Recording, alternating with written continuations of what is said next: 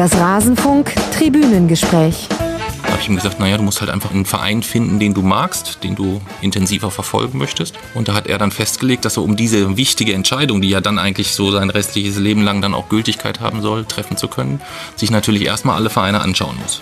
Und jetzt, gute sieben Jahre später, äh, sind wir halt immer noch unterwegs und haben keinen Verein gefunden. Es gibt nicht eine Sache, wo ich sage, dann wird es mein Lieblingsverein. Es muss wirklich, egal wie toll es die anderen Bedingungen, es muss, es muss alle Bedingungen restlos erfüllen, die ich habe. Und das sind nicht wenige. Ein weiterer Grimme Online Award 2017 in der Kategorie Kultur und Unterhaltung geht an Wochenendrebell. Ein Thema und jede Menge Nachspielzeit. Seit 2011 sucht das Vater-Sohn-Duo Mirko und Jason nach einem Verein für den Junior. So beginnt die Geschichte der Wochenendrebellen, die inzwischen viel mehr ist als nur diese Suche. Sie bloggen, sie podcasten, sie haben ein Buch geschrieben, sie sammeln mit einer Lesetour Geld für den guten Zweck und ganz nebenbei lassen sie uns alle schlauer werden über Klimawandel, Toleranz, Quantenphysik und nicht zuletzt Autismus. Herzlich willkommen im Rasenfunk. Lange, lange geplant, jetzt endlich ist es soweit. Mirko und Jason von Jutta Schenker. Hallo. Hallo. Schön, dass ihr hier mit dabei seid. Ich weiß. wir haben uns wirklich sehr gefreut und wenn ich wir sage, dann meine ich endlich auch ein Wir, das mit am Tisch sitzt. Hallo Frank, schön, dass du wieder hier bist. Hallo Max, schön, dass ich dabei sein darf. Ja, wir machen wieder eine unserer berühmten Vorortaufnahmen hier in meinem Wohnzimmer in den Außenstudios der Rasenfunk Headquarters. Wir wollen äh, sprechen über euer Projekt, das Ganze ein bisschen vorstellen. Es gibt sicherlich viele da draußen, die die Wochenendrebellen, also euch beiden schon kennen, aber vielleicht auch den oder die ein oder andere, die noch nichts davon gehört hat. Bevor wir loslegen, danke ich noch äh, Tillmann, Matosch 09, Miguel, Mario aus Leipzig, dem FCSP Till, Lothar und dem Supporter, der mit gar kein Fußballfan genannt werden wollte. Warum auch immer. Kannst du uns gerne erklären in einer E-Mail. Herzlichen Dank für euren Support. Der Rasenfunk wie immer Werbesponsoren und Paywall frei durch Unterstützer und Unterstützerinnen wie die eben genannten. Herzlichen Dank für eure Unterstützung und wer erfahren möchte, wie man dem Rasenfunk finanziell helfen kann, erfährt das auf rasenfunk.de slash unterstützen. Aber jetzt wollen wir mal reingehen in eure Geschichte, wie das alles losging. Ihr musstet es schon sehr häufig erzählen, Mirko. Deswegen nehme ich ein paar Dinge äh, vorweg. Es ging alles los beim Spiel Leverkusen gegen Valencia. Das haben wir auch im Intro schon äh, gehört. Damals habt ihr Jason mit ins Stadion genommen im Alter von sechs Jahren, wenn ich mich richtig erinnere. Und er hat sich äh, sehr dafür interessiert, was da die Fans gemacht haben und hat dann danach im Auto gefragt, worum es da eigentlich ging. Und ähm, ob er auch Fan wäre. Und dann hast du gesagt, was es auf sich hat mit dem Fantum. Und er meinte, na, um mich da entscheiden zu können, muss ich ja alle Vereine angucken. Und dann hast du gesagt, weil es schon sehr spät war, das ist gar kein Problem, das machen wir. Wählst du deine Worte seit diesem Vorfall sorgfältiger? Deutlich sorgfältiger. Ähm, also insbesondere, wenn es neben der Wortwahl dann zusätzlich nochmal darum geht, äh, ob wir uns gegenseitig etwas versprechen oder ob wir uns auf etwas die rechte Hand geben, weil das mhm. folgt dann äh, im Nachgang zu dem Autogespräch später dann nochmal. Aber da bin ich deutlich, deutlich vorsichtiger geworden. Ich weiß gar nicht, wie viele Versprechen sind noch offen. Also du hast danach noch zwei große Versprechen gegeben, die jetzt schon eingelöst sind und zwei äh, sind noch also bei uns. Ja, dann geht's ja noch. Ja, dann geht's ja noch. Aber, Aber noch deutlich geben. vorsichtiger. Ja, ich finde jetzt fünf Versprechen in mittlerweile acht Jahren dann gar nicht mehr so viel.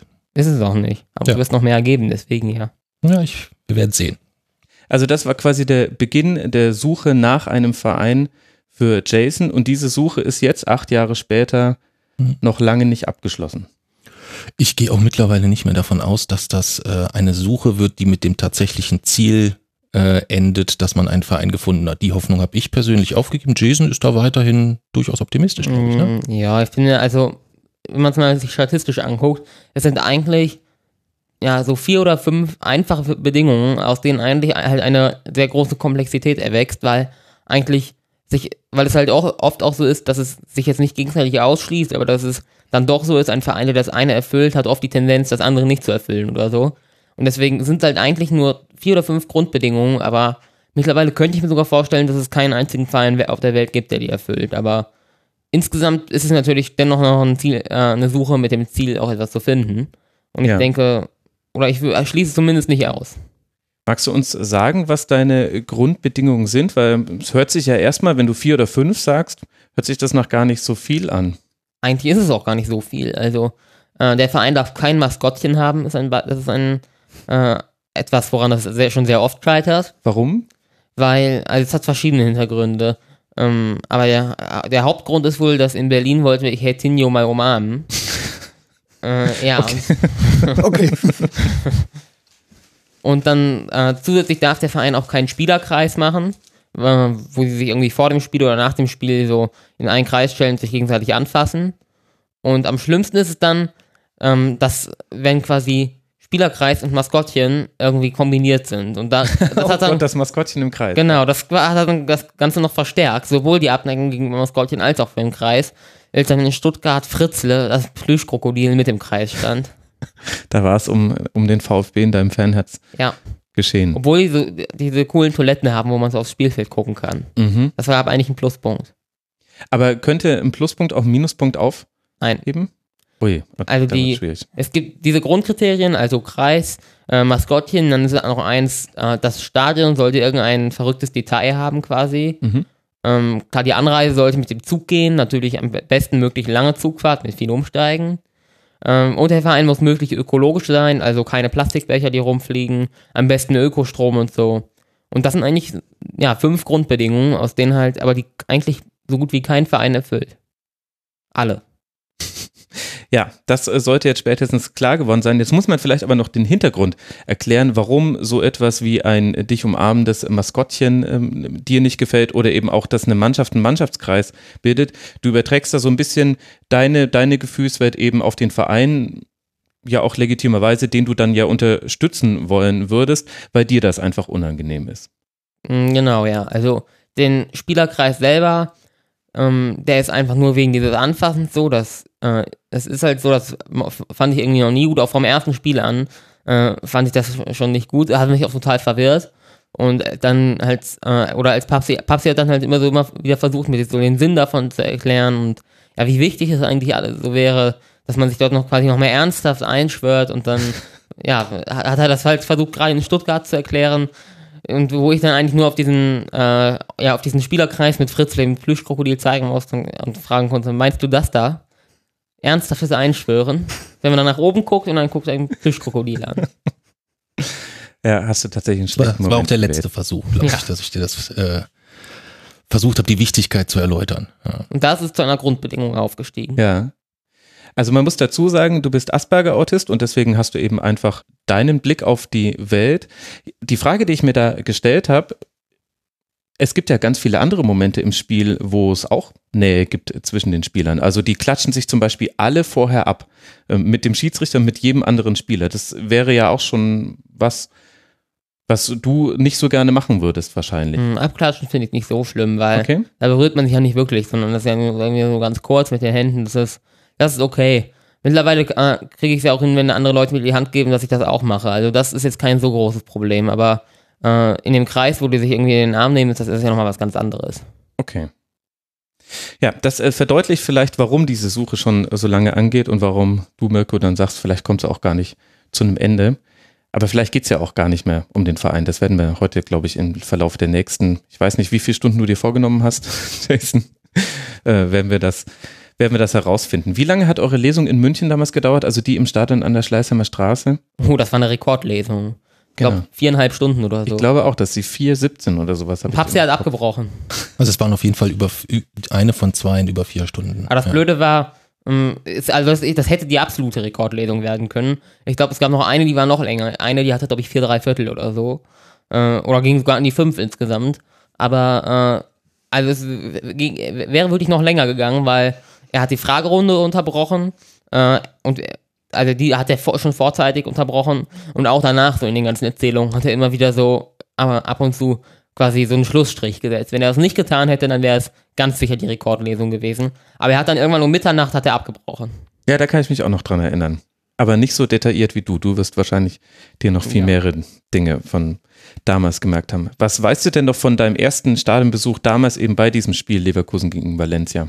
Mm, Also da waren wir mit meinem Opa, weil das war ja eigentlich das Geschenk dann äh, von Tapsi. Und wo ich dann halt mitkommen wollte. Ich erinnere mich noch an die Überzeugungsarbeit, die ich leisten musste, damit ich mitkommen konnte. Ähm, und dann, als Wie sieht das aus, wenn du jemanden überzeugen möchtest? naja, grundsätzlich, äh, meine Überzeugung besteht eigentlich darin, dass ich jemanden weiß mache, wieso ich ihn eigentlich nicht überzeugen muss. dann wieso es eigentlich eine Selbstverständlichkeit ist, dass ich mitkomme. Okay. Ja, das hat ja funktioniert. Ja. Und dann im, äh, im Stadion selber erinnere ich mich an gar nicht mehr so viel. Hier, an das Stadion erinnere ich mich noch gut. Ich weiß noch, dass Papsi mich mal hochgeworfen hat, als Leverkusen Tor geworfen hat. Da bin ich fast ausgerastet. Das fand ich nicht so gut. Ähm, und ansonsten äh, ist da aber nicht mehr so viel Erinnerung. Aber wir waren in Leverkusen danach nochmal. Und das, äh, weil das war ja eigentlich noch quasi das erste Spiel offiziell, aber da, da gab es ja noch keine Grundkriterien oder so. Ja. Und als die dann später da waren, waren wir nochmal in Leverkusen und äh, ja, die haben, haben ja auch einen Kreis gemacht und ein Maskottchen haben sie ja auch. Ja, okay, schwierig. Jetzt hat ja, jetzt war das dein erster Stadionbesuch, aber war denn Fußball für dich irgendwie ein Thema davor schon? Also hast du Fußball aktiv verfolgt am Fernsehen, ähm, dich dafür interessiert, was, keine Ahnung, in der Bundesliga passiert oder vielleicht auch im lokalen Umfeld? Mm, nee, eigentlich nicht. Also eigentlich habe ich mich für Fußball davor überhaupt nicht interessiert, sondern ich bin halt, habe halt einfach gehört, dass die dort hinfahren und ich bin dann halt mitgekommen und mir hat es gefallen und deswegen ist es eigentlich mehr oder weniger zufällig, dass äh, es jetzt gerade Fußballstadien sind, die wir besuchen.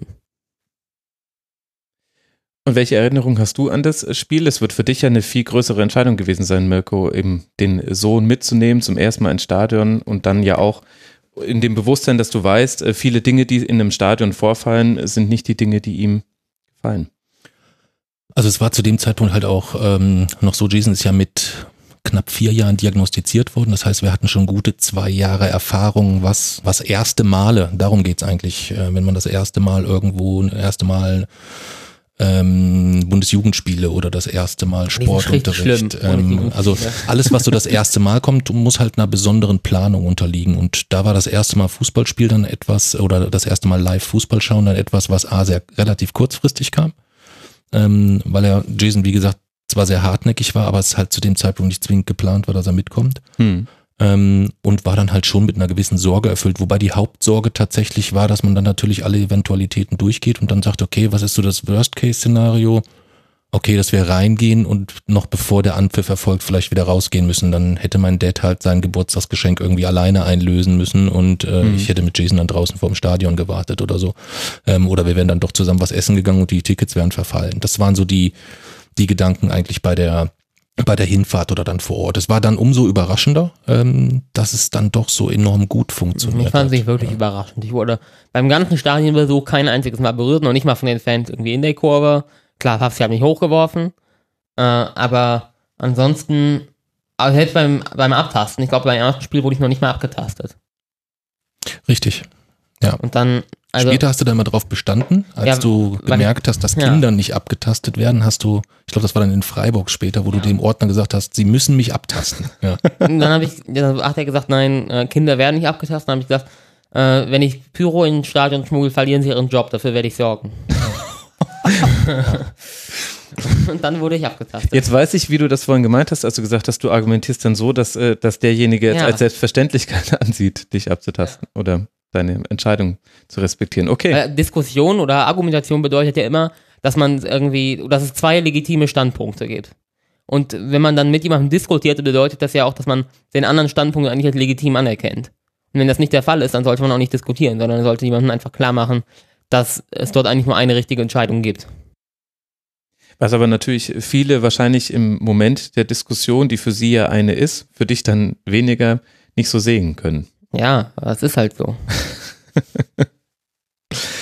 Okay, also das war äh, der, der erste Stadionbesuch, Leverkusen gegen Valencia. Und dann ging das eben los mit dem, wir gucken uns jetzt Vereine an und wir suchen den Verein, von dem du Fan werden kannst. Und auch die ganzen Kriterien, von denen du uns jetzt schon einige genannt hast, haben sich dann entwickelt. Mirko, wie, wie ging das denn dann äh, praktisch in der Umsetzung? Wahrscheinlich erstmal alles in der Umgebung abgegrast und du hattest noch im Kopf, naja, nach drei, vier, fünf werden wir schon einen gefunden haben. Ähm, also danach ging es eigentlich erstmal noch so weiter, dass ich gesagt habe, okay, ähm, das war jetzt Leverkusen, Sitzplatz, äh, alles recht äh, überschaubar, so dass ich davon ausgegangen bin, naja, je nachdem, wo man dann hinfährt, ähm, wird das Interesse nachlassen, vermutlich insgesamt. Und äh, ich hatte mir das, also zu dem Zeitpunkt gab es nicht im geringsten die Überlegung, sind wir ein Jahr später noch in Stadien klar, unterwegs oder so. Natürlich, du hast auf die rechte Hand noch versprochen, dass wir Ja, so, lange, unterwegs, sind, bis du einen mein- Verein Genau. hast. Richtig. Und das war doch eigentlich, oder du hättest ja denken können, dass es, oder dass ich meinen Verein nicht so schnell finden werde, oder? Nein. Nein. Ach so, das Erstens das schneller. nicht und zweitens war mir auch nicht klar, dass bei dir Aussagen so, so endgültig sind irgendwie. So, dass, dass, dass heute weiß ich, wenn du sagst, okay, Papsi, wir machen das so und so bis das und das, dann weiß ich, okay, jetzt können wir über alles diskutieren, über den Weg dahin, aber es wird nicht eher Ruhe sein, bis das und das erreicht ist. Das war mir damals äh, noch nicht klar. Ja, Was hast du denn gedacht, dass ich überall irgendwelche, oder dass ich mir überall irgendwelche Ziele setze, die man eigentlich in einem Leben nicht erreicht und dann aber alle eigentlich wieder, Jason, du warst sechs. Ja. Also das ist dann schon etwas, ähm, wo man sich jetzt noch nicht so die ganz langfristigen Gedanken über Aussagen seines Sohnes macht. Sollte Insbesondere wenn die abends um halb zwölf mit halb geschlossenen Augen auf der Rückbank des Autos erfolgen. Ja. Ja, Und vor allem, wenn man selber weiß, wahrscheinlich aus der eigenen Erfahrung, dass man durchaus sich schon mal Sachen ausgesponnen hat, die dann ein halbes Jahr später keine Rolle mehr gespielt haben. Ne? ja. naja, aber da hätte man eigentlich, da sprach alles dafür, dass das äh, lange dauern wird. Ja, wobei dazu vielleicht auch dazu gehört, die Art und Weise, wie du dir einen Verein suchst, ist einfach so unterschiedlich von der Art und Weise, wie es viele, viele andere Menschen tun. Also ist die einzig logische. Äh, Aus deiner Sicht absolut, aber du hast ja auch dann Kriterien im äh, Kopf, auf die andere Leute nicht kommen würden. Also in dem Moment hättest du vielleicht damals schon gesagt, äh, lass uns bitte einen Verein suchen, aber wichtig, sie dürfen keinen Mannschaftskreis machen und sie dürfen kein Maskottchen haben. Und eins von beiden wird sofort dazu führen, dass ich von diesem Fan nicht Verein, von diesem Verein nicht Fan werden werde. Dann hätte sich, also die, die Zahl der Vereine hätte sich sehr, sehr schnell sehr verringert, weil das einfach etwas sehr übliches Ja, sie hat sich jetzt auch jetzt verringert, aber, aber es ist ja so, oder es ist ja schon so, dass Grund, es geht ja grundsätzlich erstmal, klar, jeder hat individuelle Kriterien, aber mir geht erstmal grundsätzlich um die Logik, dass man Kriterien haben muss, um seinen Lieblingsverein irgendwie auszumachen. Aber die hat, aber da geht's ja schon los, dass die nicht jeder hat. Ja, das ist ja das Problem. Das ist ja auch das, was auf den, auf den, auf den Lesereisen so das ein sehr, sehr häufiges Feedback ist, so ähm, ein Verein wird einem in die Wiege gelegt oder man Unsinn. sucht sich, äh, ein Verein sucht man sich nicht aus, sondern der Verein findet einen und etc. Ja. Jason, wie hat denn Papsi seinen Verein gefunden? Hm, Ich weiß gar nicht, er war, also, ich weiß noch, als ich, oder als, eigentlich vor unserer Suche war er doch, ja, er hat sich damals Fan genannt, jetzt bestreitet er es vom FC Bayern. Ich kann mich an Diskussionen dahingehend Ja, ja. auf Twitter erinnern. Falls bestreitet ist, dass er wirklich Fan war, aber er hatte ein Trikot und ist damit auch rumgelaufen. Mehrere. ja. Und jetzt ist er in Düsseldorf, ich weiß gar nicht genau wieso, aber er halt, er hat, ist halt dort in der Gegend, glaube ich, geboren. Ja, er ist dort in der Gegend geboren und hat da, oder do- do- dort äh, hat, haben wir halt auch heute noch Verwandte und ich nehme mal an, an deswegen. Aber lokale Nähe ist grundsätzlich eigentlich kein Indikator für einen Lieblingsverein. auf deiner Liste. Ja. Und möchtest du diese Schilderung ergänzen? Ähm, also mein Verein wurde mir grundsätzlich in die Wiege gelegt, Nein. würde ich sagen. Und welcher? Mein, mein, Welcher jetzt? Das ist Ja, welcher welcher jetzt, okay. ähm, und das ist definitiv äh, Fortuna Düsseldorf, wobei ich tatsächlich sagen würde, dass ich mich nicht so als den, den sehr, sehr intensiven Fan bezeichnen Sag würde. doch beim FC Ähm, Bayern. Rückblickend. na, der, der, die Situation mit dem FC Bayern, also ich bin aufgewachsen in der, in der Nähe von Düsseldorf tatsächlich, da ist auch heute noch Verwandtschaft, äh, Familie, ähm, mein, mein, mein Opa war da so der, äh, der Erste, der hinsichtlich Fortuna dort ein bisschen unterwegs war. Ähm, die Brüder von meinem äh, Dad oder der eine Bruder von meinem Dad ist da heute mit der gesamten Familie noch viel unterwegs. Und wir sind dann 86, da war ich neun, ja, neun, sind wir dann äh, in ein kleines Dorf nach Nordhessen gezogen. Und äh, dann gehst du dort in den ersten Sportunterricht und da rennen nur Kinder im Bayern-Trikot rum. Und ich hatte gar kein Trikot. Und dann war halt Weihnachten und dann habe ich mir halt ein Bayern-Trikot gewünscht. Äh, Wäre ich dort mit einem Fortuna Düsseldorf-Trikot aufgelaufen. Ich weiß nicht, ob man das meiner weiteren jugendlichen Die Entwicklung so, so, so gut so- getan hätte insgesamt. Das weiß ich nicht. Und ähm, es war dann schon natürlich so, dass wenn dann alle sich drüber unterhalten haben, dass jetzt irgendwie äh, Ellen McInelli kommt oder Mick ist und? Mac und was weiß ich nicht alles. Das sind alles so so so Spielernamen, die bei mir dann noch so so so rumkrauchen in der Phase, wo ich mich wirklich sehr sehr intensiv auch auch ähm, für äh, für Fußball Bundesliga interess äh, interessiert habe. Und dann irgendwann bin ich halt zur Vernunft gekommen. Ja, also, Zur ähm, ja. nein, also irgendwann ist es dann halt schon so, dass ähm, und das ist vielleicht hängt das sogar tatsächlich so ein bisschen mit den mit den mit den Reisen auch zusammen, dass ich ja diese diese mega exklusive Situation habe, dass ich sehr sehr häufig in Stadien unterwegs bin, so so in so fremden Kurven, wo du aber völlig erstmal unemotional dich umschauen kannst, das Spiel genießen kannst, aber auch so die Reaktionen und die, die, die, das Handeln der Leute. Und da war schon ähm, insbesondere das Schalke-Spiel, wo wir auf der Nordkurve waren, das war etwas, was mich so mich persönlich nachhaltig geprägt hat und was auch, glaube ich, so der Startpunkt, der für mich der eigentliche Startpunkt unseres Projekts war, wo Für mich ich war der gemerkt habe. Startpunkt Leverkusen. Für dich war der Start, Ab dem Moment, ich. wo ich sage, dass, äh, dass ich einen Lieblingsverein gefunden oder dass ich meinen Lieblingsverein äh, finden werde, egal wie lange wir suchen, das war eigentlich der Beginn des Projekts in meinen Augen. Gut, du streitest dich aber auch heute noch, was dein tatsächliches erstes Mein Spiel erstes war. Spiel war äh, 1860 München. Ach, das streitest du gar nicht mehr ab. Das hast du früher so zum Beispiel Andersrum, du hast immer gesagt, das eigentlich war Leverkusen unser erstes Spiel und ich habe immer gesagt, nein, wir waren dort vorher. Ach so, dann habe ich das wohl. Dann Wir hab haben uns immer gestritten, weil du gesagt hast, wir äh, wären zur Halbzeit gegangen. Ja, du bist, Aber nicht du so. bist im Alter von drei oder vier da irgendwie erst so auf den Sitzen rumgekrabbelt. Und dann war es dir so warm, dass du gesagt hast, du willst lieber raus. Nein, Ja. das Nee, nicht. nicht. Okay, dann habe ich das. Und das war das, völlig. das war das tatsächliche erste Spiel. Okay, dann haben wir das ja, dann haben wir das ja jetzt nach so vielen Jahren dann doch noch klären Ja, können. du, hast, Schön. du hast immer gesagt, dass wir, es war eigentlich genau andersrum. Du hast immer gesagt, nein, unser eigentliches erstes Spiel war Leverkusen. War das so Das rum? kam immer von dir. Und ich habe immer gesagt, nein, 1860 München. Habe ich anders in Erinnerung. So war es aber. Gut. Wir haben ja, was wir auch gelernt haben in sieben Jahren, unterschiedliche Meinungen auch einfach mal stehen zu lassen, zu sagen, okay, dann ist dem so. Du sagst dann immer auf Lesungen, du hast recht, mein Sohn. Ja, wenn wir eine Viertelstunde diskutieren, dann, äh, damit Ja. wir nicht wieder eine Fünf-Stunden-Lesung haben, dann kommt es schon mal definitiv vor, dass ich sage, du hast recht, mein Aber Sohn, hast- egal um was Könnte es man geht. vielleicht ja. auch unter Pragmatismus ab. Ja. Aber du hast so einige Punkte, bei denen du das nicht über dich bringst, hast du sagen. Nein, das ist richtig. Eine, ein Restmaß an Stolz ist noch geblieben. Es ist nicht mehr viel, aber ein bisschen ist noch da. Aber was mich jetzt noch interessieren würde, du hast deinen sehr logischen und für dich den einzig richtigen Weg, jetzt dir einen Verein zu suchen. Kannst du nachvollziehen, dass es für andere Leute etwas Schönes ist, wie sie ihren Verein gefunden haben? Also, dass es für dich unlogisch ist, dass, dass wir jetzt unseren Verein irgendwie anders gefunden haben. Bei mir war das in der Region, wo ich eigentlich Clubfan hätte werden sollen, äh, bin ich zum FC Bayern gekommen, weil ich irgendwie den Club immer doof fand, aus komischen Gründen und die Bayern mochte ich.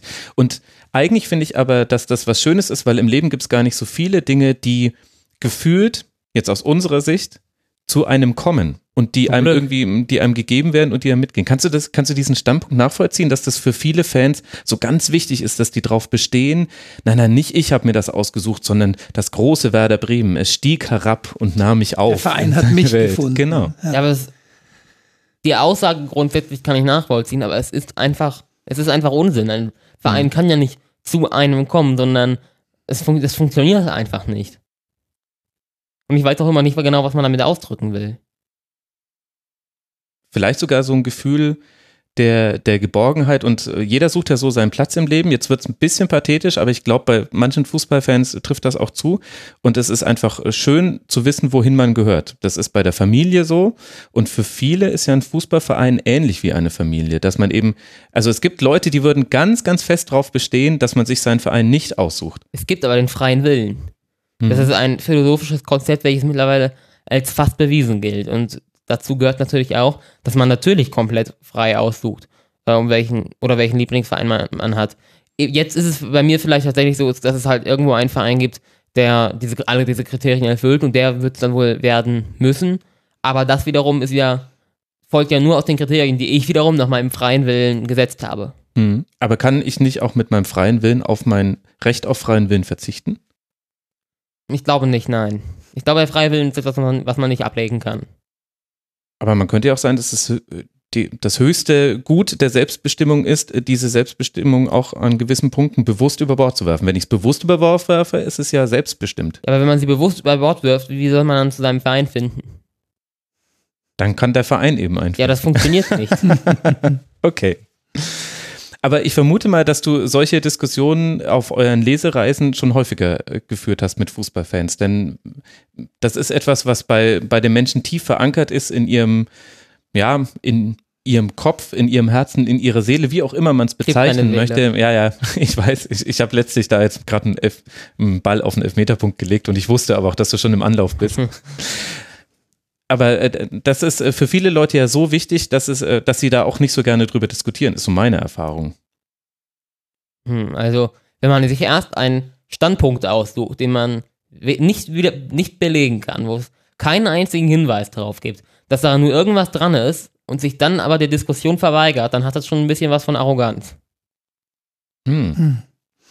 Vielleicht ist es ja, vielleicht hat es ja auch ein bisschen damit zu tun, dass man sich auf so eine Position flüchtet, ähm, weil man einfach gar nicht so viel darüber nachdenken will und das gar nicht so bewusst entscheiden möchte, welchen, welchem Verein man nun seine Aufmerksamkeit schenkt und seine Unterstützung, weil vieles im Leben bewusst entschieden werden muss und überdacht werden muss und ähm, bei einem Verein ist es vielleicht halt einfach auch nicht so wichtig aus der eigenen Sicht, das nach so vielen Kriterien abzuwägen, sondern man nimmt vielleicht auch gerade, weil es bei vielen in der Kindheit, ich, bei mir war es, bei mir ist es auch der FC Bayern und bei mir war es irgendwie ähnlich, obwohl die, die lokale Nähe zu München ein bisschen mehr da war, aber im Grunde war halt in der Schule fast jeder FC Bayern Fan und irgendwie die Eltern zwar nicht sonderlich intensiv, aber wenn, dann war es auch der FC Bayern und damit rutscht man halt so rein und ähm, dieses Abwägen, das du magst, das ich leider aus meinem Leben also in sehr vielen Situationen kenne und wo ich auch über vieles sehr intensiv nachdenke. Ich glaube, das wollen einfach viele bei dem Thema gar nicht und sagen dann, Mensch, der Verein kam zu mir und eigentlich fühle ich mich hier wohl, ich kenne die Menschen, ich kenne den, den Club und Aber wenn man das, wenn man sowas meint, dann ist man oder wenn, wenn man sich in so eine Diskussion oder in so eine, auf so eine Warte flüchtet, dann ist man nicht unbedingt derjenige, der in der starken Position ist, sich einer Diskussion verweigern zu können. Das mag stimmen. Aber wo würdest du denn den Fußball generell in unserer Welt einordnen, nachdem du ja diesen sehr logischen, ähm, argumentativen Blick auf den Fußball hast und das dann eben dann auch sich logischerweise bis runter dekliniert eben zur Frage, wie werde ich Fan eines Vereins? Welche Bedeutung hat denn dann der Fußball jetzt im Gesamtkonstrukt der Welt, wenn Hm, Ich weiß ja nicht, welche Bedeutung er jetzt äh, konkret für andere Leute hat. jetzt für dich? Äh, Für mich selber ist es tatsächlich eigentlich, äh, habe ich mir davon kein Bild gemacht, weil es wie gesagt Zufall war, dass äh, wir eben, oder dass es eben Fußballreisen sind, weil Papsi halt seinem Opa oder meinem Opa äh, ein Fußballspiel geschenkt hat. Und deswegen, Das heißt, da gibt's Zufall. ähm, Zuf- ich streite, ich, oder ich wieder, ich streite nicht ab, dass es einen Zufall gibt. Okay. Äh, ich streite nur ab, dass es so etwas äh, gibt, wie dass ein Verein zu einem kommen kann. Weil Papsi ist das nicht ein anderes Wort für Zufall? nein, das ist auf keinen Man Fall. könnte ja auch sagen, der Zufall. Fußball kam zu dir im Geschenk deines Vaters an seinen Vater. Das, das ist vielleicht eine Ausdrucksweise, oder das ist dann ja wieder etwas völlig anderes als das, was, äh, oder als das, was das eigentlich implizieren soll.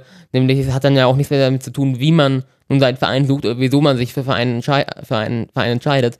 Und man muss es ja auch gar nicht so mystifizieren. Papsi hat äh, also meinem Opa ein Geschenk gemacht, ich wollte mitkommen und deswegen kam es halt so. Ich glaube, was ähm, ähm, jetzt mal angenommen, du bist bei deinem ersten Fußballspiel und deine dein einziges Kriterium für einen oder du bist es gar nicht, sondern der Max und ich äh, sind beide im, im Alter von sechs bei unserem Fußballspiel und wir haben denselben logischen Ansatz wie du. Unser logischer Ansatz ist, es muss einfach nur eine super mega leckere Frikadelle geben und die gibt's bei dem ersten Verein, wo wir sind. Saarbrücken. Dann ist es Saarbrücken zum Beispiel. Da gibt's Frikadelle. Na gut, dann fahren wir nach Saarbrücken. Okay. Äh, unser erstes Spiel ist also ist, ist in Saarbrücken. Dann sind wir zufällig in Saarbrücken. Es gibt dort zufällig eine richtig, richtig gute Frikadelle und wir haben uns in dem Moment in den Verein FC Saarbrücken dann verliebt. Er, wir haben ihn gefunden, er ist zu uns gekommen. Nein, man war da und es waren alle Kriterien erfüllt. Das heißt, du würdest am liebsten eine Völkerwanderung sehen, dass alle, die gedenken, Fußballfans zu werden, sich auch alle Vereine angucken, so wie ihr. Dann werden ja auch die Züge völlig verstopft. Hm, das wäre doch gut, dann müsste man endlich mal äh, Zugkapazitäten ausbauen. Okay, man kann äh, mit Argumenten, äh, da kann man dich einfach, äh, da wirst du dich immer rausdribbeln, wie Stanley Buda. Argumentativ kommt keiner an Gott vorbei, außer du und Stanley Buda. Es gibt auch keinen Gott deswegen. Ja, gut, das ist, das ist äh, eine andere Diskussion. Aber da kann man sich ja deine, deine Meinung zu sehr gut auch schon äh, vorstellen. Jetzt aus der Art und Weise, wie du schon über das andere Göttliche in unserer Welt, nämlich den Fußball, gesprochen hast. Was waren denn dann so die ersten Touren, du hast jetzt Schalke schon angesprochen, Mirko, die euch in Erinnerung geblieben sind? Ich, ich weiß noch, dass ihr, dass du dann damals noch sehr früh auch äh, Leute dran hast teilhaben lassen mit Mhm. ähm, über Twitter und über den Blog und dadurch hat man ja so ein ganz gutes digitales Gedächtnis auch ergänzend noch zu dem Buch, was ihr dann später Mhm. geschrieben habt. Was ist dir da so aus dieser Anfangszeit in Erinnerung geblieben. Vielleicht auch nochmal ganz kurz da einhaken, was war denn an Schalke so dieses Mhm. Prägende, vielleicht auch nur ganz kurz. Ja, also ich weiß, dass wir die, ähm, als wir, äh, als Jason mich dann einige Tage später dran erinnerte und sagte, Mensch, wie sieht's denn jetzt aus? Wann geht's das nächste Mal ins Stadion? Dass ich das, dass es, dass ich dann erstmal noch ein bisschen zog, weil ich immer noch der Meinung war, naja gut, jetzt hat er nochmal nachgefragt, wartest noch mal eine Woche ab. Ähm, es ließ Mhm. aber dann nicht nach, ähm, so dass ich gesagt habe, okay, dann musst du jetzt halt mal schauen, was da gegebenenfalls noch machbar ist. Es gab dann so zwei, drei kleinere Spiele, so Bezirksliga-Ebene, die wir dann immer mal so eingestreut haben in der Mitte, die aber natürlich von, von dem, was man so vorgefunden hat, erstmal noch das Ganze angenehmer machten, aber halt nicht so interessant. Also du hast erstmal weniger Leute dort, du hast nicht kein Gedränge, du hast keine Lautsprecher, Durchsagen etc. Dafür auch Ähm, keine Maskottchen. Ich wollte sagen, Aber ja, da Da gab's, da gab's aber die Maskottchen-Regel. A, gab's die noch nicht, aber Kreise wurden schon, äh, wurden schon gemacht. Äh, Ja. Das hat sich ja mittlerweile runtergezogen. Er hat ja dann später auch aktiv gespielt. Äh, da war ja auch das Erste, was sie dann gemacht haben. Er war erstmal ein Kreis in der F-Jugend. Ja. Na gut, Ähm, aber also, aktiv gespielt habe ich drei Stunden lang. Ja, deine aktive Karriere war sehr kurz. Ja. Aber da kannst du ja später dann noch auf, ändert, die endete sehr desaströs. Ja, da kannst du dann später nochmal noch mal von berichten. Ich weiß, dass ich dann ähm, hauptsächlich wirklich darauf geachtet habe, ähm, unsere Touren waren ja auch immer so ein bisschen eine Situation, dass Jason, ähm, das kann man sich jetzt, wenn man sich so mit ihm unterhält, äh, nur, nur schwer vorstellen, aber er durchaus auch seine Phasen hat, wo ich mal sagen würde, da ist es für die Beteiligten durchaus unfassbar anstrengend. Ähm, Waren denn? Da komme ich gerne gleich zu, wenn du möchtest, ja. Und ähm, diese Anstrengung steigert sich eigentlich insbesondere dann, wenn gewisse Dinge, die klar geregelt sind, klare Strukturen, aus welchen Gründen auch immer gebrochen werden. Ja, ähm, das geht so weit, dass er morgens seinen Tee mit einer äh, richtigen Temperatur von Mami auf dem Tisch stehen hat, wenn er da dann runterkommt, was erstmal so von außen natürlich für Leute klingt und sagt, was läuft denn da für ein Aber ich habe mittlerweile ein richtig gutes Ja. Rotationssystem gefunden. Äh, und- und zwar gibt es, oder ist es immer so, dass ich den Tee, den, der übrig bleibt, weil es eben zu heiß ist an einem Tag, in den Kühlschrank stelle und am nächsten Tag kann ich mit dem gekühlten Tee quasi die Temperatur des neuen Tees regulieren. Sehr gut. Ja, also er weiß sich dann im, im, im Zweifelsfall mittlerweile bei den, bei, den, bei den klassischen Problemen zu Und ich habe helfen. sogar eine Tasse gefunden, die unten einen Sensor hat und die Temperatur der Flüssigkeit auf das Handy überträgt. Habe ich mir noch nicht gekauft. Aber so habe hab ich gesehen. Ja, dann ist auch diese Temperaturproblematik endgültig gelöst. Ja. Ähm, so dass es dann wirklich etwas war, wenn ich dann beruflich Montag bis Donnerstag oder Montag bis Freitag unterwegs war, meine Frau dann gesagt hat, Mensch, es wäre wirklich nicht schlecht, wenn du am Freitag kommst und ihr irgendwie einfach mal einen Tag wegfahrt oder so. Und da habe ich dann geschaut, äh, in lässt, was lässt sich beruflich terminlich äh, miteinander koordinieren. Also ähm, in, in, in Teilen war es dann so, dass Jason dann sehr früh mit auch in die Planung integriert war, dass ich gesagt habe, hey, du hör mal zu, ich habe am Samstagabend ein Teammeeting äh, in München. Das heißt, wir können den Sonntag noch da bleiben. Du kannst dann schauen, was dort in der Region anliegt. Ähm, oder wenn ich nach Düsseldorf muss, dass er dann dort in der Ecke geschaut hat. Und äh, da war er dann mit integriert. Und ähm, das waren so die ersten Spiele. Und der Knackpunkt, wo ich dann wirklich wusste, äh, das wird, das ist, das, das wird nicht aufhören oder das wird weitergehen, war dann tatsächlich so insgesamt Schalke.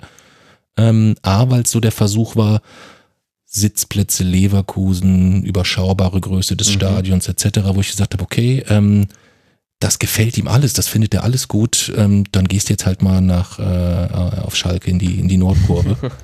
Und ähm, habe dann eigentlich gesagt, das wird vielleicht so ein bisschen, das wird heilsam Hast sein. du dir aber irgendwie. gleich ein Ja. Boss-Level ausgesucht, oder? Ja, Also, ich meine, letztendlich, es, es zeichnet sich ja ab, also er kann ja dann schon, ähm, ich will nicht sagen penetrant, obwohl es eigentlich das richtige Wort wäre, äh, sein und sehr, sehr unnachgiebig, anstrengend und deutlich. Und das auch in dem Alter schon, wo ich gesagt habe, okay, vielleicht ist es dann wirklich einfach mal, damit er versteht, worauf ich hinaus will, ähm, ganz gut ihm zu zeigen, was auch Fußball sein kann oder was Mhm. auch Fußball ist im Stadion. Und ähm, das hat dann nur leider äh, dort auf der Nordkurve auch fantastisch funktioniert. Ja, ähm, er fand es mega, mega gut. Er fand es super unterhaltsam. Ähm, er hatte auch das erste Mal, wenn du dann, ich meine, wenn du in der Kurve dort drin stehst, das ist halt auch was anderes als Haupttribüne Leverkusen, wo neben dir jemand irgendwie seine Pistazien isst und ein bisschen Fußball guckt oder so. Das war dann halt auf Aber- schon ein bisschen was anderes. das war dort witzig immer, weil du, dort äh, habe ich eine Zeit lang dann, oder in den wo, Zeiten, wo irgendwie keine Stadiongesänge oder Durchsagen waren, habe ich einfach mal geguckt, wie der Typ so seine Pistazien geöffnet hat und der hat sie, der, und sie dann irgendwie wieder so die Schalen so auf den Boden gespuckt hat. Ja. Das fand so, du kannst dich halt an allem erfreuen im Stadion. Also das Spiel kann noch so bescheiden sein, dann freut sich Jason auf der Rückfahrt und sagt, Mensch, hast du den Typen mit den Pistazien gesehen oder so. ähm, das ist der, der, der Vorteil insgesamt. Und Schalke war dann halt wirklich so irgendwie so auf, auf, auf ganz, ganz vielen Ebenen. Ähm, wir waren sehr, sehr nah dran. Ähm, unten direkt am, äh, am Zaun. Es war also schon so ein bisschen Gedränge, es war relativ laut oder es war verhältnismäßig laut im Vergleich zu all dem, was wir vorher erlebt haben.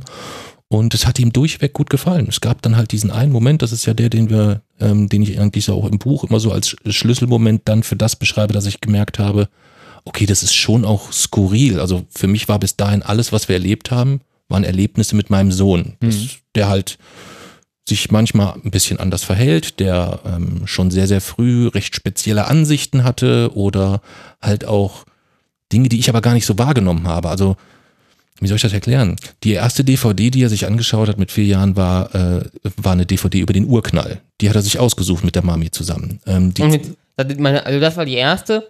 Die zweite war äh, Eisenbahnromantik, der historische Güterbahnhof Hamm.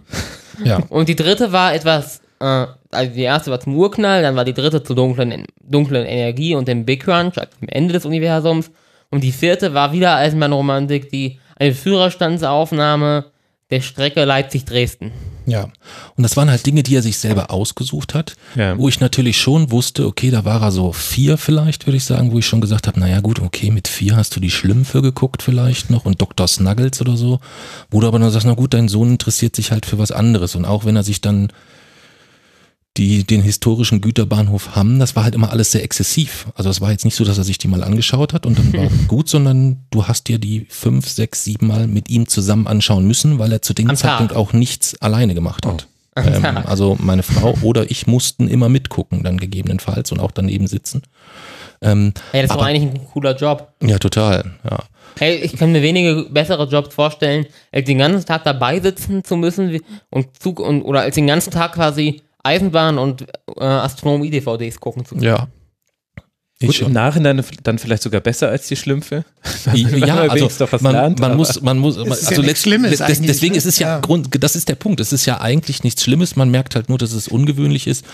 Und deswegen waren halt auch viele andere Dinge, die natürlich im Rückblick total ungewöhnlich waren, zu dem Zeitpunkt einfach etwas, was wir mit unserem Sohn denn? erleben. Ähm, naja, so deine ganzen Ernährungsgewohnheiten. Also da gab es unzählig viele Punkte, ähm, die dann, oder wenn du äh, hinsichtlich äh, Klamotten gab es ein paar Hosen, die du nur getragen hast und die dann aber auch sehr, sehr lange und äh, dann musste die abends gewaschen werden, damit die am nächsten Tag wieder angezogen werden können. Also es gab Das ganz, ganz war viele. Mamis äh, Angewohnheit, dass man Hosen immer waschen muss, bevor sie das nächste Mal Ja. man sie anzieht.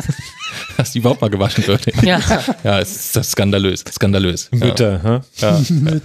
Nein, und der Knackpunkt, wo ich gemerkt habe, okay, das ist ähm, gegebenenfalls etwas, war dann halt auf Schalke, wie wir dann, und es war halt zufällig, wie auch am Anfang recht viele Spiele, ein Spiel von Fortuna Düsseldorf auf Schalke.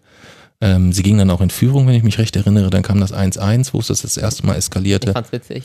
Und dann das äh, 2-1 für, für, für Schalke später. Und dann stimmte halt das gesamte Stadion an, ähm, steht auf, wenn ihr Schalker seid. Und ich meine, wir standen halt schon. Aber Jason setzte sich dann halt A hin, was ungewöhnlich war, und B war es natürlich so, um ihn herum standen halt ganz viele Menschen. Das heißt, er, er saß zwischen den ganzen, also das wäre selbst für mich bedränglich Mich hat niemand gewesen. angefasst. Ja. Ähm, es hat ihn zwar dann niemand angefasst, weil jeder gedacht hat, naja, dem Jungen geht's vielleicht nicht gut. Und dann hatte ich ihn auch gefragt, ob es ihm nicht gut geht. Und er sagte, nee, es ist alles gut, mir geht's sehr, sehr gut, ähm, aber ich kann halt jetzt nicht stehen, weil ich habe mich noch nicht entschieden und Schalker bin ich definitiv nicht. Ja. Und das war so der Moment, wo ich gemerkt habe, okay, ähm, das ist schon sehr ungewöhnlich, was wir hier machen. Und Cool. war dann, glaube ich, einer der ersten Blogposts, die dann auf dem- Ich fand den witzigsten Moment eigentlich, äh, was pass passierte, als Schalke das 2 zu 1 geschossen hat. Der Kuss von Uschi, Ja. meinst du? Ja. ja, also darf man vielleicht jetzt gar nicht so sagen, ohne, ohne dass man dann wieder mit den ganzen. Also ich mag die Schalker unheimlich gerne, das muss man vielleicht vorweg schicken, so ein bisschen. Aber wir hatten halt schon die Situation, dass direkt um uns herum ganz, ganz viele Menschen waren mit einer sehr, sehr schlechten Bezahlung insgesamt. Das ist halt einfach aufgefallen. Das, das, das meine ich denen gegenüber gar nicht, gar nicht böse. Und es schien mir auch jetzt nicht so, als ob das nicht viele wüssten, weil die Ergo Zahnzusatzversicherung auch in die Richtung mit ihrer Bandenwerbung warb. Und ähm, neben mir stand halt Uschi und Uschi hatte halt eigentlich vielleicht noch ein oder zwei Zähne und stand mit ihrem Mann, Freund, Lebensgefährten, der. Saufpartner, ich weiß es nicht, direkt neben uns. Und äh, die hat halt beim 2 zu 1 und die war schon, die waren halt gut dabei, also waren alle gut dabei, aber die waren halt richtig gut dabei. Und äh, ich gehe davon aus, sie wollte Horst dann einen, einen Siegesknutscher auf die Wange drücken ähm, und dann spürte ich plötzlich ihre Felge so auf der Seite. Falsche Äh, Richtung. Sagst du Horst so Was- ähnlich, ja? Ja, ja, genau. ja, das vielleicht kam das noch dazu. Äh, und das fand Jason halt un, unheimlich amüsant äh, und unheimlich lustig. Äh, Aber den Mann hat's gar nicht interessiert. nee, Horst war das egal. Horst war das egal. Ja. Da sind ja alle Schalker, bleibt ja in der Familie. ja. Also das war dann Uschi auf Schalke und äh, du hast ja dann schon den Blogpost angesprochen, den du dann darüber auch geschrieben hast und das war quasi die Art und Weise, wie Frank und ich schon damals relativ bald auf auf das, was noch damals, glaube ich, noch gar nicht die Wochenendrebellen hieß, ähm, ganz am Anfang aufmerksam geworden sind. Da hieß du auch noch anders bei Twitter, weiß, weiß ich noch. Der Blog hieß eigentlich immer Wochenendrebell. Ja? Also der hieß von Anfang an so. Ähm, ich war halt der Martin und äh, Jason war der JJ. Wie hieß du auf und, Twitter? Äh, da hieß ich Colini Sue. Ja, Und der, quasi der obere Name? wie der obere Name. Naja, Ach so, Co- Colini Sue at Sucolini oder Sucolini at Colini Sue oder so, das weiß ich nicht mehr genau. und wie Ja. hieß ich da? Da warst du noch nicht auf Twitter. Wann war ich denn auf Twitter? Später. 2014. Später, da warst du die. 2014 war ich auf Twitter. Ja, das könnte, könnte ungefähr hinkommen. Aber ich glaube, da, damals hieß du, und danach hast du dich als Wochenendrebelle umbenannt und dann, als ich auf Twitter bekommen bin, habe ich den Namen beansprucht. Hm, Genau. kann sein. Ja. Ja. Ja, irgendwann hast du dann gesagt, also du fängst nicht bei Null an, das siehst du nicht ein. Äh, ich möchte den Account für mich beanspruchen. So wie du jetzt ja auch sagst, äh, Blogübergabe. Das ist eigentlich meiner. Ja, Das ist ja auch. ja ne, ist ja auch okay, können wir auch machen. Ja, ich Ich auch. glaube, du hast insgesamt 60 Mal mehr Tweets als ich oder so. Das kommt ungefähr hin, ja. Das heißt, in Jasons Tweet-History finden sich alte Colini-Su-Tweets. Nee, der Wochenendrebell-Account war, war eigentlich der, der, Aber nur für die, die der, Colini Su noch kennen. der, der Wochenendrebell-Account ist, glaube ich, angelegt gewesen, dann eigentlich so als klassischer Account, wo Als wirklich die zweiter, Blog, die, die, die Blog-Infos rausgehen Okay. sollten insgesamt, also Blogposts etc., Okay. ähm, alles was so damit, äh, damit Aber er zusammenhängt. hat trotzdem so gut wie keine Follower. Genau. Ja. Der, die hat er dann eigentlich erst bekommen, als du, äh, als du losgelegt hast. Ja. Genau, aber ich wollte jetzt noch gar nicht auf die Social Media Genese von euch beiden hinaus, sondern äh, was damals äh, diese, diese Texte so interessant zu lesen gemacht hat, war, dass über allem lag so ein Filter des Staunens ähm, aus Mhm. deiner Sicht. Also du hattest ja quasi da einfach ähm, die Stadionerlebnisse beschrieben und das Staunen konnte man immer genau dann nachvollziehen, wenn du etwas, was du im Stadion beobachtet hast, ähm, mit dem Alltag kontrastiert hast und du und dann einfach und dann konnte man sehen unglaublich, dass äh, für Jason Dinge im Stadion akzeptabel sind, die im Alltag schon in einer viel viel kleineren Dosis Mhm. nicht äh, zu akzeptieren sind. War das dann auch so der Antrieb, das in dieser frühen Phase neben dem Versprechen in die Hand, aber das dann auch in dieser Regelmäßigkeit, ihr wart ja dann teilweise, zumindest von außen betrachtet, fast jedes Wochenende unterwegs in Zeiten, das dann so durchzuziehen? Äh, ganz klares, ganz klares Jein. Also die, die Phase wurde dann je nachdem verstärkt, äh, war immer so ein bisschen davon abhängig, a, wie lagen, wie, wie hat es beruflich reingepasst insgesamt. Ähm, und da ich in der Gastronomie unterwegs bin, gab es am Wochenende nicht selten Termine, so dass es dann auch immer relativ häufig, äh, relativ häufig passte. Ähm, das war der eine Punkt. Und der zweite Punkt war eigentlich so ein bisschen, dass ähm, ich gesehen habe, dass es ihm gut getan hat, unabhängig davon, ähm, woran das liegt, also dass ich das erörtern oder dass ich das begründen konnte. Es war auch, äh, da wird er jetzt wahrscheinlich gleich wieder einschreiten und das und das abstreiten. Es war ja jetzt auch nicht so, dass er sich mit sechs dann schon so äh, so argumentieren und erklären konnte, warum funktioniert das jetzt Das so. streite ich entschieden ab. Das war mir klar. Ähm, sondern es war dann sehr häufig, dass ich dann halt auch selber mein Erstaunen ihm gegenüber zum Ausdruck gebracht habe und sag, gesagt habe, du jetzt sag mir doch mal, warum funktioniert das eigentlich, das zu Hause nicht, aber jetzt hier im Stadion klappt das? Wo er gesagt hat, weiß ich nicht. Also er konnte mir das nicht erklären. Das Aber das ist noch heute so, dass ich irgendwie unterwegs Probleme besser lösen kann als zu Hause. Ja, aber du kannst es heute, kannst du es besser erklären. Also ähm, das ist, ist, ist, ist auch auf den Lesereisen ganz, ganz häufig eine Frage, wo jemand sagt, hm, ähm, aber wieso Jason? Wie, wie, wie, wieso geht das und wieso geht das nicht? Ähm, und wo er dann recht gut erklärt, dass er wirklich abwägt insgesamt, wo er sagt, okay, ich muss jetzt diesen Schritt gehen, um das zu erleben, zu erreichen, äh, zu tun, ähm, wo er dann für sich abwägen muss, kann ich diese Hürde gehen, ja oder nein? Und da fingen eigentlich bei mir erst dahingehend die Sorgen an, weil es äh, im Kontext von, von äh, mit Autismus sehr, sehr häufig so ist, dass äh, unheimlich viel kompensiert werden muss. Ähm, was man vielleicht so gar nicht erstmal wahrnimmt, was dort dann dafür geleistet werden muss. Das war so eher eine Phase, wo ich zusätzlich wirklich so ein bisschen Sorgen hatte und wo mir mhm. dann der Blog dahingehend geholfen hat, dass ich wirklich dann ja auch Rückmeldungen, ähm, es gibt äh, viele aktive autistische Fußballfans, ähm, aber auch viele, äh, viele Eltern, von denen wir dann Rückmeldungen bekommen haben, die A zum Teil interessiert waren, wieso funktioniert das. Es gab aber auch Autisten, die sich dann gemeldet haben, äh, die dann gesagt haben, hey, hör mal zu, du hast in deinem Blogpost XYZ hast du geschrieben, dass das und das aus dem und dem Grund so und so gelaufen ist. Das ist vermutlich gar nicht so. Bei mir war das so und so. Mhm. Und das hat wirklich ganz, ganz entscheidende Blickwinkel für mich eröffnet, meinen Sohn verstehen zu lernen insgesamt. Das war so der, der Treiber dann insgesamt für das Ganze so ein bisschen. Ja. Könnt, könnt ihr mal ein bisschen ähm, dieses mit ein bisschen mehr Bild ausfüllen, was das für Dinge waren, vielleicht in der frühen Phase? Also gab es da so ein paar herausragende, wo er sagt, dass ähm, das waren jetzt diese mhm. Dinge, die im Stadion viel besser funktionieren mhm. als zu Hause zum Beispiel.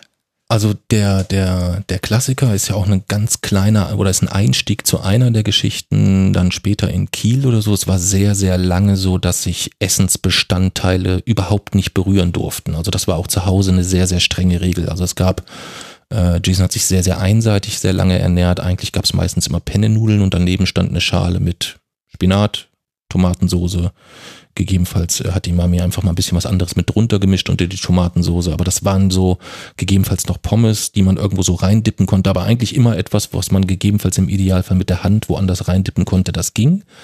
Aber wenn du jetzt äh, irgendwie eine, eine, eine, ein, Stück, ein Stück, ein Stück Fleisch äh, und da dann die Soße drüber oder so, mhm. dann war Feierabend. Das wäre also definitiv nicht gegangen. Okay.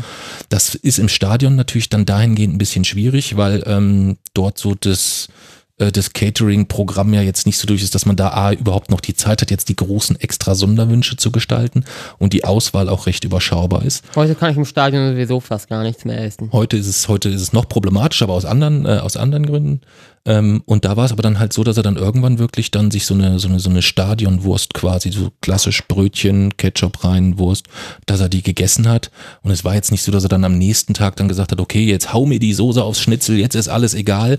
Aber dass sich so etwas, ich weiß nicht, ob sich dann auflockert, das konnten wir eigentlich nie so richtig klären. Oder ob es einfach etwas ist, wo er gemerkt hat, okay, das ist ja gar nicht so problematisch. Das weiß ich nicht, ob du das noch so im Rückblick irgendwie das wäre jetzt geklärt. Ich weiß gar noch nicht mal, ob man das ob man das zwangsläufig darauf zurückführen kann, ganz alleine, weil okay. äh, Regeln sind, also ich bin äh, grundsätzlich gibt es einige Dinge, da, die habe ich für mich festgelegt, die ändern sich nicht und die ändern sich auch im ganzen Leben nicht. Das, die müssen konstant bleiben, aber ansonsten gibt es halt so Regeln, es entstehen halt neue Regeln immer wieder und manche Regeln äh, lockern dann sich, lockern sich auch so ein bisschen. Manche Regeln verschwinden auch komplett, aber eigentlich kommt für jede Regel, die verschwindet, kommen ein oder zwei neue dazu. Aber dieser Wandel ist auch einfach so da, aber ähm, ich weiß nicht, ob man das jetzt nur auf die Stadionbesuche heraus, also äh, okay. quasi reduzieren kann.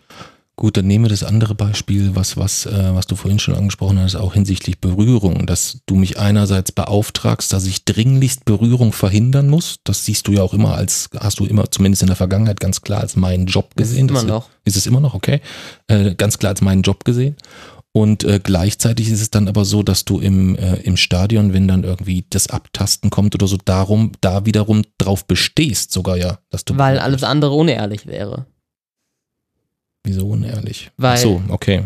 Gibt es dann eine Kategorisierung an Prinzipien, die du hast oder vielleicht Regeln, weiß nicht, was das richtige Wort ist, wo dann, also eine Hierarchisierung, wo dann die, die Regel immer ehrlich zu sein und vielleicht auch immer behandelt zu werden wie ein Erwachsener, weil du ein Erwachsener bist. Ähm, und das bricht dann eben vielleicht, manchmal ist das wichtiger gerankt, als die Regel nicht berührt zu also, werden zu wollen. Grundsätzlich habe ich da eigentlich so ein allgemeineres Ranking. Also es gibt gewisse Regeln, die sind sogar verschriftlicht bei uns zu Hause, die stehen über allem. Mhm. Die werden nicht gebrochen, egal was, egal in welcher Situation. Dann gibt es die Dinge, die ich für mich festgelegt habe, die auch fest sind. Äh, die werden nur durch die niedergeschriebenen Regeln gebrochen. Und dann gibt es halt die Dinge, die ich eigentlich nicht so gut finde oder die ich eigentlich vermeiden möchte, aber die werden halt durch quasi durch alles andere gebrochen. Also okay. schon, eine, schon eine Form von Hierarchisierung, ja. ja. Und kannst du erklären, woher das kommt, dass dann da manchmal neue Regeln dazukommen oder eben eine Regel komplett verschwindet? Das fand ich eben interessant. Hm, weil das ja, äh, oder das ist ja auch das einzig Logische, das muss ja so sein, einfach um. Also erstens gehe ich immer nie davon aus, dass mein derzeitiges Regelsystem perfekt ist, ähm, sondern gehe eigentlich immer davon aus, dass man es verbessern kann. Und es kommen dann ja auch immer ganz neue Umstände dazu. Ich, es kommen ja auch irgendwie neue Orte dazu, dazu neue Aktivitäten dazu. Äh, zum Beispiel Wechsel von der Schule, äh, von der Kindergarten, vom Kindergarten in die Schule äh, oder so. Das sind ja dann immer äh, konfrontiert ja mit neuen Situationen und dafür brauchst du natürlich neue Regeln. Aber würdest du dann sagen, dass sich nur die Umgebung verändert und du darauf dein Regelwerk anpassen musst? Oder kann es auch sein, dass du dich verändert hast und deswegen Also ich von meiner Grundeinstellung äh, verändere mich eigentlich nicht, sondern es sind Situationen, die mich halt dann damit konfrontieren, dass ich sagen muss, okay, das, jetzt muss ich das Regelwerk anpassen. Aber die Grundziele, äh, die das Regelwerk erfüllen, die bleiben eigentlich immer gleich. Spannend. Das ist ganz oft ist es genau die, die umgedrehte Sicht auf Dinge, die du hast. Und ich finde das äh, total spannend, sich da äh, zu versuchen reinzudenken. Also wir haben Schalke, wir haben Uschi, wir könnten jetzt noch ganz viele lustige Anekdoten erzählen, wobei dafür soll man euer Buch äh, definitiv äh, lesen und kaufen. Wir haben über den Blog schon gesprochen, wie das dann angefangen hat ähm, mit deinem ersten Blogbeitrag. Du hast dann in der Folgezeit relativ viel gebloggt, Mhm. ähm, häufige lang, häufig sehr lange Beiträge, ähm, die ich auch sehr gern gelesen habe, weil es mir einen Einblick in, in das Thema Autismus gegeben hat, den ich so noch nie hatte. Ähm, ich hatte zuvor nur sehr oberflächliche Berührungspunkte. Was hat denn der, das Blog für dich bedeutet? Also war das so ein Stück weit dir diese Gedanken so ein bisschen von der Seele zu schreiben? War das so ähm, vielleicht der Austausch mit dem Leser, die, die Kommentare, das Feedback dann, du hast ja gesagt, von anderen Autisten zum Teil ähm, zu bekommen? Also das hat dir auch neue Gesprächspartner, sage ich jetzt mal, verschafft oder ähm, neue Reflexionsflächen sozusagen. Ähm, wa- was äh, hat das Blog sonst für dich bedeutet oder was war der Grund, warum du das dann auch intensiviert hast?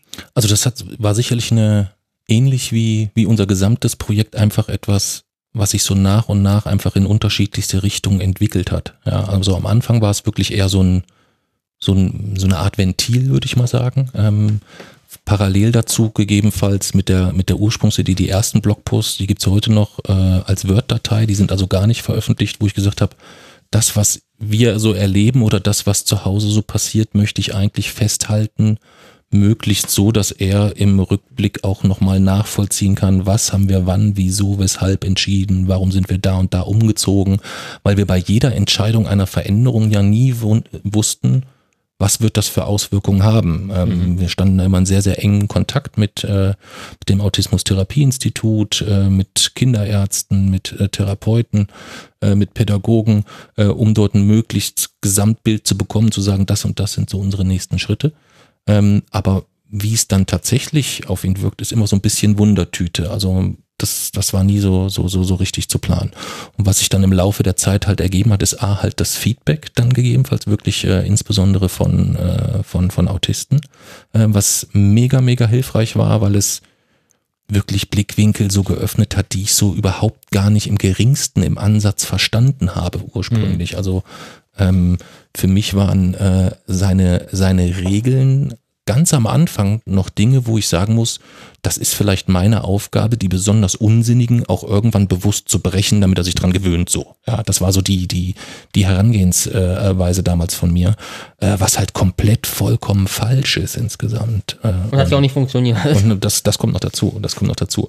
Was sich dann halt zusätzlich ergeben hat, äh, ist unabhängig von den Rückmeldungen der Autisten, dass du dann, wenn du dann zum VfB Stuttgart fährst, natürlich dann auch einen Kontakt zum, zum, zum, zum Heinz Kamp hast äh, aufbauen können bis dahin irgendwie.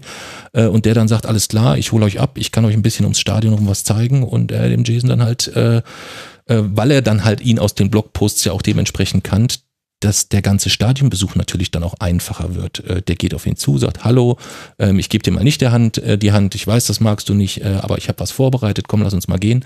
Äh, ja, und dann zeigt, geht er mit dir auf die Toilette und dann denkst du, was ist denn hier los? Ja, ähm, äh, weil es dort die Toiletten gibt, äh, wo du von den Urinalen aufs Spielfeld schauen kannst. Und weil er wusste, das wird sicherlich ein Detail sein, was Jason sehr, sehr gut gefällt, ähm, was auch funktioniert. Also das war so ein, so ein, so ein zweiter Aspekt. Ähm, und der dritte war dann halt später, ähm, dass du dann wirklich, wenn es dann auch um die Planung ging, also ich meine, wenn er jetzt Freitagmittag entscheidet, und entscheidet heißt ja bei ihm im Regelfall dann auch entscheidet und nicht, ich möchte gern, ähm, dass er sagt, du, ähm, ich würde gern heute Abend äh, Borussia Dortmund auf die Südtribüne, dann ist es jetzt freitags mittags mit Tickets auch nicht so ganz einfach äh, im Regelfall. Wenn es dann auch noch eins der letzten Kloppspiele ist oder so, dann wird's dann wird's dann durchaus schwierig. Und das war tatsächlich dann auch mal eine Situation, wo wir das genutzt haben und gesagt haben, okay, ich mache das eigentlich nicht, dass ich da jetzt irgendwie so über, über Tickets. Verstehe ich äh, gar nicht. Ich würde Nee. das jedes Mal machen. Nee, nee. Also wir haben das, wir haben das zweimal gehabt, äh, also es ist mehrfach angeboten geworden, aber wir haben es zweimal, dann haben wir es tatsächlich genutzt. Das war einmal äh, war es St. Pauli, wo es uns aktiv angeboten ist, wo es wirklich sich zufällig ergeben hat, dass jemand gesagt hat, du, ich habe eine Dauer, ich habe, wir haben zwei Dauerkarten, wir können am Wochenende nicht, wollt ihr die, wollt ihr die nutzen? Äh, und das zweite Mal, wo ich wirklich aus der Notsituation äh, er gesagt hat, Freitagmittag, ich mö- möchte heute Abend gern Dortmund gegen Hoffenheim sehen, wo ich gesagt habe, du, ich kann das versuchen, aber das wird nicht funktionieren. Äh, und hatte dann ähm, über, über Twitter kurz gefragt, ob irgendjemand vielleicht zufällig seine Dauerkarten heute Abend nicht braucht. Wir würden uns das gerne anschauen.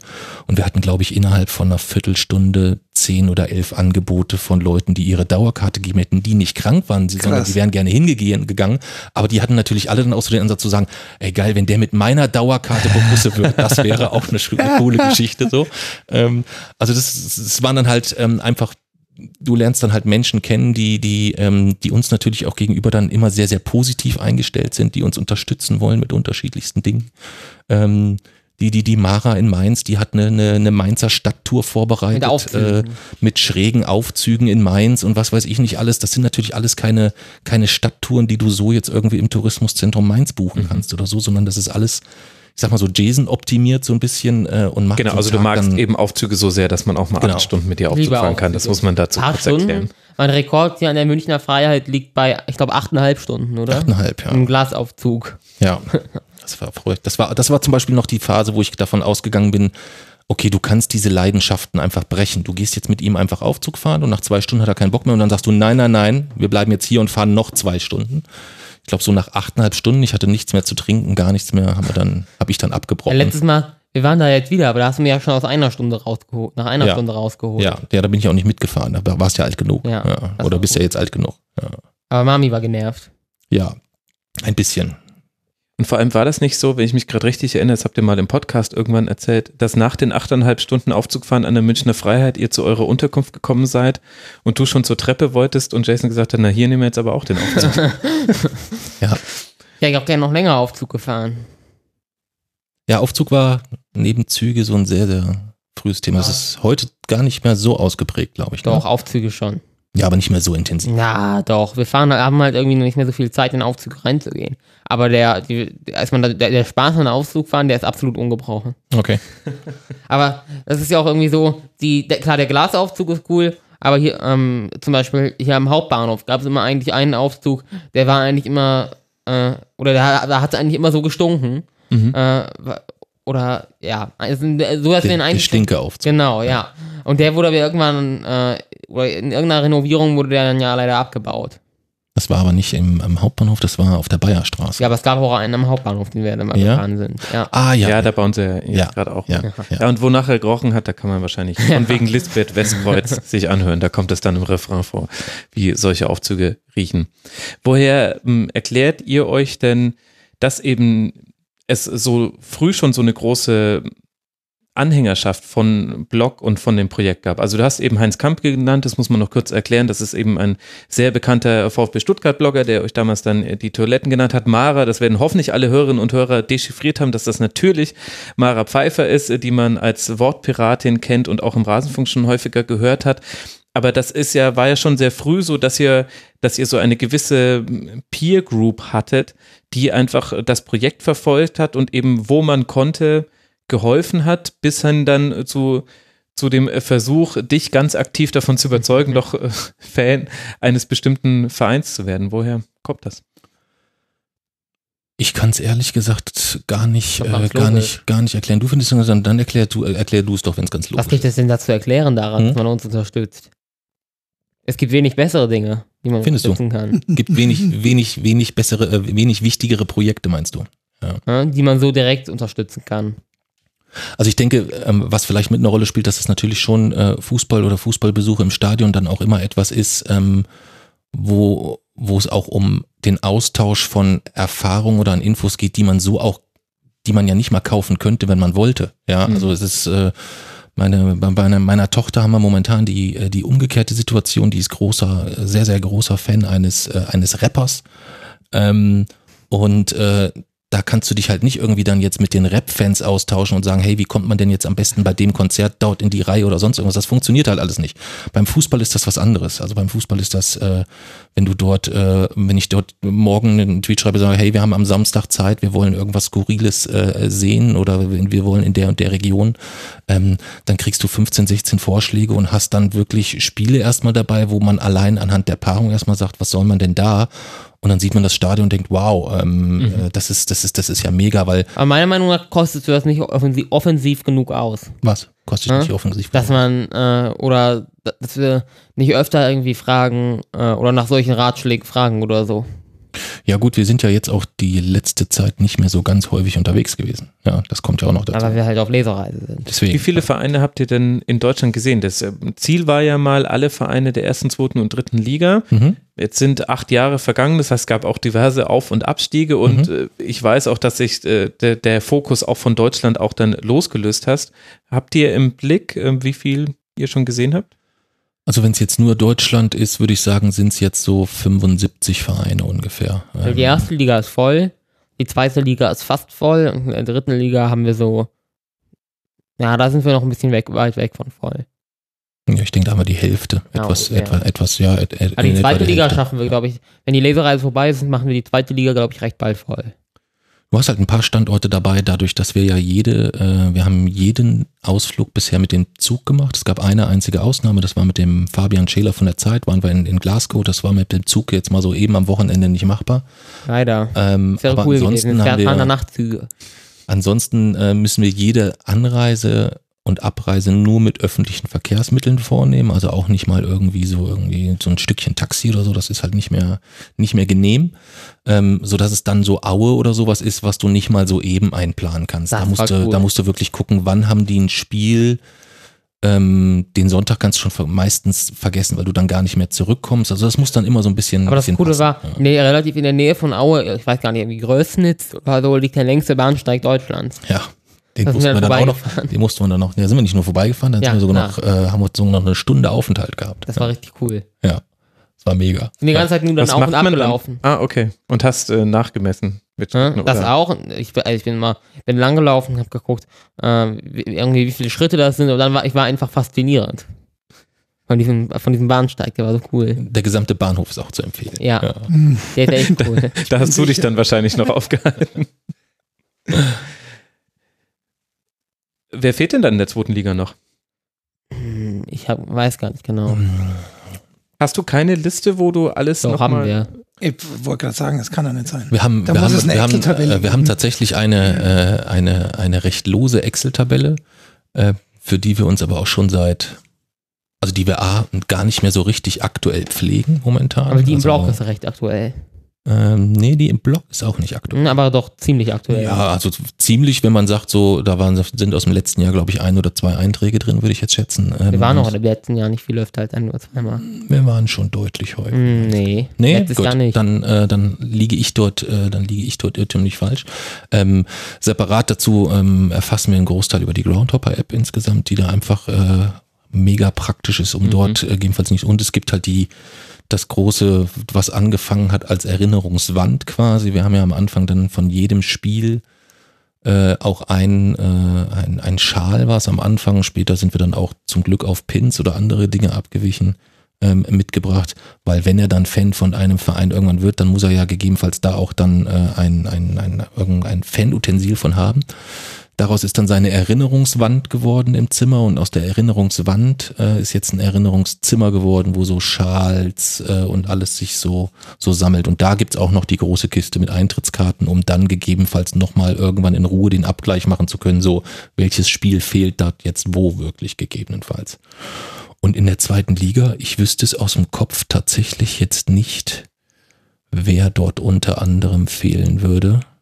Aber ihr, Heidenheim fehlt. Heidenheim fehlt. aber ihr fahrt auch zu Vereinen, bei denen ihr zum Beispiel schon wisst, also Maskottchen ist ja sehr leicht rauszufinden, welcher Verein Maskottchen hat. Ihr fahrt dann dennoch hin, obwohl er ja eigentlich dann schon von der Liste ist. Ja, Ziel ist ja dennoch, alle Vereine der ersten, zweiten und dritten Liga zu besuchen. Okay. Das ist dann eine Unterkategorie zum übergeordneten Ziel, Fan zu werden. Genau. Und hattest du das äh, von Anfang an bei dir, wenn wir jetzt schon vorhin drüber gesprochen haben, wie sich bei dir ähm, manchmal dann Regen verändern? Und ich vermute, dass du da auch eine ganz gute Erinnerung äh, dran hast, wie, wie sich die, das verändert hat? Mm, Also grundsätzlich das oberste Ziel war natürlich von der ersten Sekunde an einen Lieblingsverein zu finden. Mhm. Aber ich war mir schon, oder ich war mir in dem Moment, glaube ich, schon relativ klar, dass äh, dafür mi- mindestens die komplette erste, zweite und dritte Liga notwendig sein äh, wird, wenn nicht sogar noch mehr. Mittlerweile denken, geht die Tendenz eher zu noch mehr, weil es dort wahrscheinlich gar keinen passenden Verein gibt. Aber es war mir schon klar, dass das ungefähr die Ausmaße annehmen muss, um dort auf ein Ergebnis zu kommen. War es dir denn von Anfang an klar, dass es ein deutscher Verein sein muss oder sein wird? Ihr seid ja dann irgendwann auch, habt ihr auch Grounds außerhalb von Deutschland besucht? Hm, Nee, da gibt's eigentlich, also das ist jetzt nicht irgendwie daran gebunden, sondern äh, klar, unsere meisten, äh, die meisten Stadien, die wir besuchen, sind in Deutschland, deswegen ist es statistisch vielleicht auch recht wahrscheinlich, dass der Verein in Deutschland liegt, der es dann letztendlich wird. Aber ähm, vielleicht ist es dann tatsächlich so, wenn, die, wenn sich herausstellen sollte, dass diese Kriterien, dass alle erfüllt sind, so selten ist, dass es dann vielleicht im äh, Ausland einige Vereine gibt. Also in England gibt es zum Beispiel, glaube ich, die Forest Green Warriors oder so, die haben, bauen jetzt ein Stadion aus Recyclingholz und von denen sind alle Spieler Veganer und so. Also damit wäre auf jeden Fall das ökologische, der, der ökologische, äh, das ökologische Kriterium wäre ja vollends erfüllt. Vielleicht, Man müsste das Gesicht von Mirko jetzt übertragen können im Podcast. Also es wurde ja schon klar, dass es ein ganz schöner Aufwand ist, äh, auch äh, finanziell und zeitlich, äh, diese ganzen Touren. Und jetzt, äh, ich habe da gerade schon äh, eine Preisberechnung gesehen, wie man denn jetzt mit dem Zug dann nach England das geht aber, glaube ich, die Zugverbindung. Ich habe eine ganze Nachtzugkarte auf äh, Google Maps und eine eigene Karte und das ist nur Nachtzugverbindungen. Und ich glaube, man kommt sogar nur mit Nachtzügen bis dahin. Okay, also es ist inzwischen nicht mehr nur auf Deutschland beschränkt. Ja, wobei man dahin, also das, das Versprechen basiert weiterhin auf den äh, A, auf den ersten drei Ligen. Plus, dass ich gesagt habe, okay, wir gehen dann auch weiter runter, äh, wenn es sein muss. Was das Ausland angeht, habe ich dann schon den, den Sicherheitsriegel drin, dass ich gesagt habe, wir fahren einmal im Jahr in den, in den Stadion im Ausland. Und da hat Jason dann gegebenenfalls nochmal vorgeschlagen, dass er gesagt hat, okay, die Länder sollten dann zumindest wechseln. Hast du letztes Jahr aber nicht erfüllt. Wir müssen die, Jahr Letztes. Jahr waren wir, doch, wir waren letztes Jahr, wo waren wir letztes Jahr? Oder war letztes Jahr das Fest? Irgendwas hast du letztes Jahr auf jeden Fall nicht erfüllt, was wir dieses Jahr nachholen müssen. 19, 18. Äh, Festival haben wir nicht erfüllt letztes Jahr. Da haben wir gesagt, das machen wir diese, müssen wir dieses genau. oder nächstes Jahr machen. Ja. Weil parallel dazu gibt's noch nochmal so ein, so, ein- so ein kleines Festivalversprechen, dass wir einmal im Jahr auf einem, auf einem Festival fahren. Ähm, Oder meistens jetzt Konzert, weil Festival mit dem Auto geht ja nicht, deswegen wird jetzt mei ist es Hm. meistens Konzert momentan. genau. Und jetzt macht ihr das seit acht Jahren. Wie hat sich denn der Fußball aus eurer Zuschauersicht verändert jetzt in den acht Jahren? Kann man das, kann man da Veränderungen sehen? Hm. Was würdest du sagen? Ähm, also wir haben sicherlich, wir haben sicherlich glücklich angefangen. Also dadurch, dass wir im Schwerpunkt zu Beginn erste, zweite Liga hatten, die erste Liga dementsprechend mittlerweile ja gefüllt haben, ist es jetzt eher so, dass wenn wir unterwegs sind, sind wir dritte, vierte oder weiter unten unterwegs. Ähm, da ist es zum einen so, dass man, was die, den gesamten Stadionauftritt, den das gesamte Erlebnis angeht, durchaus auch Überraschungen erlebt. Erstmal, wie sieht's da aus? Wenn ich, Mhm. wenn ich hier nach München in die Allianz Arena fahre, dann weiß ich, okay, ich komme da an, das wird leuchten und dann gehe ich rein und dann weiß ich in etwa, was mich, äh, was mich dort erwartet und dann ähm, äh, hängt sehr, sehr viel von dem Spiel dann gegebenenfalls ab. Ähm, insbesondere für Jason, wir waren jetzt äh, bei, bei, bei Göttingen 05, da war es halt eine, eine verrostete Sprecherkabine, die irgendwo vor sich hingammelte oben auf so einem Berg, äh, war halt für ihn so das absolute Highlight, woran er sich so dermaßen erfreuen konnte. Und ich mittlerweile zugeben muss, ähm, dass auch ich mich an diesen Skurrilitäten dann erfreuen kann, wenn es dann noch so ein bisschen was, äh, was Erdendes hat irgendwie. Also äh, Fürst Vienna FC oder so, wenn du da dann, dann hinfährst und dann hast du dort, äh, erwartest du erstmal, okay, das ist der älteste Verein Wien, okay, da wird die Hölle los sein und dann spielen die da auf irgendeinem Bezirksligasportplatz und da sind dann irgendwie 30 Fans, aber die 30 gehen halt in der Halbzeit mit einem Dudelsack ab, dass du denkst, was ist hier los? ähm, das sind halt so Erlebnisse, wo ich sage, ähm, die habe ich sehr, sehr positiv in Erinnerung. Ähm, was mich extrem annervt und was halt nachvollziehbarerweise aus der ersten und eigentlich auch aus der zweiten gar nicht mehr und mittlerweile auch in der äh, dritten Liga ähm, sehr, sehr stark vertreten ist, ist halt dieses, dieses durch diese durchgetaktete Kommerzialisierung, dass du eigentlich keinerlei Info übers Spiel mehr bekommst, ohne dass nicht hinten dran gehängt wird, wer bezahlt denn diese Info jetzt oder von, von wem wird diese präsentiert. Aber manchmal finde ich es auch wieder ganz witzig. Das ist wiederum etwas, wenn das dann so exzessiv ist, dass ich mich darüber wieder aufrege, dann findet er es schon wieder wiederum eine toll. Ja. also- Dann ist es schon wieder eine Skurrilität. Aber du findest es äh, dann äh, vor allem gut, wenn dein Papa sich drüber aufregt. Mm, Also ich glaube, das ist gar nicht grundsätzlich nur, weil Papsi sich darüber aufregt, sondern er sich ein- einfach über Dinge aufregt, die ich gut finde. Also zum Beispiel äh, in, in, in beim VfR Aalen wurden zum Beispiel die Eckbälle wie, äh, durch diesen durch so einen Elefanten quasi präsentiert von der Jimbo Autowäsche und die Jimbo Autowäsche ist halt eine Autowaschanlage aus Aalen und die wirbt halt in ihrem Logo mit einem Elefanten und der spritzt halt da gerade so ein Auto mit seinem Rüssel sauber. Und äh, Hört sich ja, absolut putzig an. ja, und die haben dann halt immer einen so ein, quasi einen so ein Elefantengeräusch, quasi wie so ein Elefant trötet und das ist quasi deren äh, Werbegeräusch und dann ist es halt tatsächlich immer so nach jedem Eckball, dieser Eckball wird dann präsentiert in der Jimbo Autowäsche. Und in dem Moment kommt dann halt quasi auf der Anzeigetafel so ein Elefant und man hört dann quasi ganz laut, ganz laut aus so alten, alten kratzigen Lautsprechern dieses Elefantengetröte. Oder die verletzten Spieler wurden von der äh, Apotheke dort präsentiert. In Karlsruhe hat, äh, wurde die äh, Gästemannschaftaufstellung von der Trauerhilfe äh, verkündet. Das finde ich dann natürlich irgendwie dann doch immer witzig. Ja. Also weiß ich nicht. Das sehe komplett ich halt, sehe ich, sowas. sehe ich, sehe ich, sehe ich halt, sehe ich halt komplett anders. Also gerade so, wenn es so um Spielinfo, also wenn ich das Spiel schaue, dann interessiert, dann brauche ich eigentlich auch gar keine Infos. Also dann könnten die gegebenenfalls dieser Stadionsprecher, wenn der 90 Minuten seine Klappe halten würde, wäre ich auch voll, könnte ich total gut mit leben. Ähm, wenn dann dort Infos über die Anzeigetafel kommen und da meinetwegen dann vorher noch der kurze Jingle kommt oder irgendeine Geräuschkulisse, damit man weiß, jetzt bitte auf die Anzeigetafel gucken, weil da kommt Info Y oder dann ist das für mich auch in Ordnung. Aber wenn es dann so, so eskaliert, dass das das, das, das geht nicht. Also das, das, also das, das macht mich wirklich, das macht mich wirklich fassungslos. Und äh, da ist Aalen sicherlich die, die, die Spitze gewesen, aber das ist ja in, in, in, in vielen, äh, insbesondere in Stadien in der ersten und zweiten Liga, schon etwas, äh, wir haben, wir haben teilweise Eintrittskarten gehabt, wenn man so sagt, man möchte die eigentlich sammeln und sich an die Wand hängen, die kannst du ja gar nicht an die Wand hängen, weil da irgendwie, was war, Kiel war das, glaube ich, Kiel, oder so, irgendwie, das, das, da musste man erstmal gucken, wo steht denn die Paarung überhaupt? Also so, also, so ganz, ganz viele Sachen, wo ich sage, ich verstehe das. Das Geld muss ja irgendwo herkommen. Das ist für mich für mich nachvollziehbar.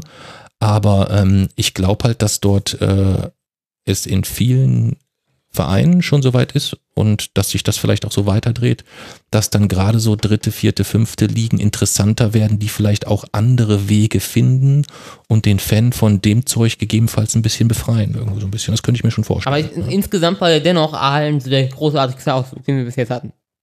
Dieses Spiel Aalen gegen Sandhausen. Bei mi minus viereinhalb Grad im Dezember. Genau. Nach, insgesamt waren es, glaube ich, äh, sieben Stunden Anreise. Nur mit Regionalzügen. Deine Augen leuchten. Ja. Das muss man kurz transportieren. Und war es nicht dann sogar 0 zu 0? Und ihr habt ja die 0 zu 0 Regel, dass du dann Da müssen wir noch mal hin. besuchen. Ja. ja, darauf freue ich mich schon. Das ist, das, das, das, das ist für Jason immer so das Highlight, wenn wir auf der Lesereise unterwegs sind, dann machen wir ja quasi eine Abstimmung, welches Kapitel wir lesen. Und wenn dann das Ahlen-Kapitel gelesen wird, dann ähm, geht's halt im Nachgang eigentlich um die Diskrepanz, wie wir diesen Ausflug wahrgenommen haben. Das ist für mich wirklich aus, wenn er jetzt nicht dabei gewesen wäre und es wäre wirklich etwas, wo du sagst, Mensch, da fährst du jetzt mal hin und guckst Fußball oder so, dass ich es mir nicht schlimmer hätte vorstellen können. Also ich wüsste jetzt nicht, was noch, was noch hätte passieren können, dass ich sagen würde, ich hätte es grausamer und fürchterlicher in Erinnerung. Und bei ihm ist halt so das komplette Gegenteil ist und er meint es halt wirklich hundertprozentig ernst. Also es ist ja sehr, sehr häufig so ähnlich wie du gerade sagtest, so mit dem, ah, ist es so, dass der Papis, Papsi sich darüber ärgert. So habe ich den Besuch äh, zunächst wahrgenommen, dass er sich nur freut, weil ich mich ärgere.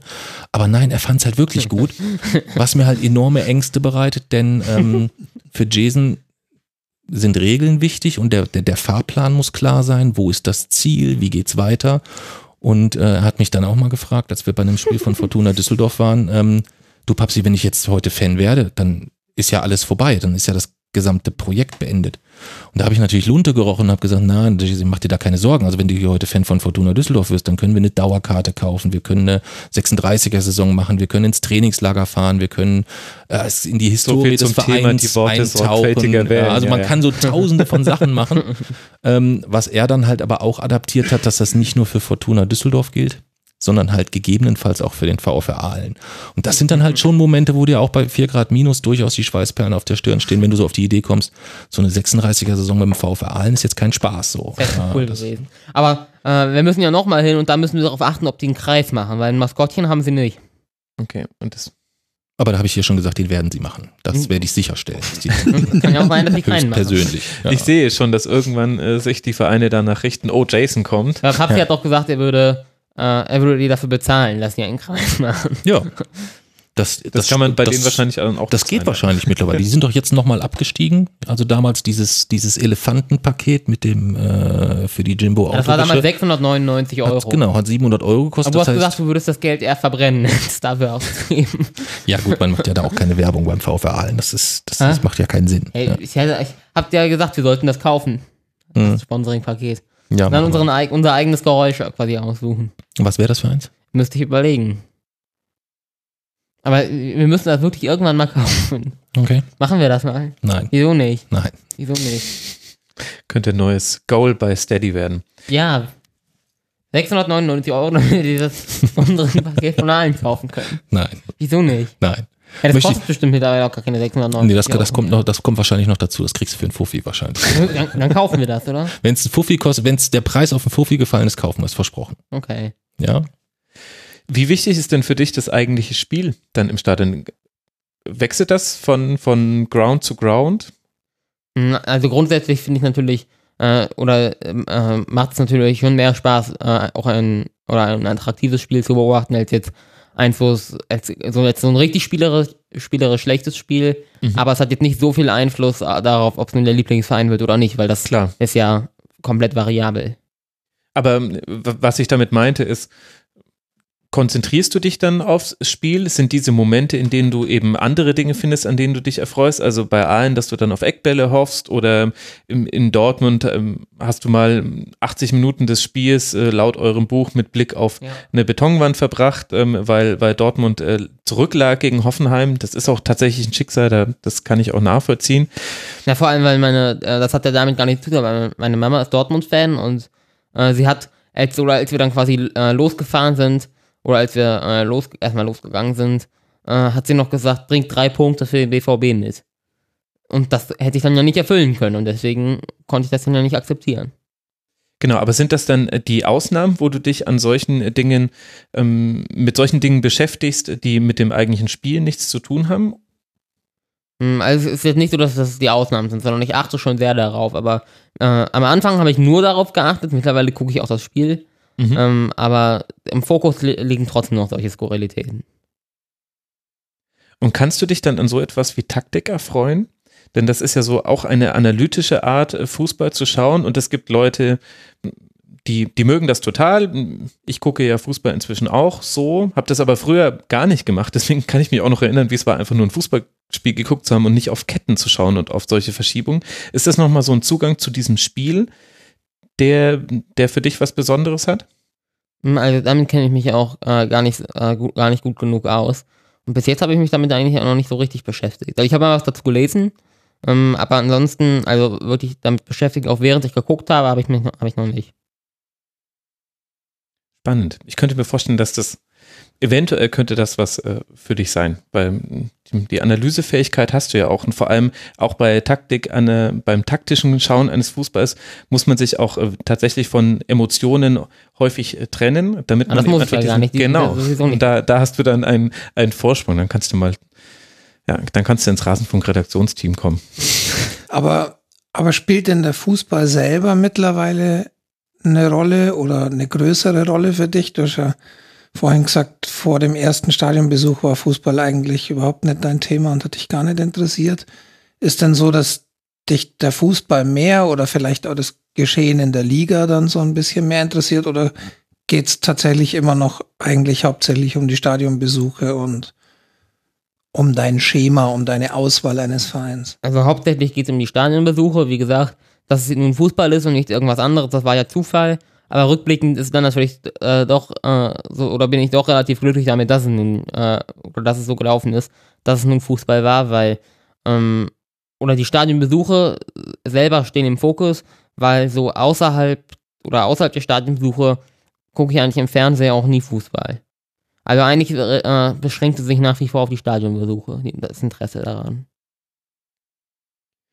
Jetzt wissen wir, die wir hier am Tisch sitzen, aber vielleicht noch nicht alle Hörerinnen und Hörer, ähm, dass ihr beide euch auch äh, für viele andere Themen inzwischen einsetzt. Also ich, deswegen habe ich das auch so anmoderiert. Also ähm, ihr äußert euch sehr deutlich gegen Diskriminierung, auch gerade im Netz. Da können wir, denke ich, später nochmal kurz drüber sprechen. Und auch das Thema Klimawandel ist dir, Jason, ganz wichtig wenn ich mir jetzt den Fußball mal als Gesamtkonstrukt angucke, da hatte ich vorhin schon so eine Frage in diese Richtung gestellt, dann entwickelt er sich ja auch nicht immer nur zum Guten, auch zum Beispiel was Dinge angeht, wie Umgang mit äh, Klimapolitik, auch was Dinge angeht, was Dinge angeht, wie eben das äh, sich laute äußern gegen Diskriminierung von Minderheiten.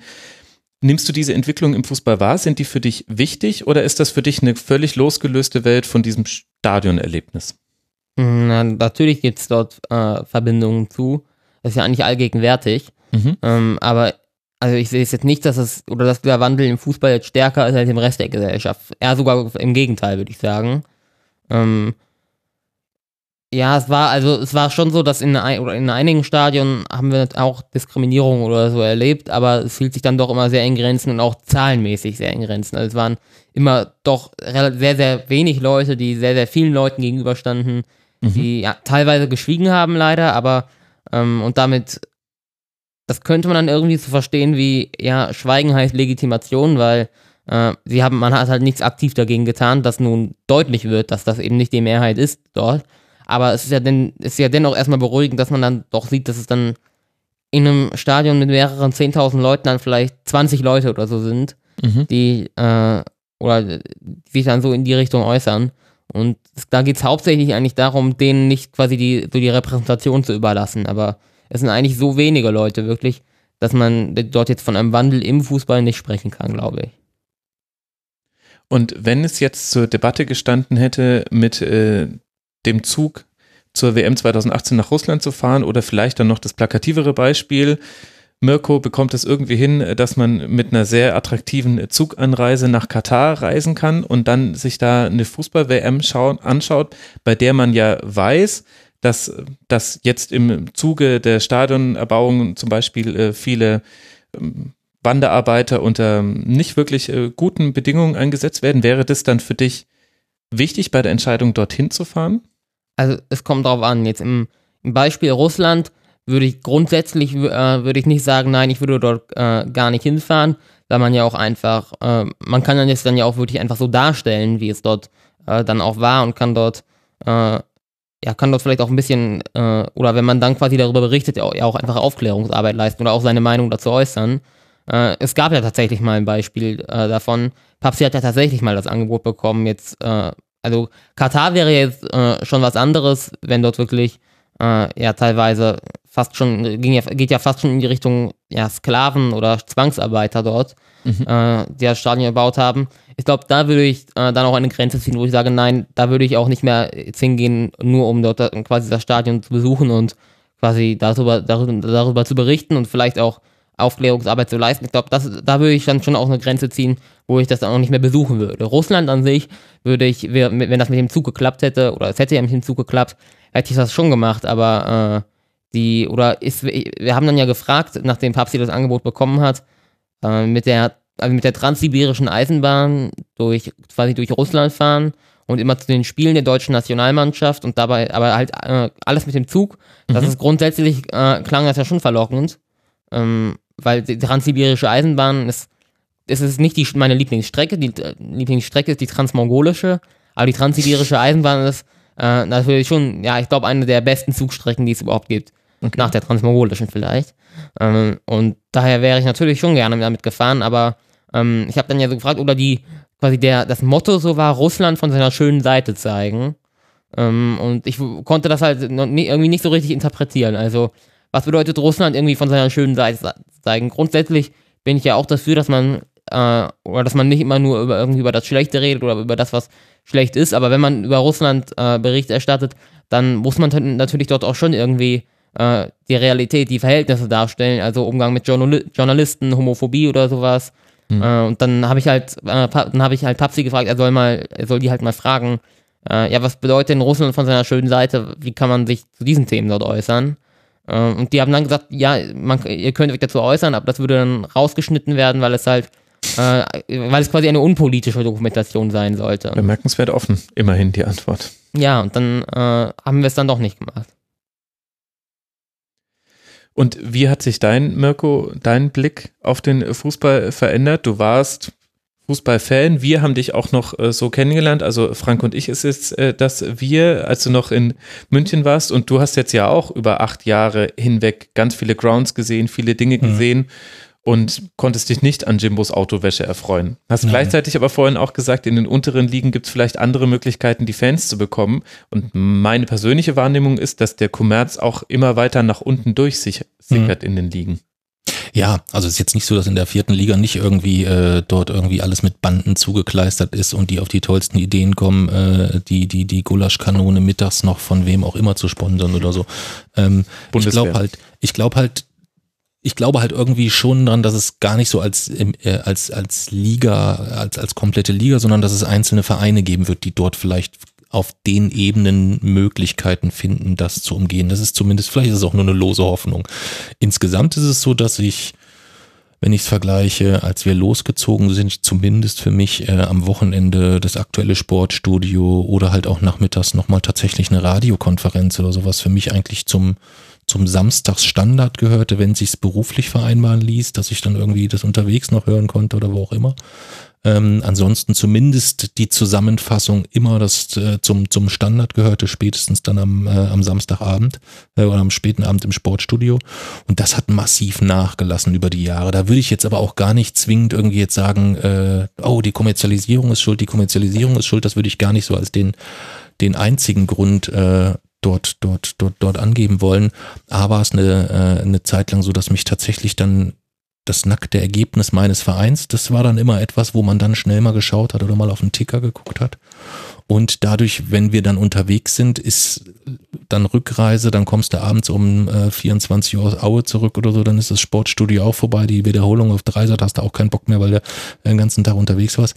So hat das nach und nach nachgelassen und ich habe es dann erst so gar nicht richtig wahrgenommen, dass ich im TV eigentlich fast gar kein, gar kein Spiel mehr äh, konsumiere. Das ging dann weiter mit den WMs und EMs oder so. Ähm, ich war beim 7 zu 1 Joggen, ja, äh, gegen Brasilien. Das ist so das einzige Spiel, wo ich im Rückblick sage, das war eine ziemlich beschissene Idee. ähm, wo warst du damals? Äh, ja, ich war im Wald. Äh, das ist so ein bisschen, ähm, wo es mich wirklich nicht mehr, nicht mehr, nicht mehr, es hat mich nicht mehr interessiert. Also mir mhm. hat das gereicht, was ich gesehen habe, wenn wir so unterwegs waren. Das hat mich auch erfreut aber mich hat's eher dann genervt, wobei das vielleicht dann auch so ein bisschen in die Richtung geht, wo du ja mit dem, mit dem Rasenfunk dann auch versuchst, hast du dieses Gegenstück zu bilden. Da ist es vielleicht auch die Form dessen, wie es mir dann serviert wurde, mhm. ähm, weil mich halt nicht interessiert, äh, was äh, Frau Hummels für einen Kaffee trinkt und was weiß ich nicht. Also diese ganzen Sachen, das interessiert mich halt wirklich nicht, sondern mich hätte dann wirklich noch mehr Infos zum Spiel und es gab dann auch zwei, drei aktuelle Sportstudio-Gäste, wo ich mich richtig drauf gefreut habe, wo ich dann gesagt habe, meine Güte, wie kann man denn so banale wirklich dumme Fragen zum Teil stellen, mhm. wenn man die Möglichkeit hat, so einen tollen Gast insgesamt da zu haben. Und so liest das so nach und nach, äh, äh, liest das nach. Und wir haben jetzt im letzten Jahr im, im, im, waren wir im Urlaub zur, äh, zur, zur, zur Weltmeisterschaft, dann äh, die, die, die zweite Phase. Da haben wir, ich glaube, zwei Spiele gesehen oder anderthalb vielleicht. Von den Deutschlandspielen hast du, glaube ich, eins gesehen, da habe ich gar keins gesehen. Genau, von den Deutschlandspielen habe ich eins gesehen und ich habe England gegen Belgien. Genau. Ansonsten und sonst zusammen haben wir nur äh, äh die, die, die, die Schweiz geguckt gegen, ja. gegen was gegen, gegen Serbien, gegen Serbien äh, was so ein bisschen familiär bedingt ist, äh, weil meine Frau aus, aus Mazedonien kommt und da wir dann ähnlich wie in der Nordkurve dann einfach so ein bisschen jemand anders äh, voll emotionalisiert erleben dürfen. Aber ansonsten ähm, ist das etwas, was massiv, massiv nachgelassen hat. Ja, ja. ganz, ganz massiv. Ja. Und wenn ich jetzt ein, ein Fußballfan aus einem anderen Land wäre und ich würde dir, Mirko, die Frage stellen, Fußball in Deutschland, wie ist das so? Was würdest du antworten? Ähm, gut, müsste ich gegebenenfalls, wenn ich es ihm so ganz allgemeingültig oder möglichst allgemeingültig ähm, versuchen müsste zu beschreiben, wäre es schon, äh, schon etwas schwierig. Also es wäre gegebenenfalls so äh, etwas interessanter herauszufinden, was ist so das, was ihn am Fußball reizt, um ihm dann gegebenenfalls klar den Tipp zu gehen, gehen zu können, okay, die erste Liga kannst du dir schenken. Ähm, und mir fehlen vielleicht so ein bisschen, äh, obwohl wir ja doch das ein oder andere Mal international unterwegs waren, äh, auch so ein bisschen die Vergleiche. Also wir waren England zum Beispiel jetzt noch gar nicht, ähm, Mhm. wo alle mal gesagt haben, oh, oh, oh, wo ich eher glaube, da wird es wahrscheinlich nochmal so on top das werden, was ich hier schon missachte. Oder Forest was, was ich hier, Warriors. ja, die, die können wir ja daneben geben. Ja. ähm, so dass äh, ich ihm empfehlen würde, äh, entweder in Saarbrücken eine schöne Merguez-Frikadelle zu essen ähm, oder, oder, mit, mehr. oder mit dem Jason zum VfR Aalen zu fahren, um ein, ein, ein vernünftiges Bild vom Fußball zu bekommen.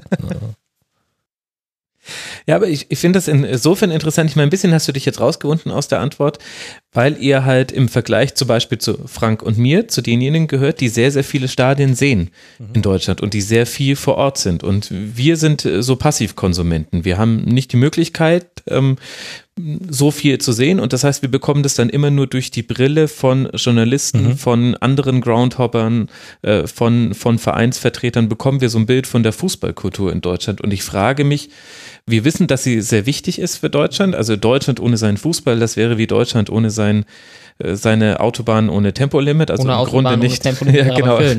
Ja, Mit einem Tempolimit von äh, 100 oder so.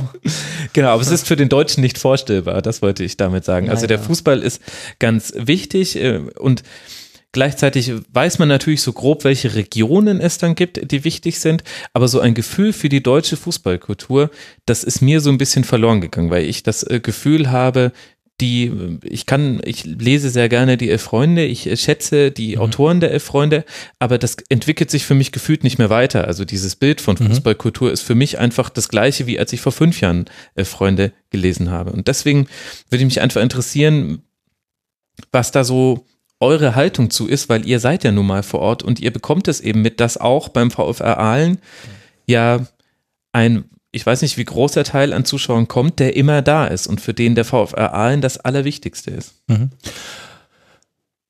Also man muss dann sicherlich so ein bisschen dahingehend in die, äh, dann auch wieder irgendwo in die verschiedenen Gruppen der, der, die, die klassische Fanszene, äh, Mhm. sei es dann der, der, der, der VfR Aalen, sei es dann Karl Zeiss Jena, sei es dann Wismut Aue oder was auch immer, ist schon etwas, was wir, ähm, das ist auch das Einzige, was ich vorab immer so ein bisschen dann auch nochmal recherchiere.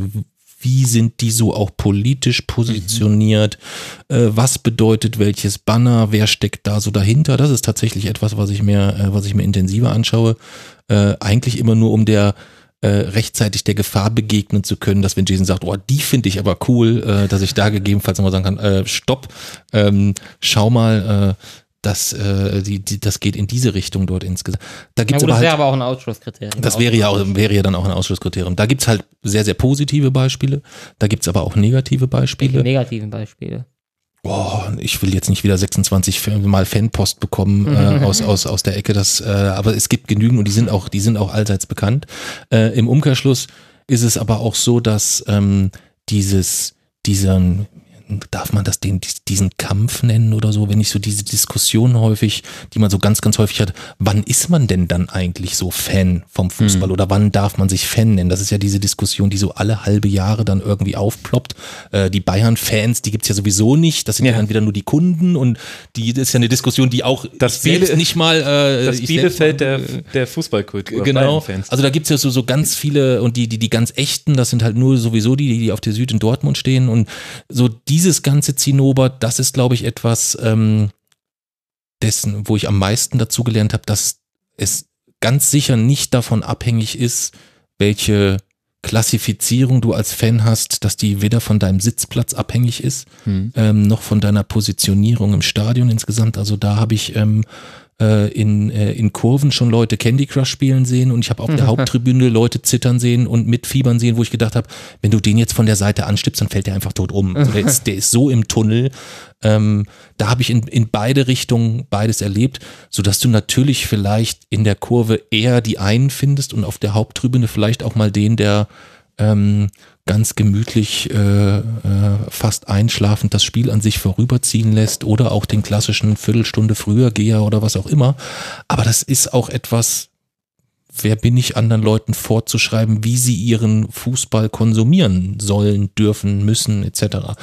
Also das ist etwas, ich denke, es ist so diese diese Bandbreite der Möglichkeiten. Du kannst hingehen und kannst dich dort völlig verausgaben. Ähm, in, in, in, in Bremen bei der Lesung äh, habe hab ich mit jemandem vom, von einem, von einem Werder-Fanclub gesprochen, ähm, die halt äh, über diese Green White Wonderwall-Geschichte, ähm, wenn die dann dort springen, 30, für, für die war dieses, dieses, dieses auch körperlich aktiv sein etwas, was bei mir bisher etwas war, wo ich gesagt habe, ja, ich bin doch nicht bescheuert, ich gehe doch nicht ins Stadion, rammel den ganzen Tag beruflich durch die Gegend und spring dann noch da wie ein, wie ein, wie ein, wie ein Idiot durch die Gegend. Also körperliche, unsere körperlichen Aktivitäten im Stadion, ist doch einmal Partisan, da mussten wir. Ja. Ja, aber ansonsten Ja, sind wir dort.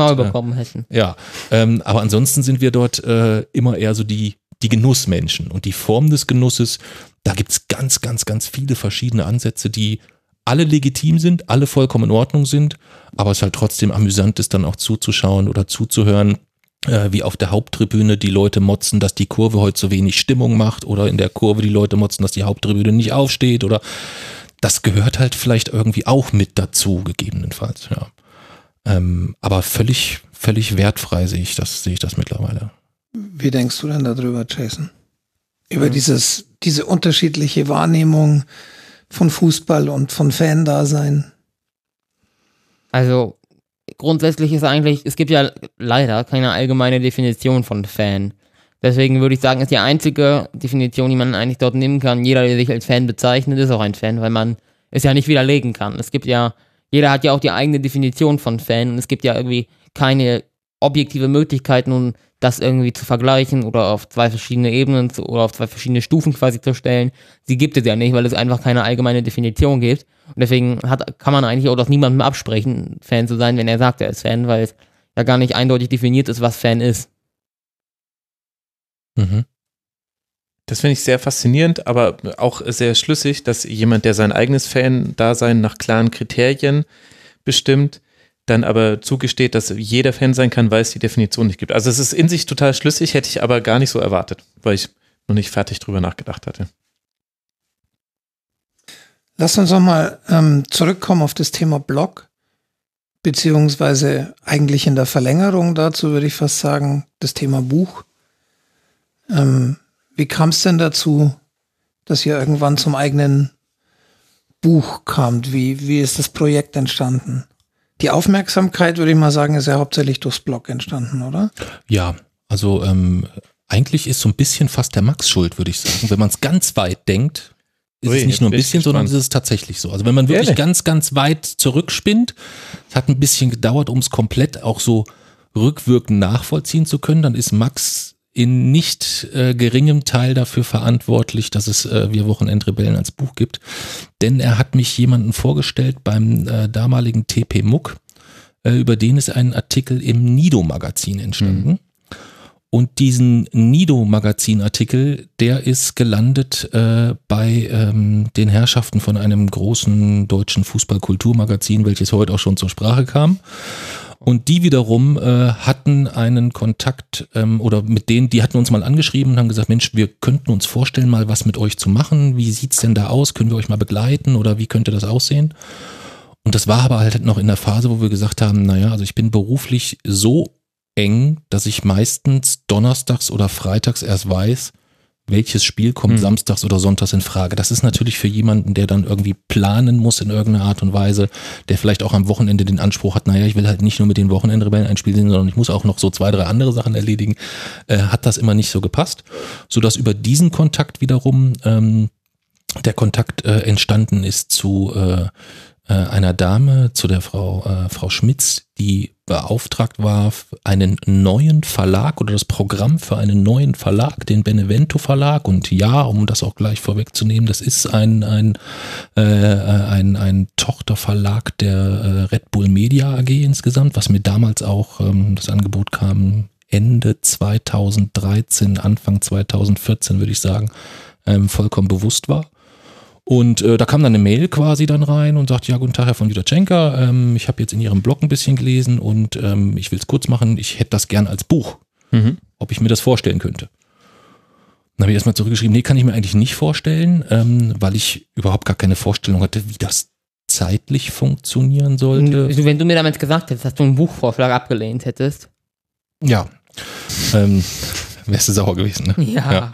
Das Wort sauer wäre eine, unter eine Untertreibung, ein Euphemismus für das, was da passiert wäre. Okay. Jedenfalls sind wir dann so verblieben, dass wir gesagt haben, wir können uns gerne einfach mal unverbindlich treffen. Die Dame war, äh, super angenehm, wir haben kurz telefoniert, sagte dann, Mensch, ich komme hin, wo Sie wollen, sagen Sie mir wann und wie und wo, dann bin ich da und dann unterhalten wir uns einfach mal.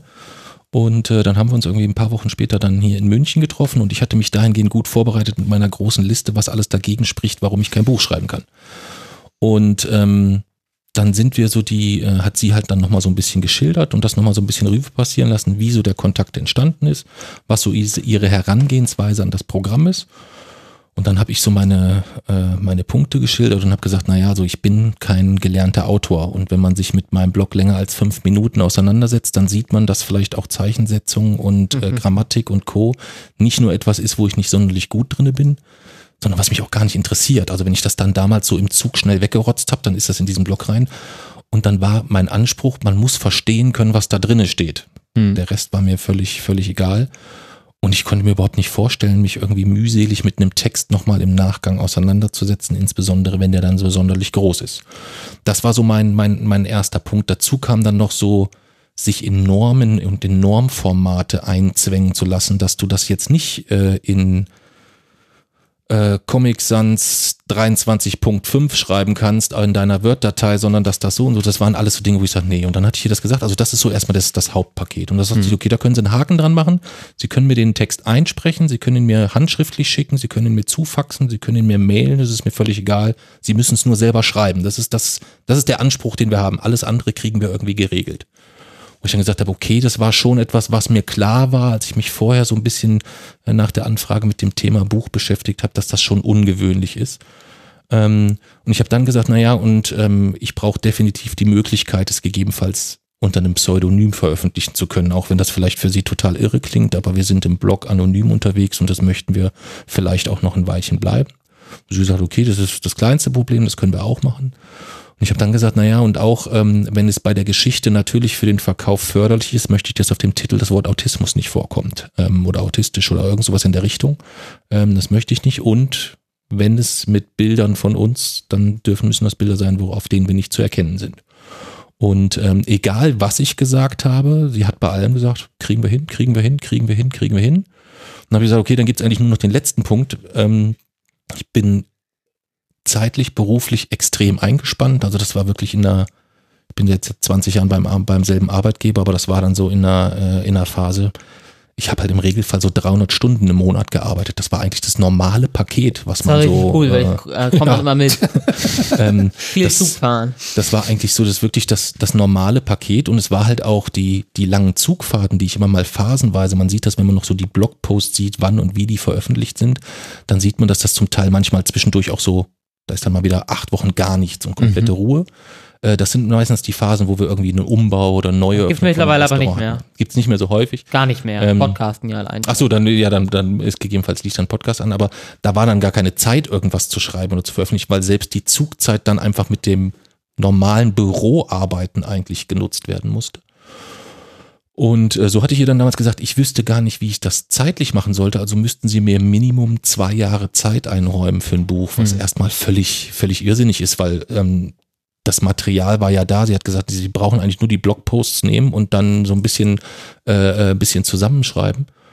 Und ähm, ich habe dann gesagt, also ich brauche Minimum zwei Jahre Zeit. Und sagt sie, okay, kriegen Sie. Ähm, sie kriegen einen Vertrag, Sie tragen den Zeitraum an, wann Sie das Manuskript abgeben. Da würde ich Sie bitten, planen Sie da lieber ein bisschen mehr als ein bisschen weniger. Aber dann sind Sie nicht im ersten Programm oder im zweiten Programm, sondern sind Sie halt im dritten Programm. Das ist unproblematisch. Und dann war der letzte Punkt, ähm, dass ich gesagt habe, naja, und was halt noch dazu kommt, ähm, ich hock mich dann dahin, sag meiner Frau, hör mal zu, ich habe jetzt noch weniger Zeit, weil ich jetzt nachts noch Bücher schreibe.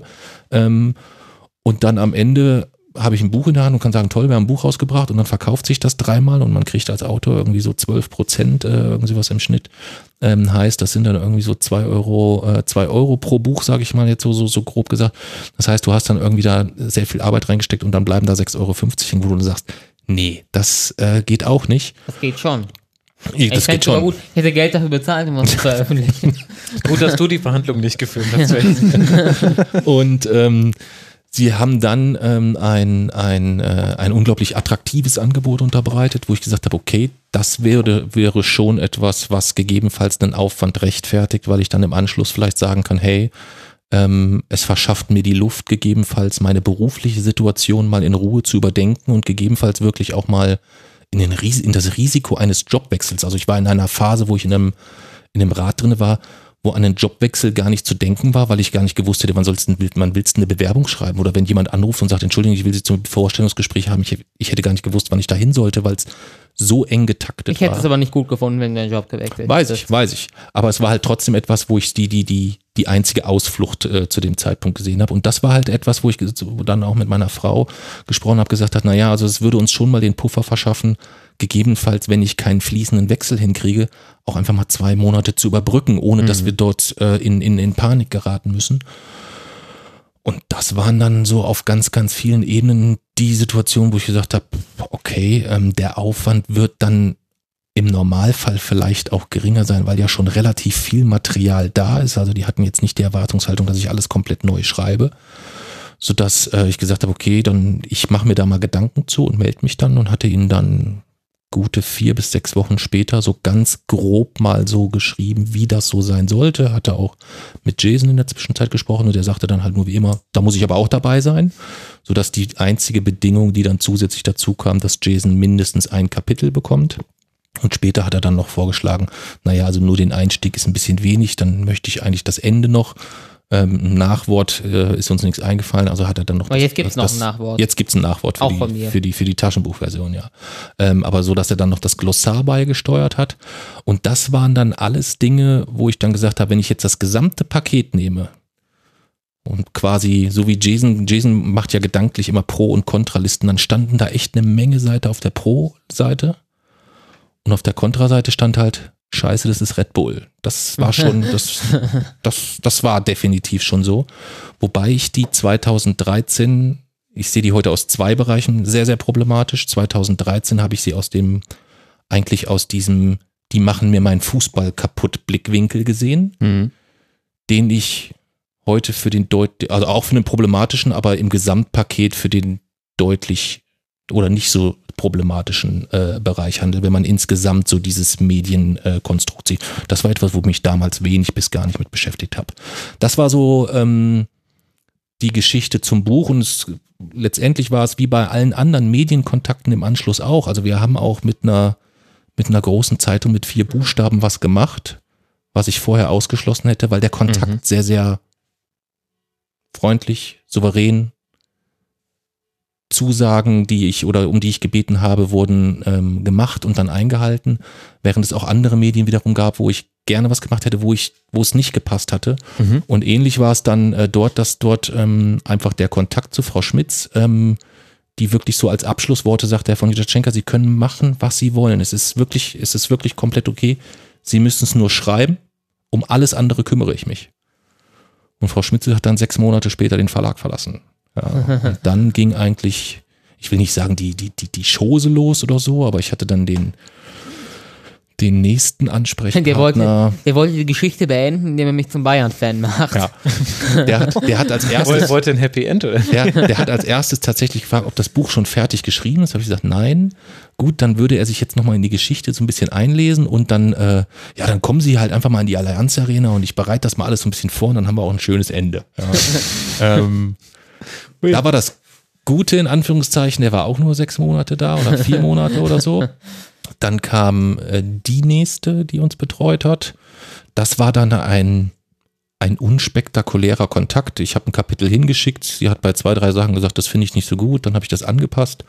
Ähm, Aber so dieses, dieses wirklich richtig gute Gefühl, sich bei der Person, die einen betreut, dass du sagst, ich fühle mich dort gut aufgehoben. Ja, Mhm. das ist so wie, wie heute. Heute ist ein Termin, wo ich mich nicht vorbereite, wo ich jetzt nicht sage, so jetzt musst du erstmal gucken, was ist dieser Max für einer, was stellt der für hinterhältige Fragen und dieser, was ist mit diesem Helmi, was hat's mit dem, mit dem Frank auf sich Wir und so planen weiter. ja die Sendung auch Ähm, seit zwei Jahren. Das ist, das ist bei, bei, bei vielen anderen Medienterminen dann etwas, wo du natürlich erstmal 23 Eventualitäten in alle, in alle Richtungen abklopfst, wo ich mich dann aber immer in einem persönlichen Gespräch gegebenenfalls nochmal sage. Das ist immer so der, der letzte, äh, der letzte ausschlaggebende Punkt.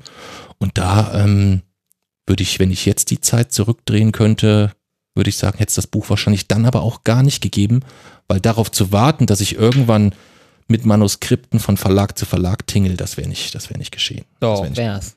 ja, du hättest es, du hättest es vielleicht gemacht, aber ähm, Na, die Idee, die Idee hätte ja vielleicht auch gar nicht existiert, oder? Kam die nicht erst mit der Anfrage nein, von also es, Frau es, Schmitz? die, die, die, die? Planung eines, eines, eines Buches oder so gab's, gab's eigentlich nicht. Es war, Ja, aber jetzt zu diesem Zeitpunkt hätte es eigentlich so oder so ein Buch gegeben, da bin ich mir ziemlich sicher. das auch kann sein, aber es wäre dann vielleicht eins Ja. gewesen, was ähm, du geschrieben hättest und ich hätte das ein, das Vorwort geschrieben oder so. Ich zum weiß Beispiel. es nicht. Ja. Also da ähm, gibt's gibt's so so so äh, Dinge, wo ich im Rückblick sage, hm, Aber wieso hat äh, der erste Verlag mich eigentlich noch nicht als Autor aufgeführt, sondern als erste, zweite? weil wir das damals nicht als Bedingung aufgeführt haben. Wieso nicht? Weil da haben wir nicht dran gedacht. Ja, da haben wir nicht dran gedacht. In der Ta Im Taschenbuch stehe ich Gott sei Dank als Autor drauf. Ja, das ist hier die, wir haben jetzt für die, die Taschenbuchversion haben wir dann äh, nicht mehr im Benevento Verlag, sondern hier im Goldmann Verlag. Hm? Ähm, das hat uns, ja, das hat uns, das hat uns wirklich nochmal gefreut.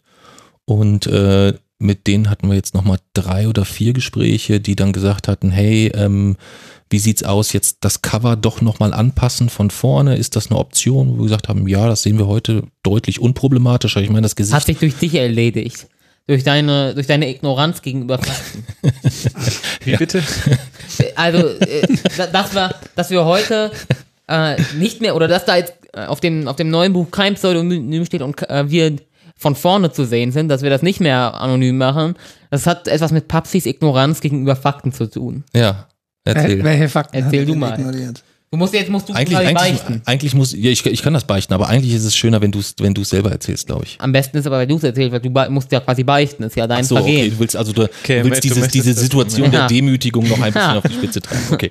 Ähm, wir haben äh, Abgabetermin für das Manuskript gehabt im Mai 2017 und ähm, bis zu dem Zeitpunkt war es eigentlich immer noch etwas, dass äh, wir A im Blog weiterhin Martin und JJ waren, äh, das Impressum immer noch äh, wie seit vielen, vielen Jahren einem äh, wechselnd guten Kumpels gehört. Äh, äh, A, einmal ähm, der, der, der Gerhard aus Hamburg, äh, der uns da immer wieder unterstützt hat, aber auch der, äh, der tatsächlich der Martin äh, aus, aus Essen, der uns da immer wieder geholfen hat.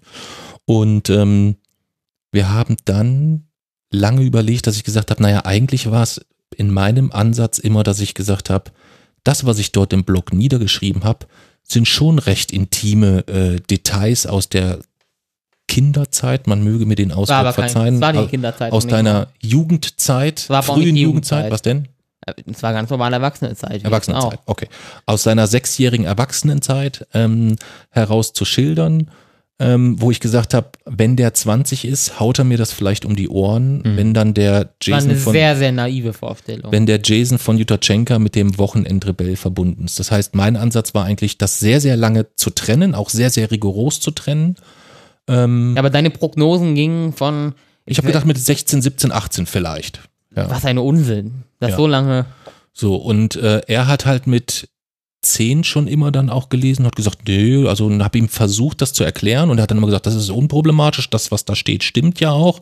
Wo ich sagte, na gut, du kannst ja dich da später nicht darauf berufen, dass dein zehnjähriger Sohn gesagt hat, das ist in Ordnung. Das, das ist ein bisschen schwierig. insgesamt. Aber als, äh, als, die, als das Freirecht auf Selbstbestimmung eingeführt wurde. Genau. Und dann kam eigentlich der Knackpunkt, dass wir ähm, gemerkt haben, so dieses Regelwerk, das, was Jason mit an Regeln hilft, führen wir zu Hause auch ein, hat er vorgeschlagen im Rahmen einer Familienvereinbarung. War eine meiner das- großartigsten Ideen, die ich je hatte. Und äh, das erste Gesetz war halt das freie Recht auf Selbstbestimmung, was halt bedeutet, alles, was wirklich nur ihn selbst betrifft, darf er auch zu 100 Prozent alleine entscheiden. Das heißt, wenn ich nachher hier gehe und er sagt, hey, ich will mit dem mit dem Max gerne noch Horrorfilme gucken bis morgen früh um fünf, dann kann er das grundsätzlich erstmal tun. Da muss der Max noch zustimmen, weil es betrifft ja auch den Max, nicht nur den Jason. Aber ähm, grundsätzlich dürfte ich nicht sagen, also Jason, hör mal zu, der Film ist ab 18, den, das möchte ich nicht, dass du den guckst. Und ähnlich ist es halt äh, gewesen in, in, in dem Fall, dass er immer wieder gesagt hat, nee, das ist in, in Ordnung, du kannst im, wir können im Blog ähm, oder als es dann später auch um die Buchdiskussion ging und die zog sich durch die frühe Anfrage ja sehr, sehr, sehr, sehr lang, ähm, hat er immer gesagt, nee, wir können das unter dem richtigen Namen machen, das ist überhaupt kein Problem. Und ich war immer so ein bisschen verunsichert, meine Frau stand da auch so 50-50 und dann kam halt die Information, dass wir ähm, nominiert sind für den Grimme Online Award. Ähm, die kam dann, ich weiß gar nicht, irgendwie einen Monat vor Abgabe des Manuskripts oder so. Und dann sind wir, habe ich das Jason dann gesagt, weil ich gesagt habe, Mensch, das ist eine tolle Veranstaltung in Köln, da können wir dann mal zusammen hinfahren, wenn du möchtest. Und dann sagt er, ja, okay, wie machen wir das denn mit der Siegerrede? Wer hält die denn dann und so weiter? Wo ich gesagt habe, ho, ho, ho, Jason, das hast du falsch verstanden. Der WDR ist dort nominiert mit einer, äh, mit einer sehr speziellen 3D-Reportage über den Kölner Dom, wo man sich also wirklich da so äh, online bis in die letzten Details des Doms zoomen kann.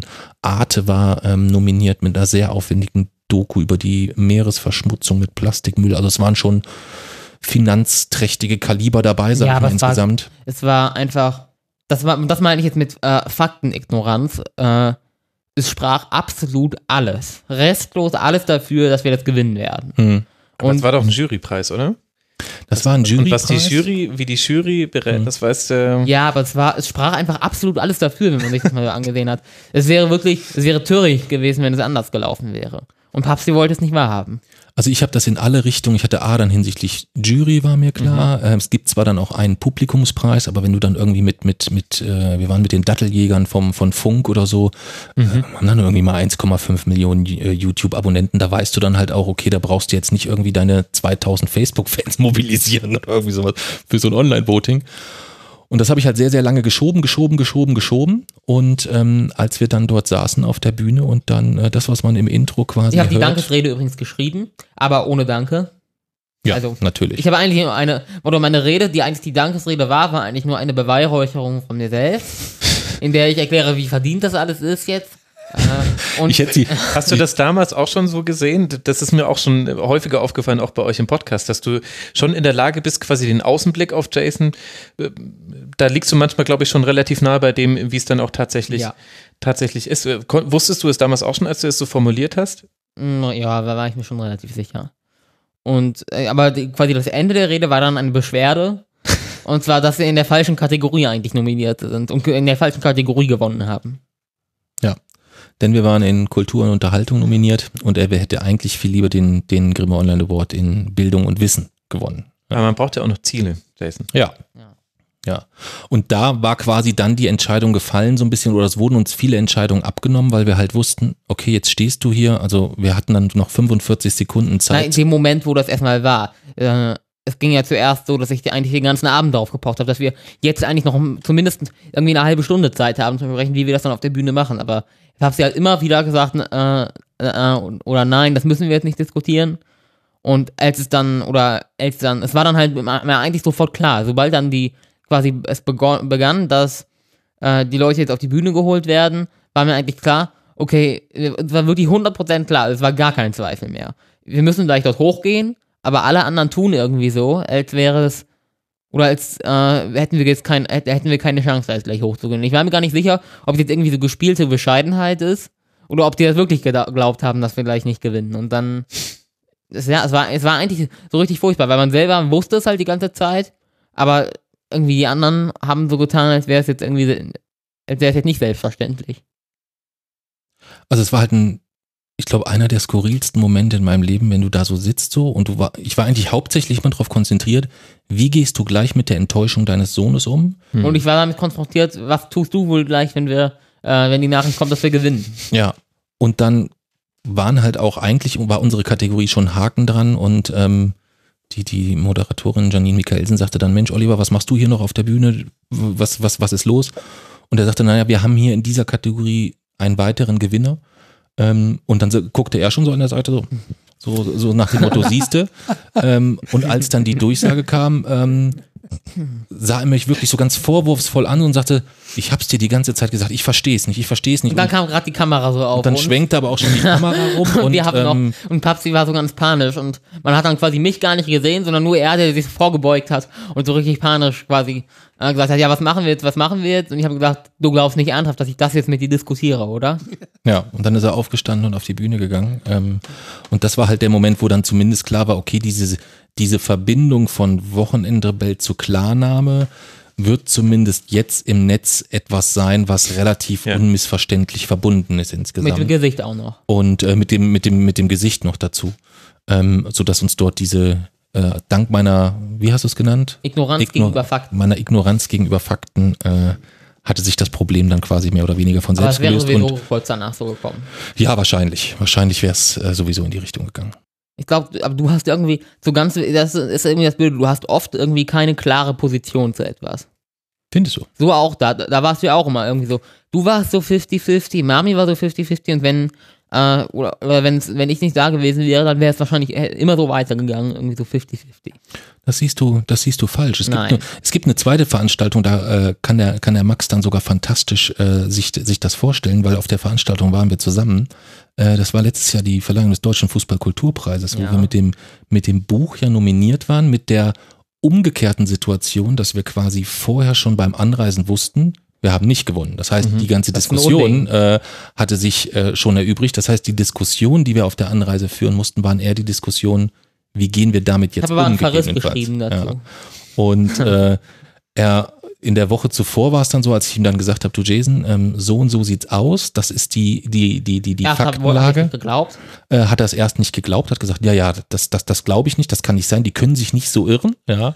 Ähm, und äh, dann wollte er wissen, wer alles in der Jury sitzt, ähm, um dort gegebenenfalls, Mailadressen haben. wo ich wo ich habe schon schwitzend da gesessen und gedacht, oh mein Gott, Jason. ähm, das wird Ich wollte äh, nur die Mailadressen, nicht die richtigen Adressen. Aber vielleicht ist halt auch in so einer Jury manchmal eine Ignoranz von Fakten vorhanden. Oder auch einfach ein anderer Geschmack.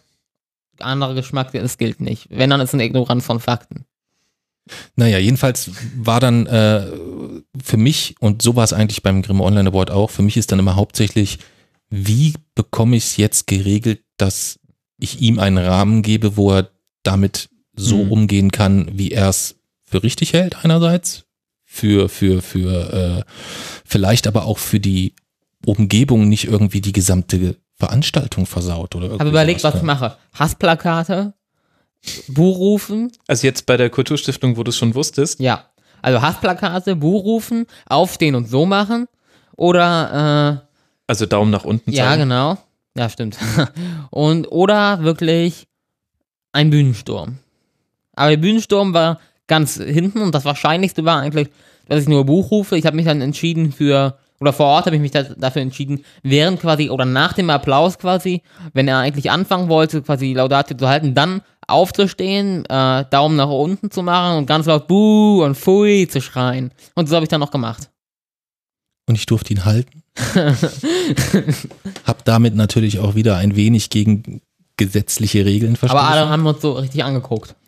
ähm, Also es war komplett Totenstille, nur ich. aber es ist halt etwas, wo das Umfeld ja wenig Verständnis für hat dann insgesamt. Mhm. Das, das, das, das ist ja etwas, was uns ganz, ganz früher sehr, sehr häufig in Straßenbahnen, beim Arzt, beim Supermarkt etc. passiert ist. Dann sitzen da fünf Leute um dich herum, dann lernst du damit umzugehen. Aber so eine Veranstaltung ist dann halt schon nochmal eine andere Hausnummer. Das ist halt nicht der Supermarkt um die Ecke oder so, sondern das war halt schon was, ähm, schon was anderes und das ist dann schon, weiß ich nicht. Ja, aber du hast, ich habe dir das doch vorher gesagt, dass ich das mache. ja, es ist aber dann trotzdem etwas, wo ich eigentlich immer so ein bisschen so als letzte Hoffnung mit habe, dass die Hemmschwelle, wenn es dann da so drin ist und er sieht dann so, dass die dann so hoch ist, dass es nicht, dass es nicht funktioniert. Und wir hatten dann ja ähm, das, das große Glück, das, wusst, das, das große Glück, das wussten wir ja so gar nicht, dass, dass Ludger Schulte uns dann ja in seiner äh, Laudatio zum Buch am Anfang erwähnte, was ihn sofort besänftigt insgesamt. Der, ich habe ihm, dann eine- ich hab ihm dann eine Woche später eine Mail geschrieben, wirklich so eine Riesenmail äh, und mich bei ihm bedankt, ähm, A für die lieben Worte und B, weil ich ihm einfach erklären wollte, wie enorm wichtig diese Worte waren. Wie enorm wichtig, dass er sich überhaupt nicht vorstellen kann, was das auch für ein, für ein Felsklotz war, der von mir dann, als er das dann gehört hat, wurde er sofort ruhig und als dann lobende wurde, das war für ihn schon, das, dann war das auch okay, dann war das Thema durch und wir hatten dann einen schönen Abend und alles war, äh, alles war fein. Aber hast du ernsthaft gedacht, ich mache das dann doch nicht mit Bu und Fui? Ja, zumindest ähm, habe ich gedacht, dass das vielleicht irgendwie etwas ist, was man, was im Applaus dann mal untergeht. Ja oder, gemacht, ähm, wenn der Applaus vorbei war. dass eine Reaktion von jemand, der neben dir sitzt, gegebenenfalls dich dann auch wieder runterfährt oder beruhigt. Mhm. Dann hätte mich nur so. aufgestachelt. Wenn Okay. jemand anders gesagt hätte, lass es. Also es ist halt, ist halt, und das, da, deswegen kam ich darüber, weil es vergleichbar mit dem Grimm Online war. Du hast eigentlich, bist du bei einer, bei etwas sehr Schönem Mhm. Und bist halt trotzdem in ständiger Sorge, wie wird das jetzt hier vonstatten gehen, so insgesamt. Eigentlich war es ja keine Sorge, ich habe es ja gesagt. Ja. Ja. Es war Gewissheit. Ja, aber du hast natürlich den Vorteil, dass du wahrscheinlich die Reaktion deiner Umwelt ganz anders wahrnimmst als dein Papa. Nein, in dem Moment, wenn oder wenn ich so äh, ungerecht in einem bei einem Preis verloren habe, ist es mir eigentlich egal, ob was nun die anderen sagen. Du hast nicht verloren. Doch. das habe ich dir schon ein paar Mal Doch. versucht zu erklären. Doch, das- Wir haben als Wie viele Fußballbücher wurden denn veröffentlicht in dem Jahr, in dem ihr nominiert Ich weiß wart? es nicht. Als eines von wahrscheinlich acht Büchern maximal. Ich weiß es nicht. Aber dennoch, es ist ja dennoch eine Niederlage. Okay. Was hat denn das Buch jetzt im Nachhinein? Wir haben jetzt sehr viel über die Entstehung des Buchs gesprochen und auch warum das jetzt dann unter Klarnamen erschienen ist. Ist dann eben 2017 ist das Hardcover erschienen. Wir Wochenendrebellen, ein ganz besonderer Junge und sein Vater auf Stadiontour durch Europa im Benevento Verlag und jetzt später eben noch die Taschenbuchausgabe im Goldmann Verlag. Aber was hat denn das Buch als dieses Ding, wie es jetzt hier auf diesem Tisch liegt, dann in der Retrospektive für euch bedeutet? Willst du dazu beginnen? Oder? Ich fang du an. Ähm, also es war zunächst erstmal äh, etwas, wo ich ähnlich wie in meinem Job erstmal so dran gehe und sage, okay, du hast da jetzt was geschrieben, du musst jetzt wissen, was hast du jetzt im Anschluss gegebenenfalls noch zu tun. Das heißt, ich habe Mhm. gefragt, hey, muss ich, wenn das Buch im Laden steht, gibt es da noch irgendwas, was mein Job ist oder ist das dann das Thema dann durch und das liegt dann im Laden und ist dann fertig? Und ähm, dann gab es äh, den, den, den, den einzigen Termin, den wir dann vor Ort in Walz, glaube ich, war das, wenn ich mich recht erinnere. Nee, Salzburg. Salzburg war das direkt. Äh, in so einem kleinen, äh, so kleinen Dachgeschossbüro saßen wir dann da oben. Da war dann irgendwie Vertrieb und Marketing und da wurde dann halt mit Begrifflichkeiten um sich geschmissen, wo ich gedacht habe, okay, kenne ich mich alles nicht aus, weiß ich alles nicht. Ähm, und äh, äh, sie würden dann, und es gab dann die großen, die großen Listen, wer da jetzt alles kontaktet wird und äh, hast du nicht gesehen und was sich dann daraus alles ergibt. Dann habe ich gesagt, okay, äh, das heißt, ich muss mir dann irgendwie in der Veröffentlichungswoche dann Urlaub nehmen oder, oder wie, nein, nein, das, äh, das kriegt man dann irgendwie alles auch so hin und so weiter. Und es passierte dann irgendwie tatsächlich auch durch diese Wechseleien eigentlich nicht viel, weil ich wurde dann übergeben an jemanden von, äh, von, äh, von Marketing quasi. Äh, da wurde dann ein, äh, ein Termin vereinbart für das Veröffentlichungswochenende. Da sind wir dann in, in, in, in Wien gewesen, zusammen mit einem, äh, mit einem Redakteur vom, äh, vom Kurier.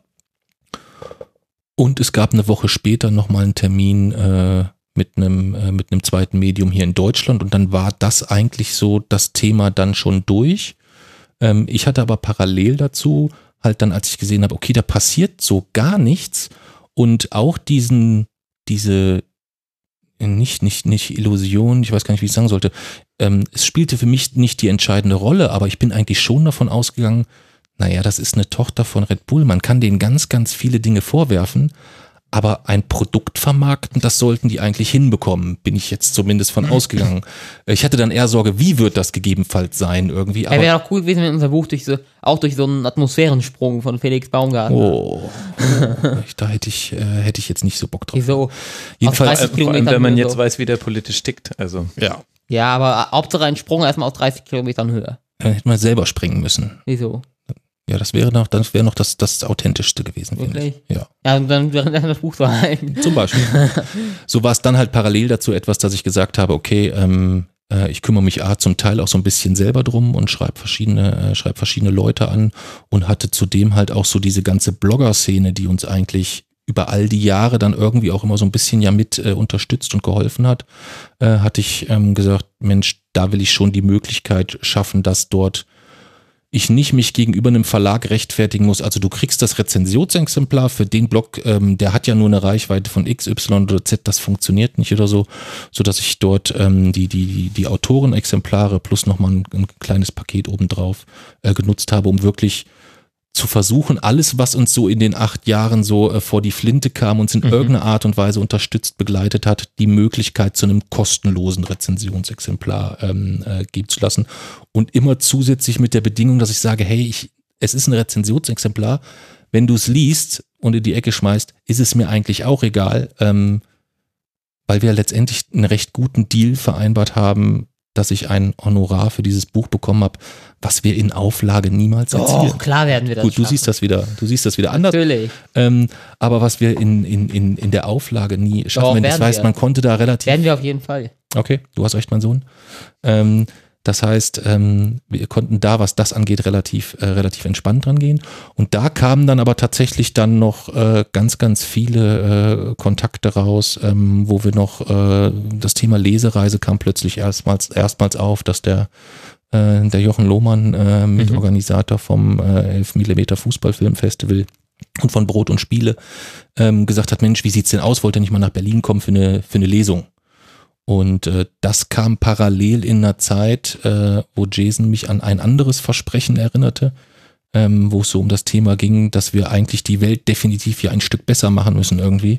So dass ich gesagt habe, weißt du was, Jason, wir machen jetzt so eine Lesereise, wir machen Berlin und wir kriegen auch in Hamburg, hatte ich mittlerweile schon äh, einen Kontakt zum, zum, äh, zum äh, Mike vom, äh, vom FC St. Pauli, äh, beziehungsweise vom, vom Übersteiger oder vom äh, Millanton-Podcast. Und ähm, so dass klar war, okay, wir haben zwei Lesungsorte und dann fahren wir dahin und das kostet die nichts und wir machen das umsonst und dann gibt's am Ende, sammeln wir ein paar Spenden ein und das überweisen wir an irgendeinen schönen Verein oder an irgendeine Stiftung, die was Gutes tun, dann ist auch dieses Versprechen abgehakt. Das war eigentlich so dann der Moment, wo es mal wieder eskaliert, so ein bisschen. Das ist nicht eskaliert. Das war, das war eigentlich logisch. Ich habe es ja, ich habe selber angekündigt. Ja, aber nicht bei, du hast es nicht äh, angekündigt, als ich dir in zwei Terminen zugestimmt hast. Du hast es dann auf, den das war Lesung, auf der Lesung hast du es dann Bei angekündigt. Anwesenheit der Presse, klar. Ja. Ohne es mit ja- mir zu besprechen. Ja, dreimal. Was hast du denn angekündigt? Du musst die Hörerinnen und Hörer, die das noch nicht wissen, ein bisschen ins Boot holen. Dass wir halt ein festes Spendenziel ausmachen und nicht nur irgendwie zwei Lesungen, sondern dass wir halt so, erst habe ich gesagt, wir so lange lesen, bis wir 10.000 Euro voll machen. Als wir die 10.000 Euro dann voll hatten, habe ich gesagt, wir werden so lange lesen, bis wir 25.000 Euro voll machen. Und als wir die 25.000 Euro hatten, habe ich gesagt, ich werde nochmal ein separates Spendenziel von 10.000 Euro ausrufen. Und die Spenden sammelt ihr eben im Rahmen eurer, eurer Lesereise, dass ihr einfach äh, vorstellt, für wen ihr spendet. Das ist die Nevin Subotic Stiftung. Da können wir, denke ich, gleich auch noch kurz drüber reden, wie, wie ihr da drauf gekommen seid. Und ähm, dann spenden eben die Anwesenden bei, der bei den Lesereisen vor Ort. Und aktuell steht ihr bei 32.500 Euro. Ich habe aufgerundet, bevor du mich korrigieren möchtest. ähm, die ihr allein durch das Lesen eures Buches gesammelt habt. Mhm. Und warum die Nevin Subotic Stiftung? Also es war recht früh klar, dass wir, äh, dass wir das Thema Autismus, so wie es in den, so wie es medial beleuchtet wird, ähm, so wie es äh, sei, sei es YouTube, sei es Google, wo auch immer man schaut, selbst der Wikipedia-Eintrag wird von vielen, vielen Autisten als sehr, sehr kritisch beäugt insgesamt, Mhm. weil er in der Formulierung äh, teilweise recht, un, recht unglücklich ist, ähm, so dass wir eigentlich nie den Eindruck erwecken wollten, es hat auf dem Cover des Buchs steht nichts über Autismus. Mhm. Ähm, es ist, es gehört zum Rahmen der Geschichte dazu, ja. Aber wir wollten nichts in dem Kontext Autismus tun oder machen, weil auch nicht der Eindruck entstehen sollte, dass das Autismus etwas ist, wo man etwas gegen tun muss oder so in irgendeiner Art, äh, in irgendeiner Art und Weise. Das heißt, das Thema war ähm, relativ schnell raus. Ähm, und wenn man dann so sagt, okay, was ist noch Thema des Buchs? Das ist das Thema Fußball. Was findet man so in dem Bereich? Ähm, dann ist das etwas, wo man halt sehr, sehr schnell bei der Nevin Subotic Stiftung landet. Ähm, A, weil es selber ein unfassbar guter Typ ist ähm, und wo ich halt bei allen weiteren, es gibt ja mittlerweile wirklich, äh, sei es die, die, Robert Enke Stiftung, die einen sehr, sehr guten Job macht, selbst die Philipp Lahm Stiftung macht einen fantastischen Job, halt medial nicht so präsent und äh, er hat da, es gibt da eine andere Herangehensweise, aber ich hatte halt bei, äh, bei der Nev Subotic Stiftung am ehesten den Eindruck von dem, was ich von außen gesehen habe, dass da wirklich persönlich jemand dahinter steht, weil er sagt, ihm ist das, ihm ist der Inhalt oder das Ziel wichtig gegebenenfalls. Und ähm, wir sind dann, äh, oder ich bin beim ersten Mal, bin ich dann alleine hingefahren nach, nach Dortmund, habe mich dann dort mit, ähm, mit jemandem getroffen und habe gesagt, okay, wir werden jetzt äh, eine Lesereise machen. Da wird jetzt nicht viel beisammenkommen, aber vielleicht gibt's auch noch zwei, drei andere Spinnereien, was uns, äh, was uns nächstes Jahr äh, einfällt. Und ähm, ich würde gern mehr über eure Arbeit erfahren, weil ich wollte halt nicht irgendwie, dass mir da ein, weiterer Fauxpas unterläuft, dass ich irgendwas nicht berücksichtige in irgendeiner Art und Weise. Und als ich dann von der Arbeit gehört habe, ähm, was und wie und ähm, äh, auch so, so, so zwei, drei Anekdötchen drumherum gehört habe, äh, war ich dann schon extrem angetan, weil ich gesagt habe, wow, ähm, ich habe es mir effektiv und nachhaltig vorgestellt, aber es war also wirklich so komplett bis ins letzte Detail durchdacht und du hast halt auch in diesem Büro gespürt, wie da jeder mit, mit wirklich mit, mit Leidenschaft dabei ist und nicht einfach, dass das für die da irgendwie auch zum Teil einfach nur ein Job ist oder so. Und das war dann etwas, wo auf, auf diesem Fuß hat Jason mich dann erwischt, dass wir aus den, wir machen mal zwei Lesungen.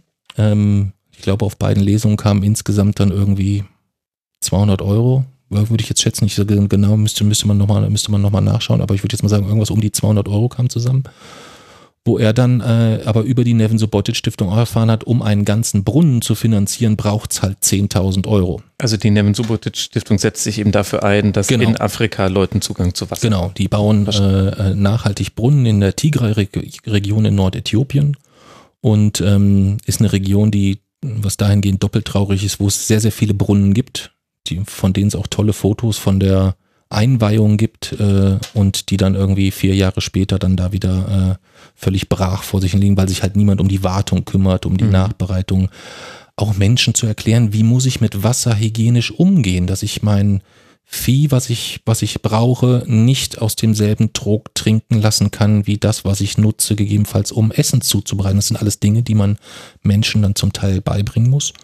Und ähm, als ich Jason dann damals, äh, als ich von dem Termin zurückkam äh, und äh, so in der Zusammenfassung wir uns den, den, den Bericht angeschaut haben, er konnte das dann gar nicht fassen. Er hat gesagt, ja wie, die haben keinen Zugang zu Wasser.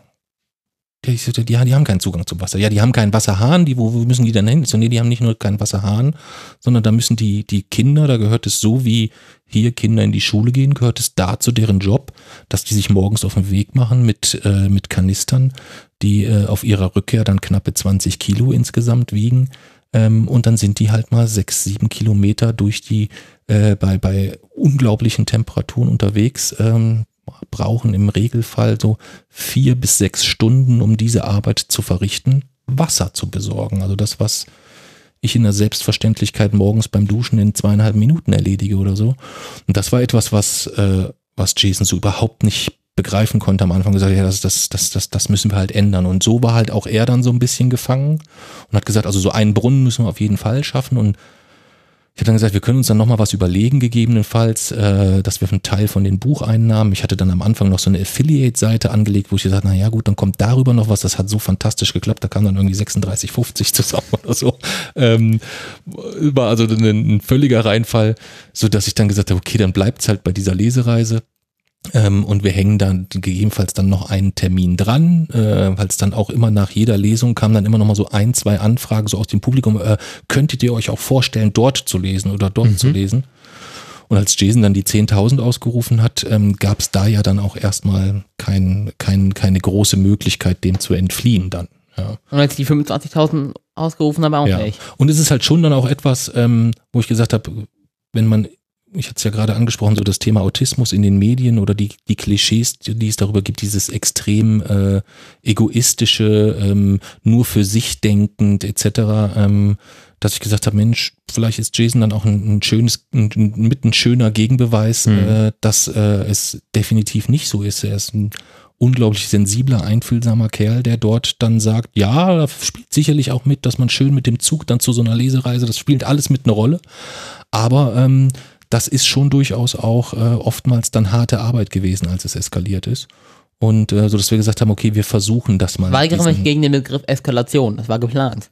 Ja, für dich war es geplant. Für mich war halt ähnlich wie Grimme Online Award ist nicht möglich. Habe ich halt gerechnet, habe gedacht, nach zwei Lesungen hast du 200 Euro, du sollst jetzt auf Lesereise gehen, bis es 10.000 Euro sind. Da ist mir schon ein bisschen schwummerig geworden, mhm. wo ich gesagt habe, wie gehst du das an, so dass wir dann angefangen haben. Wir hatten vorher noch nicht mal eine Spendendose. Also bei der ersten Lesung habe ich dann auf dem Weg zur Lesung habe ich gesagt zum Jochen, hast du irgendeine Vase da, irgendwo, wo die dann mal ihren Euro reinschmeißen können? Ähm, so dass wir dann äh, Flyer-Material von der Subotic Stiftung etc., also so zwei, drei Sachen optimiert haben. Jason dann seinen eigenen Text geschrieben hat für die Lesereise, wo er wirklich dieses Gesamtprojekt der Nevin Subotic Stiftung einfach mal vorstellt, auch die Rahmenbedingungen, mhm. das Thema Wasser aus unterschiedlichsten Seiten beleuchtet. Und plötzlich bist du dann irgendwie bei den Offenbacher Kickers und äh, du gehst mit 800 Euro Spende nach Hause oder so, ja, wo du dann merkst, okay, ähm, die Leute haben A, das Vertrauen zu dir. Also wir machen das immer sehr transparent, dass wir mit dem Veranstalter zusammen an dem Abend noch das Geld zählen, dass die Leute wissen, okay, die finanzieren nicht ihre Reisen dadurch mhm. oder so. Ähm, und können es dann äh, 24 Stunden später im Blog dann quasi auf dem, äh, in dem Konto dann ganz transparent auch nachvollziehen, dass das Geld A von uns zu 100 Prozent weitergeleitet worden ist und das Schöne ist halt bei der Nevin Subotic Stiftung, dass auch alle Rahmenkosten, die sonst bei Stiftungen durchaus ja mal entstehen, Verwaltungskosten, Reisekosten etc., bei der Nevin Subotic Stiftung äh, zu 100 Prozent von Nevin getragen werden. Das heißt, ähm, dieses 100 Prozent Wash-Projekt, ähm, äh, so wie sie es nennen, bedeutet wirklich, dass jeder Euro, der bei der Subotic Stiftung landet, zu 100 Prozent direkt in ein Projekt einfließen kann, was sie vor Ort mit ähm, äh, renommierten Firmen durchführen. Und wo Nevin jetzt, die sind jetzt gerade ja erst wieder zurückgekommen vor vier, fünf Wochen oder so. Ähm, äh, einmal im Jahr ist das eigentlich immer so die, die erste Phase der, der Fußball-Profi-Erholung für ihn, dass er äh, A ins Büro nach Dortmund, wo er aber häufiger ist, dann aber auch nach Äthiopien äh, fliegt und jetzt seit letztem Jahr immer dann auch mit Teilen äh, der Unterstützer. Und wie viele Stationen hat jetzt die Lesereise gemacht, wenn ihr jetzt eben bei diesen beeindruckenden 32.000 Euro angekommen seid inzwischen? Ähm, so, circa. Ich denke, es sind jetzt irgendwas zwischen 35 und 40 Lesungen. Ähm, wobei die, die Spendensumme zum Teil dann, äh, zum Teil waren es diese Affiliate-Einnahmen vom Anfang. Wir haben dann äh, eine, äh, einige Medientermine gehabt, wo uns eine Aufwandsentschädigung oder ein Honorar angeboten wurde, je nachdem, wo wir gesagt haben, nee, das soll entweder direkt oder es geht über uns dann dorthin. Mhm. Ähm, und das ging so weit, dass es letztes Jahr, nee, dieses Jahr war das sogar, äh, wir dann, äh, dann sogar für Vorträge auf einer internationalen Autismuskonferenz gebucht wurden, wo du dann so stehst, denkst du, was läuft hier war eigentlich? Cool. Ja, aber wo du dann erstmal so denkst, was läuft hier eigentlich für ein Film? Äh, ja, wieso? Naja, weil alle so einen mega professionellen Vortrag mit Präsentation und allem drum und dran. Ich habe mich doch eigentlich so gefühlt, als wäre ich schon immer da gewesen. Ja, Weiß ich nicht. Also es war, äh, ich fand es ein bisschen seltsam und du standst da, wir hatten halt nichts vorbereitet. Also es ging um das Thema äh, Beziehung erleben. Mhm. Und wir durften halt dementsprechend dann auch nicht irgendwie so unsere klassisches, äh, äh, unsere klassisches Lesereisen-Programm ist falsch gesagt. Wir haben immer so einen groben Rahmen, ähm, wo wir wissen, das ist so ungefähr, wie es läuft. Aber so im Detail kann man das gar nicht planen. Aber da hatten wir halt einfach eine Stunde, wo wir über unsere Beziehung dann sprechen äh, sollten oder eigentlich einen Vortrag halten sollten. Und dann haben wir einfach spontan eine Stunde über unsere Beziehung dort auf der Bühne gesprochen und haben dort dann auch äh, einer internationalen Konferenz angemessen dann halt auch ein höheres Honorar bekommen, was wir dort spenden konnten. Und dass es halt immer wieder äh, völlig irre und Verrückte gibt, die im Rahmen ihrer Saisonspende äh, mhm. Liebe Grüße an den Gunnar nach Wien äh, in diesem Fall, äh, der jetzt schon gesagt hat, ihr, ihr könnt gar nicht Ende August aufhören. Ich möchte meine Saisonspende auch im nächsten Jahr äh, gerne wieder eurem Projekt zugutekommen lassen. Kann, kann er doch trotzdem. Ja, wir werden dann, werden da eine Lösung finden. Also das ist jetzt nicht das Thema. Ähm, und so auf unterschiedlichsten Wegen äh, ganz, ganz viele Menschen so kleinere Ideen auch haben, wo sie sagen, Mensch, ich unterstütze euch auf diesem Weg oder ich mache das so und so. Äh, und dann wirklich diese, diese immense Summe zusammengekommen ist, die ich nicht für möglich gehalten hätte. Definitiv mhm. nicht. Ganz, ganz sicher nicht. Und die auch ähm, mich ähm, immer noch so ein bisschen aus den, aus den Socken haut. Das ist Sind's Geld in der normal. Größenordnung, wo ich sonst nicht mit, mit hantiere. Ähm, Jason sieht das ein bisschen, bisschen entspannter, aber es ist jetzt halt auch äh, ein Cut erreicht, äh, die 10.000 Euro Ansage ohne Rücksprache, okay. Da habe ich mich im Nachgang auch ein bisschen gefreut über sein Engagement, über seine aber dann, Hartnäckigkeit. Dann habe ich ja noch die 25.000 Euro Ansage gemacht und die, äh, oder die, die, Spendensammlung ist mit dem Ende der Lesereise ja nicht vorbei, weil ich habe ja da, äh, in Mönchengladbach nochmal ein 10.000 Euro Ziel ausgerufen. Ja. Deswegen ist der, die Spendensammlung ja mit der Lesereise nicht vorbei. Ja, wobei man da aber auch dann trennen muss, bei den 25.000 Euro ist mir dann schon ein bisschen der Kragen geplatzt, weil mhm wir standen irgendwie bei 9,5 oder irgendwie sowas und du wusstest dann so, Jetzt oh, ist jetzt, es gleich. jetzt ist es echt mal so, das, das, es, es nähert sich einem Ende und äh, einem Ende, dem, es geht ja nicht darum, dass man sich nicht freut, was Gutes zu tun, aber du bist halt wieder kontinuierlich unterwegs, du hast wieder Ja, eine Frau, sich eine so Tochter. auch nicht zu- geändert. Ja, trotzdem. Ja, nein, Ähm, nicht trotzdem. Das macht ja keinen Unterschied. Das heißt, trotzdem ist immer sowas. Was macht es denn für einen Unterschied, ob wir nun auf Lesereise sind oder ob du halt arbeitest und ich mitkomme? Du hast recht, mein Sohn. Ähm, zu Hause wartet trotzdem eine Frau und eine Tochter, die mich gerne mal zu Gesi äh, Gesicht bekommen würden. Aber die Verknüpfung ist dort Unsinn, weil sie hätte dich, Ja, nach Ende der Lesereise werden sie dich ja nicht öfter sehen. du hast recht, mein Sohn. Ähm, was wir zwar so oft wie möglich miteinander verknüpft haben, also zur Lesung in Dortmund sind die dann mitgekommen, wir sind dann das Wochenende da geblieben, aber es, es bläht halt dann auch wieder die Kosten auf, die ja schon da sind. Also es ist ja jetzt Ja. nicht so, dass wir dort, äh, äh, auch wenn wir komplett äh, umsonst äh, äh, auftreten, in Anführungszeichen, dass da nicht dann doch im Hintergrund Kosten entstehen, die wir dank seines, äh, äh, er ist da nicht, er ist ja sehr genügsam im Regelfall, ich auch. Also von daher ist es jetzt nicht so, dass wir dort irgendwie äh, pauschal 500 Euro brauchen, um irgendwo ein Wochenende zu verbringen oder so. Aber du musst äh, eine Übernachtung häufig mit einplanen ähm, und auch wenn dort viele nette Angebote immer kommen, Mensch, ihr könnt hier bei uns oder so, das ist halt dann halt schon ein bisschen, äh, Müssen wir bisschen, machen. ein bisschen, ein bisschen schwierig. Ja, Ja, was? Ähm, wir können ja sogar aktiv nachfragen. ja, das können wir, können wir gerne beim nächsten Mal, ma- äh, beim nächsten Mal machen. Wirklich? Ähm, Wirklich? ja, so ist das dann etwas, das bei den 25.000 Euro für mich, als er das angekündigt hat, gesagt, jetzt ist Schluss. Also jetzt kümmern wir uns noch um die Städte, die jetzt noch so in der Pipeline sind. Es gab also ganz, ganz viele Städte, die ähm, Rostock oder so zum Beispiel, mit denen diskutieren wir jetzt seit anderthalb Jahren, wo wir immer gucken, wann kommen die nächsten Spieltagsansetzungen, okay, Ja. wann spielt Hansa, wie ist es möglich, mit dem Zug an einem Wochenende, wo keine Ferien sind, hinzukommen, eine Lesung zu haben und wieder zurück und im Idealfall vielleicht auch noch ein Hansa-Spiel, wenn du schon mal da bist oder so. Äh, deswegen schieben wir dort immer so ein bisschen und da habe ich halt gesagt, jetzt ist Schluss, Und ich habe trotzdem nochmal, jetzt machen wir nur noch die Lesungen in den Städten, die noch offen sind und für die Restsumme musst du dir selber was einfallen lassen.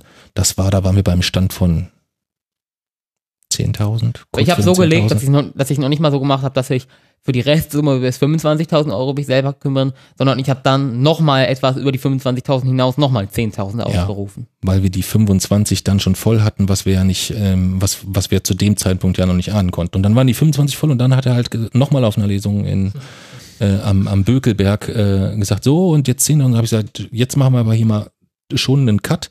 Das ist jetzt so sein eigenständiges Projekt. Da will er mit einem, mit einem eigenen Buch, ein komplett eigenes Projekt, da unterstütze ich ihn, da kommt er auf mich zu, wenn er sagt, da brauche ich jetzt Hilfe. Aber ansonsten habe ich damit gar nichts zu tun. Aber wir packen dann das Projekt äh, von der Spendensumme auf das jetzt drauf, damit ich nicht Das- bei Null anfange. wir können das damit draufpacken, aber es ist trotzdem wie mit den. Twitter-Followern. Ja. ja. Wie mit den Twitter-Followern. Ja, ja, ja, ja, ja. Also das ist so die, die, äh, die Situation. Jetzt haben wir viel über das Buch gesprochen, viel über die Lesereise gesprochen und ein Thema, was auch immer wieder so mit dabei war, Mirko, war eben das Bewusstsein und der Willen über Autismus aufzuklären am Beispiel, so wie ihr ihn erlebt, ohne einen Anspruch zu haben, jetzt für alle zu sprechen, weil das eben auch gar nicht möglich ist. Kannst du uns da noch mal ein bisschen ins Thema reinholen? Vielleicht angefangen bei der Diagnose Mhm. des Autismus. Wie hast du das erlebt und welche Konsequenzen hatte das dann aktiv für euer Leben? Also die Diagnose selbst habe ich, ähm, ich hätte jetzt fast gesagt, als Außenstehender erlebt, weil es irgendwie so lief, wie es in der Zeit sehr, sehr häufig lief, lief, dass meine Frau sich um ganz, ganz viele Dinge so zu Hause gekümmert hat und ich eigentlich äh, dann beruflich so viel unterwegs war und wir uns dann irgendwie so immer mal so kurzfristig abgestimmt haben, was liegt denn da jetzt eigentlich so an? Und äh, wir haben damals hier in der Nähe von München gelebt, ähm, als der äh, vom Kindergarten Erzieherin auf uns zugekommen ist und gesagt hat, also es wäre nicht schlecht, wenn sie ihren Sohn mal begutachten lassen. Und äh, zu meiner Frau gesagt haben, naja, er spielt halt immer alleine. Ähm, und eigentlich spielt er gar nicht, sondern in der Lego-Ecke oder in der Bauklotz-Ecke wird so alles nach Formen und Farben sortiert. Ähm, in dem, äh, am liebsten steht er eigentlich äh, am, am Fenster und liest die Kennzeichen von den Autos auf dem Parkplatz vor. Ähm, oder er sortiert halt die Verkehrsschilder. Es gab so kleine Plastikverkehrsschilder, die da irgendwie so aufgestellt wurden und hat sich dann immer mehrfach erklären lassen, was welches Schild bedeutet und hat dann im Anschluss erzählt, das ist das Stoppschild, das ist dafür, das ist dafür. und hat dann auch die Kinder gemaßregelt, wenn die da mit ihrem Auto auf den Straßen lang gefahren sind oder ist irgendwie einer am Stopp, dann war die Hölle los. Ja. Okay. Und ähm, das waren alles, war alles ein Feedback, wo ich erstmal gesagt habe, okay, kann ich nachvollziehen, dass das ungewöhnlich ist. Vor allem, er war dann noch sehr jung. Ja, ja, da war er vier, würde ich jetzt sagen. Drei, dreieinhalb, vier oder so. Ähm, also er ist vor, ja, ist so dreieinhalb war er, als er diagnostiziert worden ist, würde ich sagen. Und ähm, dann so hatten wir einen Termin bei der, bei der Caritas. Ich glaube, zum ersten Termin ist meine Frau, glaube ich, dann sogar alleine hingegangen. Und dann beim zweiten Termin sagte sie, jetzt komm da doch mal mit. Und ich hatte eigentlich eher das Gefühl, wir lebten, wie gesagt, hier in einem, eigentlich eher in einer dörflichen Region, hier in der Mhm. Ecke, äh, in der Nähe von München. Und ähm, ausländisch klingender Nachname, die Frau ist nicht mal in Deutschland geboren. Ähm, bei der Maibaumaufstellung waren wir nicht dabei, wir sowieso nicht bei allen Festen etc. Also wir- es war jetzt Halten nicht so. Dorfgemeinschaften. Ich weiß. Äh, zu dem Zeitpunkt hast du aber da noch weniger von gehalten, beziehungsweise es hat dich gar nicht interessiert, weil du es nicht mitbekommen hast. Aber es war halt jetzt auch nicht so, dass wir jetzt irgendwie nicht wollten, sondern es hat sich einfach zeitlich gar Mhm. nicht so ergeben, äh, dass wir, äh, dass wir dort irgendwo Anschluss gefunden haben oder dort irgendwie eine Dorfgemeinschaft integriert waren. Deswegen war ich auch sehr skeptisch, als diese Erzieherin kam, habe ich gesagt, naja gut, okay, dann ist es halt so, unser Sohn soll halt der Außenseiter sein und wir schlechte Eltern. Ich find's gut. Außenseiter. Und ähm, dann kamen die ersten Termine und äh, es zeichnete sich dann nach und nach ein Bild, ähm, dass es dann irgendwann einen Abschlusstermin geben sollte, nachdem sie Jason dann auch im Kindergarten ähm, beobachtet hatten, bei uns zu Hause nochmal waren etc. Und dann sagte die Dame halt, naja, sie darf halt keine Diagnose stellen, äh, aber sie geht davon aus, dass Jason äh, Asperger-Autist ist. Und äh, das war dann erstmal etwas äh, in, der, in, der, Kurzvariante, wo du bei Autismus natürlich schon dann erstmal so ein klassisches Bild vor Kopf hast von irgendwelchen Menschen, die äh, monoton vor sich hin und her wippen Mhm. oder ähm, äh, Rain Man ist dann wieder so der Klassiker, den eigentlich, wo, wo jeder so das immer direkt mit dem, mit diesem Film in Verbindung bringt. Ähm, und äh, haben dann mh, die Empfehlung bekommen, uns einen Termin zu geben zu lassen, hier im Heckscher Klinikum in München, die die Diagnostik äh, machen können. Haben dann da am selben Nachmittag angerufen, die haben gesagt, ja, ist kein Problem, sie kriegen dann einen Termin, der ist dann und dann. Und das war dann irgendwie so sechs Monate später. Also du bist dann erstmal da so sechs Monate komplett allein gelassen mit einer Mhm. Info, die dich sowieso schon überfordert hat. Wir haben dann den Fehler gemacht, dass wir sehr viel gelesen haben, äh, aber alles, was man so, dann so Google, die ersten Treffer, was kommt da so, YouTube, die ersten Videos, äh, wie heilt man Autismus und was weiß ich nicht alles, was man da findet. Und ähm, war uns dann aber zum Glück relativ schnell klar, dass das wirklich ein Bereich ist, wo es auch ums Geldverdienen geht. Ja, also wo wirklich ähm, mit, mit, mit martialischsten Methoden, wirklich Behandlungsmethoden versucht wird, Geld zu verdienen mit Autismusheilung oder sonst irgendwas für so einen Blödsinn. Und äh, für uns war es zu dem Zeitpunkt etwas, dass ähm, wir wussten, okay, unser Sohn hat eine Behinderung. Und äh, als wir bei der, der, bei der Diagnostik dann ein halbes Jahr später beim Abschlussgespräch ähm, dann immer wieder gefragt haben, okay, jetzt erklären Sie uns doch nochmal, was, was bedeutet das konkret? Ich habe jetzt verstanden, er ist Asperger-Autist. Ich habe verstanden, es gibt eine gewisse Bandbreite an Entwicklungsmöglichkeiten, aber Sie müssen uns noch mehr sagen können als, als, als, als das. Das kann ja nicht alles sein. Und äh, ist dann die sehr drastische Formulierung getroffen worden, äh, Sie werden sehr schnell lernen müssen, dass ihr, dass ihr, dass ihr Kind behindert ist und dass es sehr, sehr viele Dinge gibt, die er nicht schaffen kann und die er niemals erreichen wird, die für andere Kinder selbstverständlich sind. Und das Andere ist so, Kinder. Ja, so hat er es gesagt. Ja, war ja nicht meine Aussage. Ja. oh Gott. Und äh, mit der Info sind wir dann dort äh, so entlassen worden. Und wir haben dann, äh, die, die ersten Reaktionen waren dann, dass wir gesagt haben, okay, wir werden mehr Unterstützung brauchen, weil halt auch schon spürbar war, dieses, äh, äh, das, was wir vorhin gesagt haben, dieses, äh, wenn man DVD schaut, drei, vier, fünf, sechs Mal hintereinander dieselbe. Meine Frau war abends, wenn ich von, von, von zwölf Stunden Arbeit nach Hause kam, war sie völlig fertig mit der Welt und hat gesagt, ich, Schatz, ich habe heute nichts geschafft, weil ich den ganzen Tag versucht habe, mit ihm mitzuhalten und versucht habe, bei ihm zu sein und ihn zu unterstützen. Und wenn ich dann Mhm. irgendwie kurz weg war, war sofort Alarm. Ähm, die war also da auch sehr schnell mit den, mit den Nerven runter, so dass wir dann entschieden haben, äh, wieder nach, nach Nordhessen zu ziehen, weil dort meine Eltern leben, wir uns dort mehr Unterstützung versprachen und weil wir auch wussten äh, aus Kontakt mit dem Autismus-Therapie-Institut, dass dort hinsichtlich ähm, Fördermöglichkeiten äh, ein besserer, besserer Rahmen besteht insgesamt. Und das war eigentlich so der Beginn des Ganzen. Und dann war es meiner, meiner Frau zu verdanken, die sich dort sehr, sehr tief ins Thema reingefuchst hat, die ähm, alles Mögliche an, an, an, an Fördermöglichkeiten, an Therapiemöglichkeiten sich angehört hat. Und wir haben dann sehr, sehr früh Jason mit eingebunden, haben gesagt, okay, willst du das mal versuchen, da wird das gemacht oder da wird dies gemacht. Äh, so dass dann von äh, Ergotherapie, Logopädie, ähm, gemeinsame Gruppenbewegungstherapie, äh, Autismustherapiezentrum in Gruppe, Autismustherapieinstitut in Einzelgesprächen. Also so ganz, ganz viel. Die Woche war halt äh, gut gefüllt. Und äh, immer so in gewissen Abständen hat meine Frau, meine Frau dann so Interdisziplinärtreffen organisiert, wo dann äh, Kindergärtnerin, Erzieherin, beziehungsweise späterin dann, äh, später dann auch die Lehrerin, äh, Autismustherapie-Institut, wo alle zusammenkamen, inklusive Jason und dann besprochen wurde, Mensch, was sind denn die Baustellen, wo wir gegebenenfalls drangehen müssen? Und es war aber immer so mit einem sehr defizitären Blickwinkel. Und das war mhm. etwas, was, ähm, was, was meiner Frau und mir dann irgendwann aufgefallen ist, ähm, so dass sie dann gesagt hat, naja, es kann ja nicht sein, dass wir uns nur um die Vermeidung von Schwächen oder die Bearbeitung von Schwächen unseres Kindes kümmern müssen oder kümmern, kind. kümmern, kümmern dürfen. Kein Kind. Ja, unseres Sohnes, äh, so dass sie dann angefangen hat, äh, wirklich auch zu gucken, ähm, nee, wenn er der Meinung ist, äh, die, die, die Ergotherapie oder die Logopädie ist etwas, was auch nichts bringt und auch nichts hm. zu erkennen ist, dann lässt man das gegebenenfalls halt mal weg. Dann werden halt nicht fünf Nachmittage die Woche Schwächen bekämpft, sondern äh, man kümmert sich vielleicht ein oder zwei Nachmittage darum, auch irgendwelche Stärken zu stärken. Und hat ihn dann irgendwann äh, für den Physik Kids Club angemeldet. Wollte. Oder wollte für den Physik Kids Club ihn anmelden. Ähm, was dann äh, auch mit so ein Knackpunkt war, äh, zu merken, Mensch, welche Dimensionen da erreicht werden, wenn man nicht wirklich auf Biegen und Brechen versucht, irgendjemanden für die Gesellschaft in einem gewissen Maß zu normieren, sondern vielleicht sagt, ja, da ist ein kleiner Lispelfehler, der stört ihn nicht, der stört uns nicht, dann ist es erstmal so gegebenenfalls. Und auch in der, in den Bewegungsabläufen, was Ergotherapie, was, was, was die ähm, ganze Motorik angeht, dann zu sagen, nee, ähm, Jetzt geht er halt in Physikclub und äh, kümmert sich darum und hat da dann spannenderweise ähm, sowas wie Selbstständigkeit. Er muss dort Kontakt zu anderen Leuten aufnehmen, die ihm bei gewissen Sachen helfen. Dann ja auch selber auf eine ganz, ganz andere Art und Weise gelernt insgesamt. Und das war, glaube ich, so äh, der entscheidende Schlüssel für eine Entwicklung, wo wir heute im Rückblick sagen, ja, wir haben noch eine, eine Menge Schwierigkeiten, die wir so äh, gemeinsam äh, haben.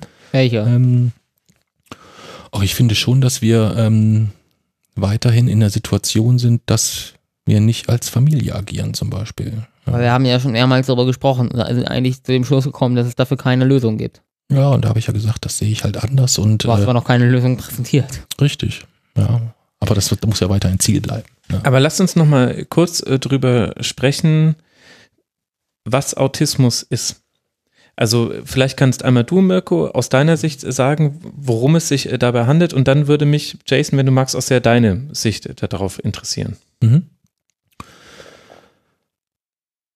Wenn ich mich grob an, den, äh, an dem, an dem Wikipedia-Beitrag ähm, äh, äh, danach so ein bisschen orientiere, dann ist es vielleicht am einfachsten, weil es immer ein bisschen schwierig ist. Ich habe eigentlich relativ wenig Ahnung von Autismus. Ich habe sehr, sehr viel Ahnung von meinem Sohn, der Autist ist. Mhm. Ähm, und mein Sohn ist halt äh, innerhalb eines sehr, sehr breiten Spektrums diagnostiziert. Äh, und in diesem Spektrum gibt's halt auch noch nicht mal mehr, damals ist er ja noch als Asperger-Autist äh, diagnostiziert worden. Diese Trennung vermeidet man heute mittlerweile sogar, sondern man okay. spricht eigentlich nur noch von einer Autismus-Spektrumsstörung.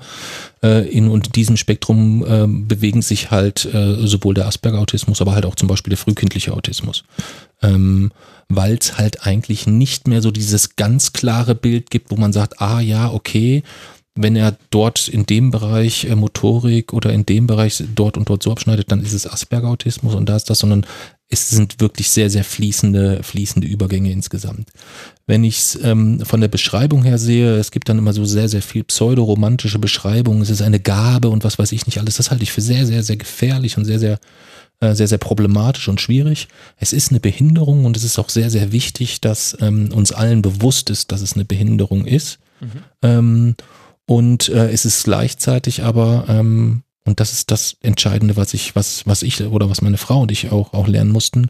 Es ist ein entscheidender Bestandteil von Jasons Persönlichkeit. Es ist etwas, was ihn 24 Stunden am Tag, sieben Tage die Woche rund um die Uhr prägt, in all seinem Tun, all seinem Handeln, in allem, wie er sich, wie er sich gibt und wie er sich äußert.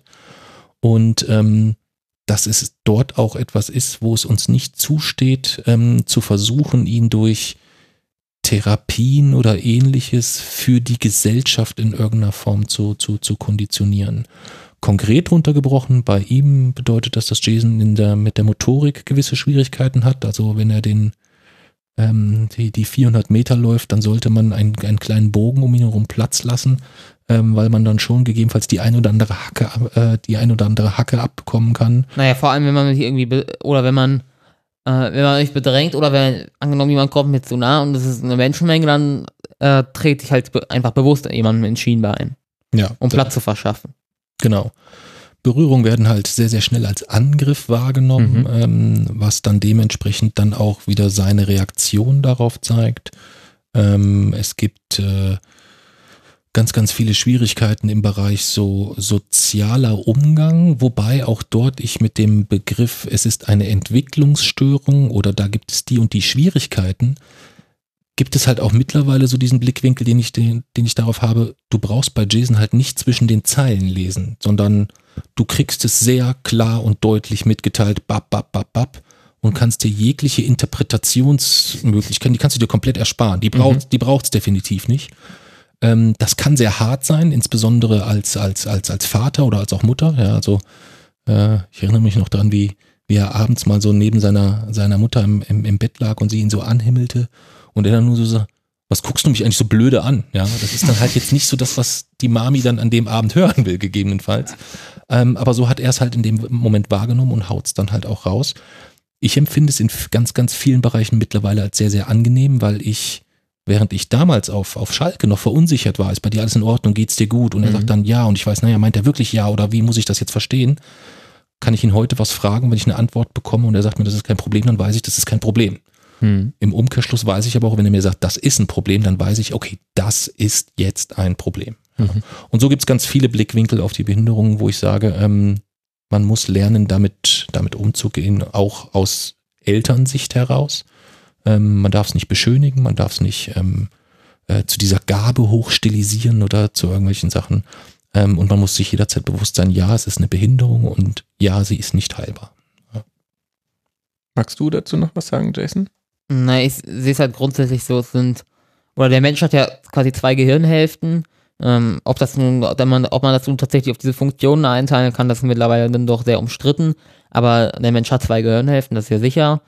Ähm, und sicher ist auch, dass es doch, oder dass gewisse Gehirnhälften doch gewisse Funktionen zumindest stärker übernehmen als die andere. Also dass zumindest so grob aufgeteilt ist.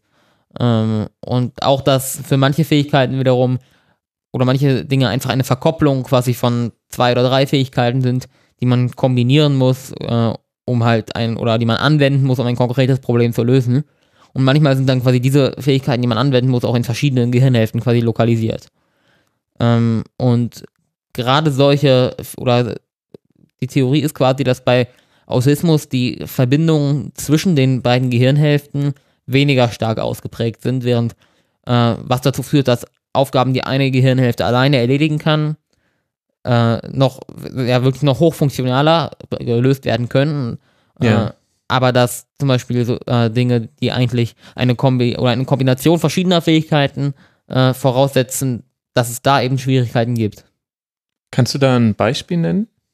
Hm, Ich weiß nicht genau, welche Fähigkeiten wo lokalisiert sind, aber äh, wenn es einfach nur sich um Dinge, um Dinge merken geht, um Verknüpfungen da herstellen, um ums Präsentieren von Dingen oder äh, einfach für sowas, da bin ich zum Beispiel sehr gut drin.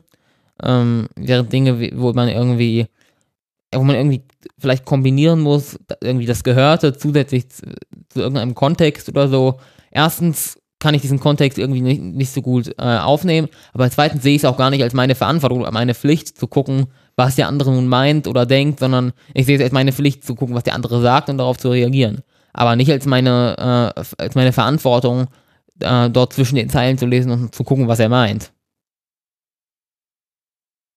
Also dann so Dinge wie Ironie sind wahrscheinlich dann manchmal schwierig und das sich in jemand anderen hineinzuversetzen. Kannst du das, sich in andere Leute reinzuversetzen? Ist eine doofe Floske, aber so zumindest so ein bisschen so äh, nachzuvollziehen, wie die Außenperspektive jetzt vielleicht auch etwas sein könnte, was du gerade ja aus deiner Innenperspektive erlebst? Mm, Das geht nicht. Das geht aber auch äh, genau in jemanden hineinversetzen. Oder ein Perspektivwechsel ist allgemein auch philosophisch ausgeschlossen. Bei jedem Menschen. Emotional nicht. Wenn wir mal das Beispiel nehmen, das wir vorhin hatten von der Preisverleihung in Nürnberg, als du aufgestanden bist und zu Buhrufen angesetzt hast, erschließt sich das für dich, dass das für dein Paps ein schlechtes Gefühl ist? Ein Peinlichkeit? äh, Ja, ein schlechtes vielleicht, aber es ist philosophisch nicht möglich, sich ähm, in der Hinsicht in jemanden hineinzuversetzen, dass man weiß, wie nun diese äußeren Reize, die sich klar beschreiben lassen, und was die nun tatsächlich auslösen oder, oder was sie wirken. Man kann sich ja immer nur auf Aussagen verlassen und Aussagen sind immer fehlbar. Naja, aber man kann ja eine Tendenz haben. Man kann ja, Ja, eine Tendenz klar. haben, ob man sagt, okay, ähm, wenn ich jetzt dies und dies tue, dann wird mein Gegenüber das tendenziell eher positiv oder Das war mir in dem Fall sehr durchbewusst und ich habe es bewusst Genau, aber ignoriert. darauf, darauf ziele ich ab. Also du, dir ist dann das durchaus bewusst, dass du sagst, ich mache das jetzt, bei mir ist das wichtig. Das Ja. Finde ich ja akzeptabel weitestgehend, aber dir ist dann durchaus auch bewusst, dass andere das dann vielleicht anders wahrnehmen oder schlecht wahrnehmen oder vielleicht auch eine schlechte Meinung von dir haben, aber das ist dir dann egal. Ja. Also ein schönes Beispiel, wo, wo er es mir mal erklärt hat, ähm, ist, dass er kann euch jetzt draußen erklären mit der Wetterkonstellation von heute oder Wetterphänomenen insgesamt, klimatische Bedingungen, da könnte er aus dem Stegreif wahrscheinlich jetzt einen 45-minütigen Monolog mit allem drum, mit allen Details halten. Gleichzeitig wäre er aber nicht in der Lage, dieses Wissen so umzusetzen, dass wenn er vom Kleiderschrank steht, zu entscheiden, ziehe ich eine kurze oder eine lange Hose an, ziehe ich ein T-Shirt oder ein Pullover an, brauche ich heute eine Übergangsjacke, ja oder nein, und welches, welche Schuhe ziehe ich an und gibt's da und auch so allgemeingültige Regeln, äh, was passt gegebenenfalls farblich, kommen noch dazu, die dann ihm auch gänzlich einfach komplett Schnuppe sind insgesamt. Das kommt noch, das kommt noch dazu.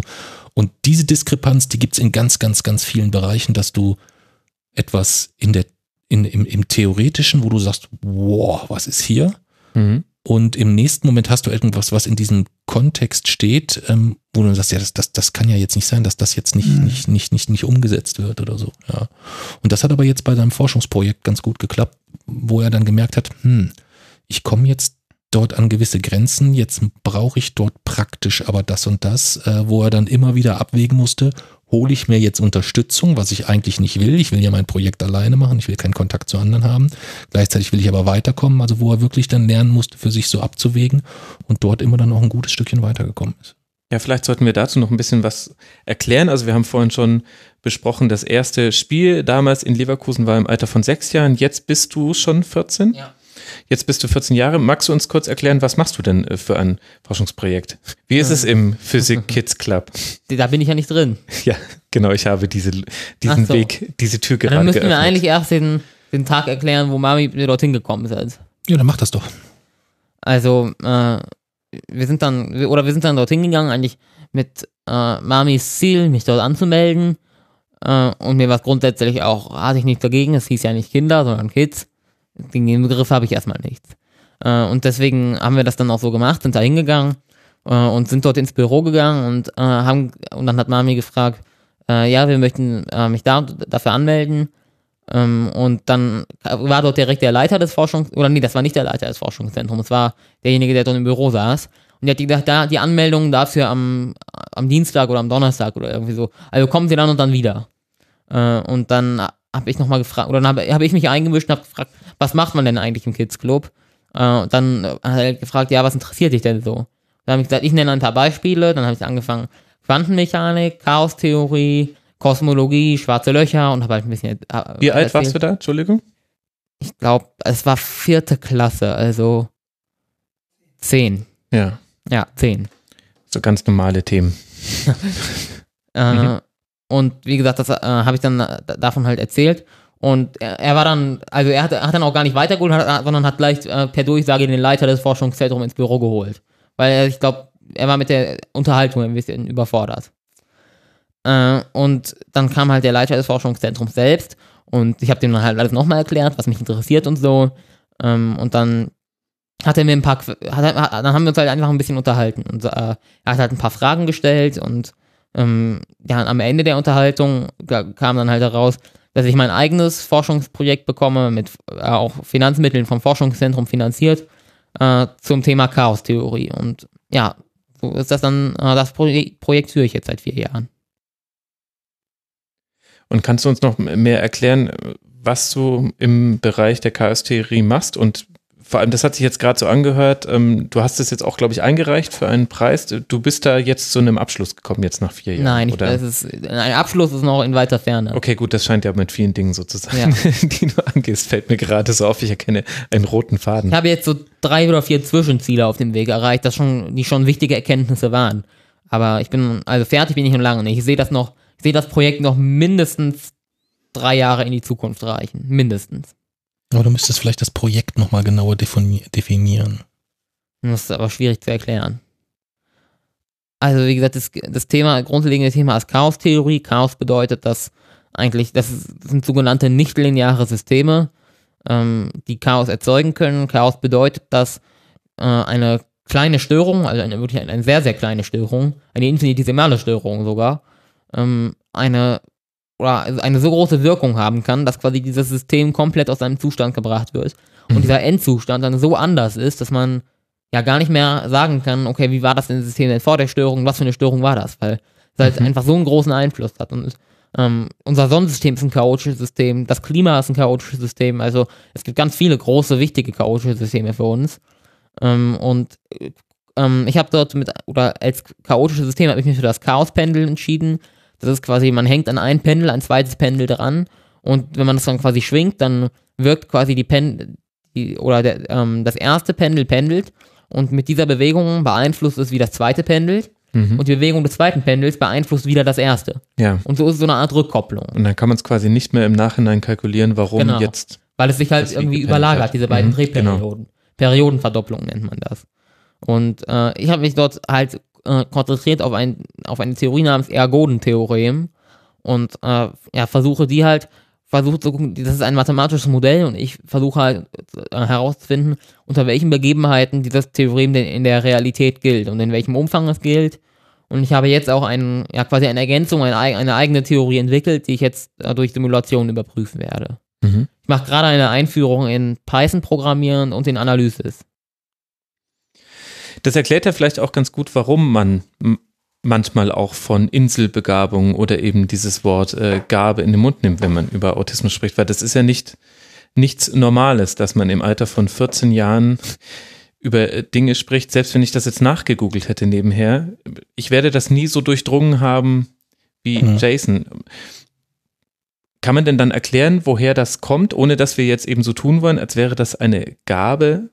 Ja, ähm, also bei, bei, der, bei dem Thema Inselbegabung ist es ja sogar mittlerweile definiert. Also es gibt innerhalb des, des Spektrums der Autisten gibt es noch die sogenannten Savants. Das ist auch quasi das, was man im Film Rain Man gegebenenfalls sieht. Und das sind auch die Autisten, die immer wieder medial extrem durchstechen. Also das berühmteste Beispiel, ich komme jetzt nicht auf seinen Namen, ist der, der gute Mann, der mit dem Hubschrauber über Städte fliegt und die dann eins zu eins abzeichnet. Also der ja. fliegt einmal drüber und zeichnet die dann komplett auf sechs Meter große Leinwände und es stimmt jedes Detail. Also es ist völlig, völlig, äh, völlig irrsinnig. Ähm, und äh, da spricht man dann wirklich von einer Inselbegabung bei diesen Savants. Die Savants wiederum sind aber, glaube ich, ich hoffe, ich sage jetzt keine falsche Zahl, die sind glaube ich 0,1 oder 0,01 Prozent aller Autisten sind Savants nochmal. Bei äh, Jason ist es eigentlich so, dass es keine klassische Inselbegabung ist, sondern dass es wirklich eine sehr, sehr hohe Auffassungsgabe, ähm, das, was er eben ansprach mit den, mit den, mit den beiden Gehirnhälften, die dann wirklich ähm, separat für sich vielleicht dann doch etwas besser funktionieren als bei seinem Papa, der vielleicht dann in der Kombi dann wieder etwas stärker ist ähm, gepaart mit einem äh, mit einem sehr sehr hohen Interesse und dann halt auch mit einem unglaublichen ausgeprägten Ehrgeiz. Ich meine, er mhm. macht das seit vier Jahren. Ähm, er ist dort äh, gest, wir sind gestern, ich hatte gestern einen beruflichen Termin, wir sind gestern Mittag losgefahren, also er war gestern mal so eben noch mal sechs Stunden im Forschungszentrum, bevor wir losgefahren sechs sind. Sechs haben aber äh, nicht gereicht. Ich habe ja, in, weiß sechs, ich. In, in sechs Stunden habe ich nur eine Einführung in Differentialgleichungen geschafft, die ich brauche. Das, das, das, das weiß ich, aber ähm, ich, bin ja die. Es ist nicht das Typischste für jemanden im Alter von 14 Jahren, sich äh, einem Thema so sehr hinzugeben. Naja, ich glaube, dass die Intensität, sich einem Thema hinzugeben, auch bei anderen gegeben ist. Ja, das ist, das, das mag vielleicht sein, aber speziell bei solchen Themen und dann so in die Tiefe zu dringen, ähm, das ist halt schon, das ist halt schon sehr, sehr speziell. Ihm fallen dort halt Dinge leichter, Mhm. die uns sehr, sehr schwer fallen. Und dafür gibt's wiederum andere Dinge, die mir leichter fallen, die ihm sehr, sehr schwer fallen. Und da ist es halt in dem Fall so, dass ihn das dahingehend so nutzt, dass, dass auch der, der Leiter vom, äh, vom Forschungsinstitut, als er jetzt, dann war das, ich glaube, das war der Landeswettbewerb, wo er dann da war, wo er gesagt hat, Jason wird das in jedem Fall gewinnen. Die einzige Hürde, die es gibt, ist, dass die Jury verstehen muss, was er vorhat und was er dort macht. Weil er mit dem nächsten Schritt, den er geht, ähm, sich dann in den Bereich der Grundlagenforschung begibt insgesamt. Und äh, ich habe keine Ahnung, was er da tut. Also er hat mir das 26 Mal erklärt, aber ich könnte es jetzt nicht, äh, könnte es jetzt nicht wiedergeben. Aber es fällt dann halt schon auf, wenn du dann siehst, so, äh, er ist noch in der, er darf ja bei Jugend forscht noch gar nicht mitmachen. Das darf er erst ab nächsten Jahr, glaube ich. Oder übernächsten Nächstes Jahr. Jahr ma- äh, muss, bin ich aber diesem Wettbewerb in China, übernächstes Jahr dann. Ja. Ähm, so dass äh, er dort eigentlich in der Gruppe ist, wo dann Schüler experimentieren. Da geht's dann, ich habe Kristalle gezüchtet oder dies Mhm. und dies. Und die haben halt auch alle was zu zeigen. Und dann gehst du da so rum und sagst, oh cool, das, das verstehe ich, das ist toll. Und dann stehst du da bei deinem Sohn und der sagt dann, ja, das Ergodem-Theorem, das ist so und so. Aber ich aber, hatte auch was zu zeigen. ja, aber es war etwas, was ich nicht greifen konnte und aber auch Ich wette, ich sichtbar hatte- niemand anders. Ich wette, ich hatte mehr Messdaten als alle anderen in meiner Ja. Kategorie zusammen. Ja, zweifelsohne, aber man hat es halt auch am Publikumsverkehr gesehen. Da sind ganz, ganz viele Angehörige von anderen, die sind dann so vorbei und sind dann weitergegangen und blieben dann doch lieber beim GPS-gesteuerten Lego-Mähroboter stehen oder irgendwie sowas, wo die Leute sagen, ah, okay, der mäht den Rasen, klasse, super, verstehe ich, weißt Ja. du?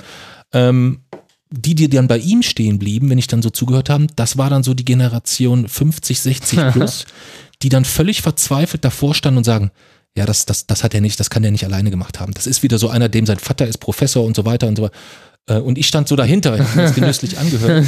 Und ähm, dann haben sie ihn angesprochen und dann hat er halt dann mal so frei so erklärt. Und dann sagten die, ja, aber ist das nicht so und so? Und dann sagt er, nein, also das muss ist eigentlich so und das ist, ah ja, so habe ich das noch gar nicht gesehen. Also die standen nach dem Gespräch dann plötzlich da und dachten nur so, was zur Hölle ist hier los insgesamt? Ähm, und er hat da halt einfach ein ganz, ganz tiefes Detailinteresse, aber es ist halt gepaart mit dem, dass es ihm einfacher fährt, auch, dass es wirklich für ihn auch sehr, sehr viel Arbeit ist. Also er liest sehr, sehr viel, er recherchiert sehr, sehr viel, er schaut sich noch heute nachts dann auf YouTube irgendwelche, morgen Abend muss er um 22 Uhr im Forschungszentrum sein, weil es dann vom Planetarium aus eine spezielle Konstellation gibt, die er sich anschauen will, etc. Also er nimmt dann auch alles sein, mit. im schlimmsten Fall muss ich da übernachten, weil ich, äh, der letzte Bus zurück nach Hause fährt bei uns um, äh, oder fährt bei uns relativ kurz, oder ich weiß gar nicht, wann fährt der, der letzte Bus?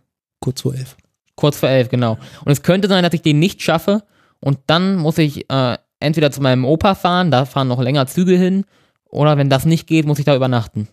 Weil eben der Umweltschutz für dich Ja. eine so hohe Bedeutung hat, dass nur mit öffentlichem Nahverkehr gereist werden Ja. soll und so weiter. In abstrusen Umfang. Nein, das ist nicht abstrus. Doch, doch, das Ja. steht. Das ist Jason- angemessen. Jason, kannst du, kannst du selber sagen, was dich da antreibt, wenn du an so einem Forschungsprojekt sitzt? Ist es, ist es ein, ein langfristiges Ziel, das du dir gesetzt hast, oder ist es vielleicht auch das Feedback, das du dafür bekommst und die Achtung und die, keine Ahnung, die Wahrnehmung der anderen, wie jetzt zum Beispiel der Menschen, die dann da bei einer Ausstellung stehen und, und ganz begeistert sind von deinem Wissen und äh, sich mit dir darüber unterhalten. Was treibt dich da an? Ähm, Also erstens will ich natürlich die Wissenschaft damit voranbringen. Ich will neue Erkenntnisse gewinnen. Und das habe ich auch jetzt schon gemacht. Ich habe das, äh, den Bereich des, Er- oder der Bereich des Ergodenstheorems ist jetzt weiter, als bevor ich mit diesen Forschungen angefangen habe. Ähm, da- da sind neue Erkenntnisse dazugekommen durchaus. Ähm, und zweitens ist es natürlich auch einfach, macht, es macht natürlich auch einfach riesen Spaß. Also es ist eigentlich perfekt. Es ist äh, quasi, man, man, man bringt die Sachen damit voran und es ist halt auch einfach, man kann sich Stunden damit beschäftigen, man kann sich eigentlich, ich könnte wirklich Tage mich eigentlich damit beschäftigen, ohne zu schlafen und mir würde nicht langweilig werden, weil es halt einfach ist irgendwie so tief und äh, ich glaube, selbst wenn ich jetzt, selbst wenn ich das Forschungsgebiet jetzt noch 50 Jahre beibehalte, werde ich in 50 Jahren immer noch weiter forschen können und ich werde immer noch äh, Dinge entdecken, die ich noch nicht weiß. Und ja, das ist, gibt halt einfach schon Antrieb. In einem Interview oder in einem Artikel über euch äh, stand ein Satz, ähm, also das ist jetzt ein Zitat, ähm, ein Arzt bestätigte die Autismusdiagnose. Er sagte außerdem, es werde viele Dinge geben, die Jason nicht erreichen kann. Seitdem leben Jason und seine Familie gegen diesen Satz an. Und dann kommt ein Zitat von dir, Mirko. Autisten leiden nicht unter Autismus. Sie leiden nur unter dem rücksichtslosen Umgang mit ihnen. Und ich glaube, dieses Nicht-Leiden als Betroffener, das haben wir jetzt gerade sehr gut verdeutlicht bekommen. Du hast einen irren Spaß an Dingen. Du kannst Dinge, die wir nicht schaffen würden, wenn wir uns ein Leben lang damit beschäftigen würden. Jetzt würde mich der Faktor des Umgangs der Außenwelt mit Autisten interessieren. Was meinst du damit, Mirko, wenn du schreibst rücksichtsloser Umgang? Ähm, also ja, würde ich, würde ich, glaube ich, heute den, den Satz gar nicht mehr so sagen, mhm. ähm, weil ich würde ihn eher so sagen, dass, ähm, also nicht, nicht so pauschalisiert sagen, Autisten leiden nicht, sondern dass nur Autisten selbst darüber zu entscheiden haben, mhm. über welche Teile, Aspekte ihres Autismus sie, sie, sie leiden oder nicht. Das war vielleicht damals äh, so ein bisschen äh, die, die, die, die gekürzte Variante insgesamt. Aber es ist halt schon so, ähm, dass ich einerseits natürlich habe ich das Verständnis den Background und das Know-how, was ist bei meinem Sohn gegebenenfalls dann doch ein bisschen anders vom Betriebssystem, wie es ja oft so, so, so, so, so schön verglichen wird, so ein bisschen. Ähm, was aber dann doch so komplex ist, dass ich das nicht jedem tagtäglich zehnmal am Tag in unterschiedlichsten Situationen sagen kann, hören Sie zu, das, was Sie jetzt hier gerade erleben, hängt damit, damit, damit zusammen. Also diesen, diese da, man wird halt einfach sehr, sehr schnell müde, gegebenenfalls äh, mhm. das zu erklären. Aber es ist ja erstmal völlig nachvollziehbar, dass wenn man in einer Straßenbahn sitzt und äh, Jason anfängt, ein Feuerwehralarmsignal nachzu, äh, nachzu zu, zu singen oder ganz hoch zu quieken äh, und er das eine Station macht, zwei Stationen, drei Stationen macht, dann ist es ja erstmal nachvollziehbar, dass der ein oder andere Mitfahrende vielleicht sagt, hm, finde ich schon nicht so gut, dass sie als Vater dort jetzt nicht eingreifen, gegebenenfalls. Er hat ja gar nicht das Recht einzugreifen. Ja, ja aber das, das, wissen ja Außenstehende. Das wissen ja Außenstehende in dem Fall nicht. So.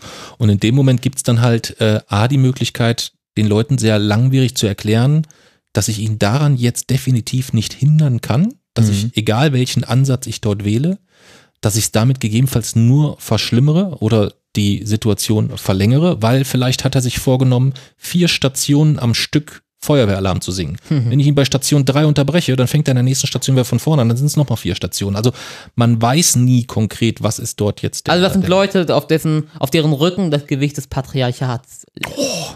liegt. Ja, also ich würde so. es erstmal so sehen, dass, dass ich, ich verstehe, wie gesagt, dort deinen Blickwinkel, aber ich sehe es halt schon auch so, dass wenn man sich irgendwo in einer Gesellschaft bewegt, mein Verhalten ja auch, so wie du sagst, freies Recht auf Selbstbestimmung, solange es nur dich betrifft, so betrifft es ja dann, wenn du den Feuerwehralarm über fünf Stationen in der S-Bahn machst, auch andere. Ja, aber der, die, dass die sich der dadurch letzte, gestört den betrifft, der bist aber du. Das bedeutet, du ja, hast ja. auf gar keinen Fall das Recht, dort ja. einzugreifen. Wenn es die Leute stört, dann müssen sie auf mich zugehen. Ja, und da haben wir halt schon wieder einen, einen, einen klassischen Unterschied ein bisschen in der, in der Differenzierung, dass ich eigentlich mich da als die Brücke sehe, dass ich sage, da sieht eine Gesellschaft vielleicht A, mich als Vater in der Verantwortung, dort regulierend in welcher Form auch einzugreifen, oder halt umgekehrt, du mich vielleicht auch in der Verantwortung, dass du sagst, ich mache jetzt meinen Alarm, du hast den jetzt zu erklären. Erklären, ich sitze, ja. dort, ich sitze halt dazwischen und weiß eigentlich eine ganze Zeit lang nicht, was mache ich denn jetzt? Und irgendwann mhm. habe ich halt damit aufgehört, überhaupt irgendwas zu machen, sondern habe es einfach laufen lassen, weil ich wusste, das ist eigentlich die Situation, wie es am schnellsten endet und es ist für ihn tendenziell mit keinen Unannehmlichkeiten verbunden, die es vielleicht noch schlimmer oder noch problematischer machen insgesamt.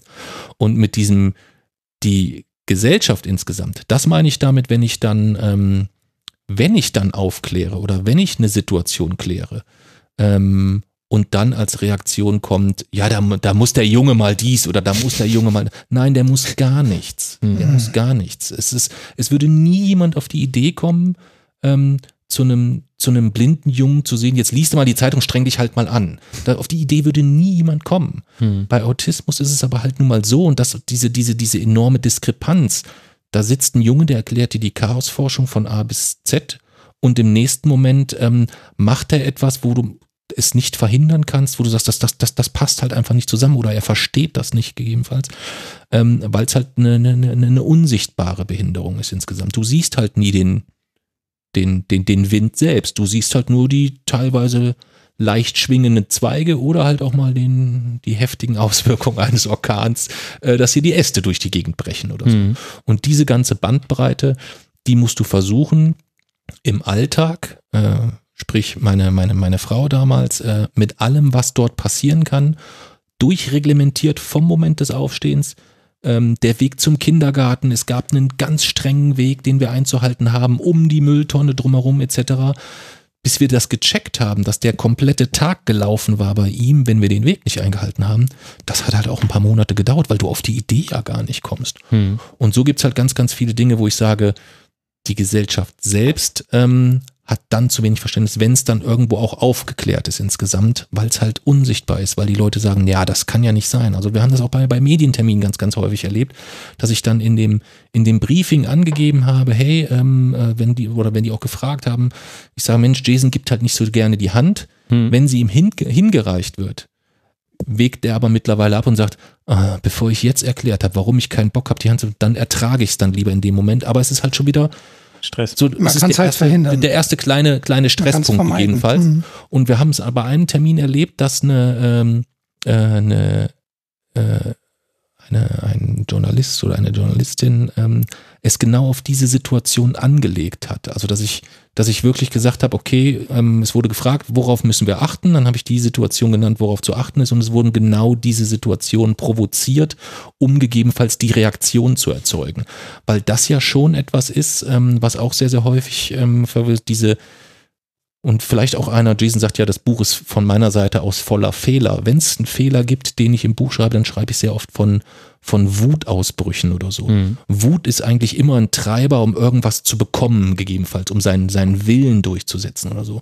Das ist eigentlich falsch, weil es eigentlich immer nur eine Reaktion ist bei Jason auf etwas, was eigentlich geklärt ist, wie es sein muss, und es ist dann anders. Das ist dann der Moment, wo es wirklich zur, zur, zur Eskalation kommt, zu diesen sogenannten Overloads. Ähm, die sehen aus wie Wutausbrüche, aber ähm, äh, haben halt nichts miteinander zu tun, weil dieser Wutausbruch ist beendet, wenn ich, wenn der steht ja nicht stampfend vorm Spielzeugregal, ich sage, ich will die, ich will die, äh, ich will die Hängeschaukel haben und ich kaufe die Hängeschaukel und dann ist das Problem gelöst, sondern es ist die Reaktion auf eine Situation, die anders vorgegeben ist, als sie, äh, sie da war und die sich auch nicht mehr lösen lässt. Hm. Die also dann quasi erst sehr, sehr nachhaltig oder sehr, sehr viel später zu einer äh, gewissen beruhigten Situation führt. Also im Buch vergleichst du das in einem Kapitel mit Löffeln, dass äh, jeder Mensch eine äh, gewisse Zahl an Löffeln hat, mit denen er Eindrücke, Erlebnisse verarbeiten kann pro Tag. Und, ähm, und vergleichst es dann damit, dass äh, Jason in Situationen, in denen wir, wir sitzen jetzt gerade am Tisch und äh, für mich äh, kostet das äh, Moderieren hier ein, ein Löffel Aufwand. Und es könnte jetzt aber so sein, Jason, du darfst mich sehr gerne korrigieren, dass für dich aber gerade hier ähm, draußen die Bewegung der, der Bäume ist schon ein Eindruck für einen Löffel und du guckst dir das Zimmer ganz genau und ich habe schon äh, total Angst, wie, wie gut oder schlecht ich hier aufgeräumt habe. Das könnte noch ein Löffel sein und vielleicht hätten wir hier noch eine tickende Uhr, die würdest du noch wahrnehmen und das wäre dann vielleicht ein weiterer. So hatte ich es verstanden. Ist es so ungefähr eine Ja. Beschreibung, mit der du leben kannst. Und dann sind eben deine Löffel schneller weg. Und am, und, und am Ende des Tages, der vielleicht dann bei dir könnte halt dann um 12 Uhr mittags sein, ist einfach keine Kraft mehr da, mit all diesen Eindrücken auszukommen. Und dann, dann ist es ja klar, dass weder du etwas tun kannst, Mirko, als äh, noch, dass du wirklich was äh, tun kannst, weil das ist halt dann einfach so. Das kennt man selber von sich ja auch, auch, dass man so völlig fertig mit allem ist. Und also ich habe dieses Gefühl auch immer wieder als alleinerziehender Selbstständiger, dass ich das Gefühl habe, es ist jetzt zu viel. Das geht einfach nicht weiter. Aber ich habe dann noch Möglichkeiten, aus dieser Situation wieder rauszukommen. Mhm. Und die fehlen dann vielleicht halt an der Stelle für Jason. Und die, und die, die Logik dessen, was einen fordert, ist halt etwas, was komplett abweicht. Also, ähm, während er vielleicht den Löffel wirklich braucht, um zwei Parallelgeräusche irgendwie, die sich längere Mhm. Zeit begleiten, zu verkraften, äh, ist es etwas, dass er, äh, als wir Osteuropa-Tour unterwegs waren, äh, achteinhalb Stunden mit einem 10 Kilo Rucksack durch die Pampa rennt und läuft und äh, schwitzt, während ich körperlich, also wo wirklich über reinen Willen er Dinge leistet, wo ich sage, das, das, das passt nicht ins Verhältnis und ich ihn dann die ganze Zeit schonen will und er sagt, nee, das, das ist etwas, was mir Spaß und Freude bereitet. Also die Relationen, die sind dann halt nicht immer recht logisch aufgebaut. Banalitäten können vielleicht zwei, drei Löffel kosten und Dinge, die uns vielleicht richtig anstrengen würden, ist etwas, was er leichter wegsteckt. Und was würdet ihr beide euch jetzt wünschen, was äh, geschehen müsste, damit eben genau diese Lebenswelt von Autisten, die sich ja dann auch von Autist zu Autist ja auch nochmal unterscheidet, dass da ein höheres Verständnis für herrscht? Was müsste dafür passieren? Also einer der ersten Schritte wäre, ähm, und das ist aber auch gleichzeitig wahrscheinlich der unrealistischste, dass äh, Autismus, Autist oder auch äh, als Adjektiv autistisch nicht grundlegend als negative Metapher äh, in den Medien herhalten muss. Ja. Mhm.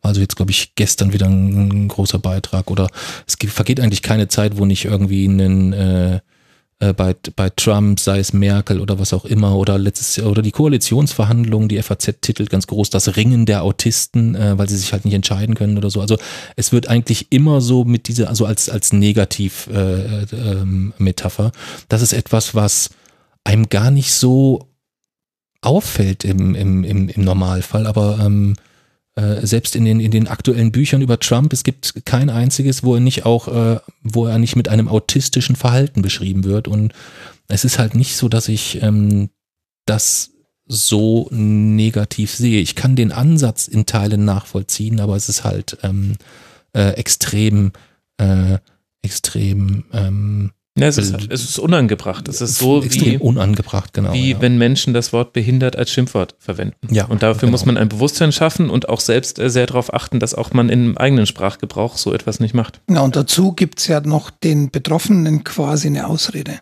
Hm. Im Fall von Trump oder wie auch immer, zu sagen, naja, der kann ja vielleicht nichts dafür, hm. weil das ist ja eine Behinderung oder so. Hm.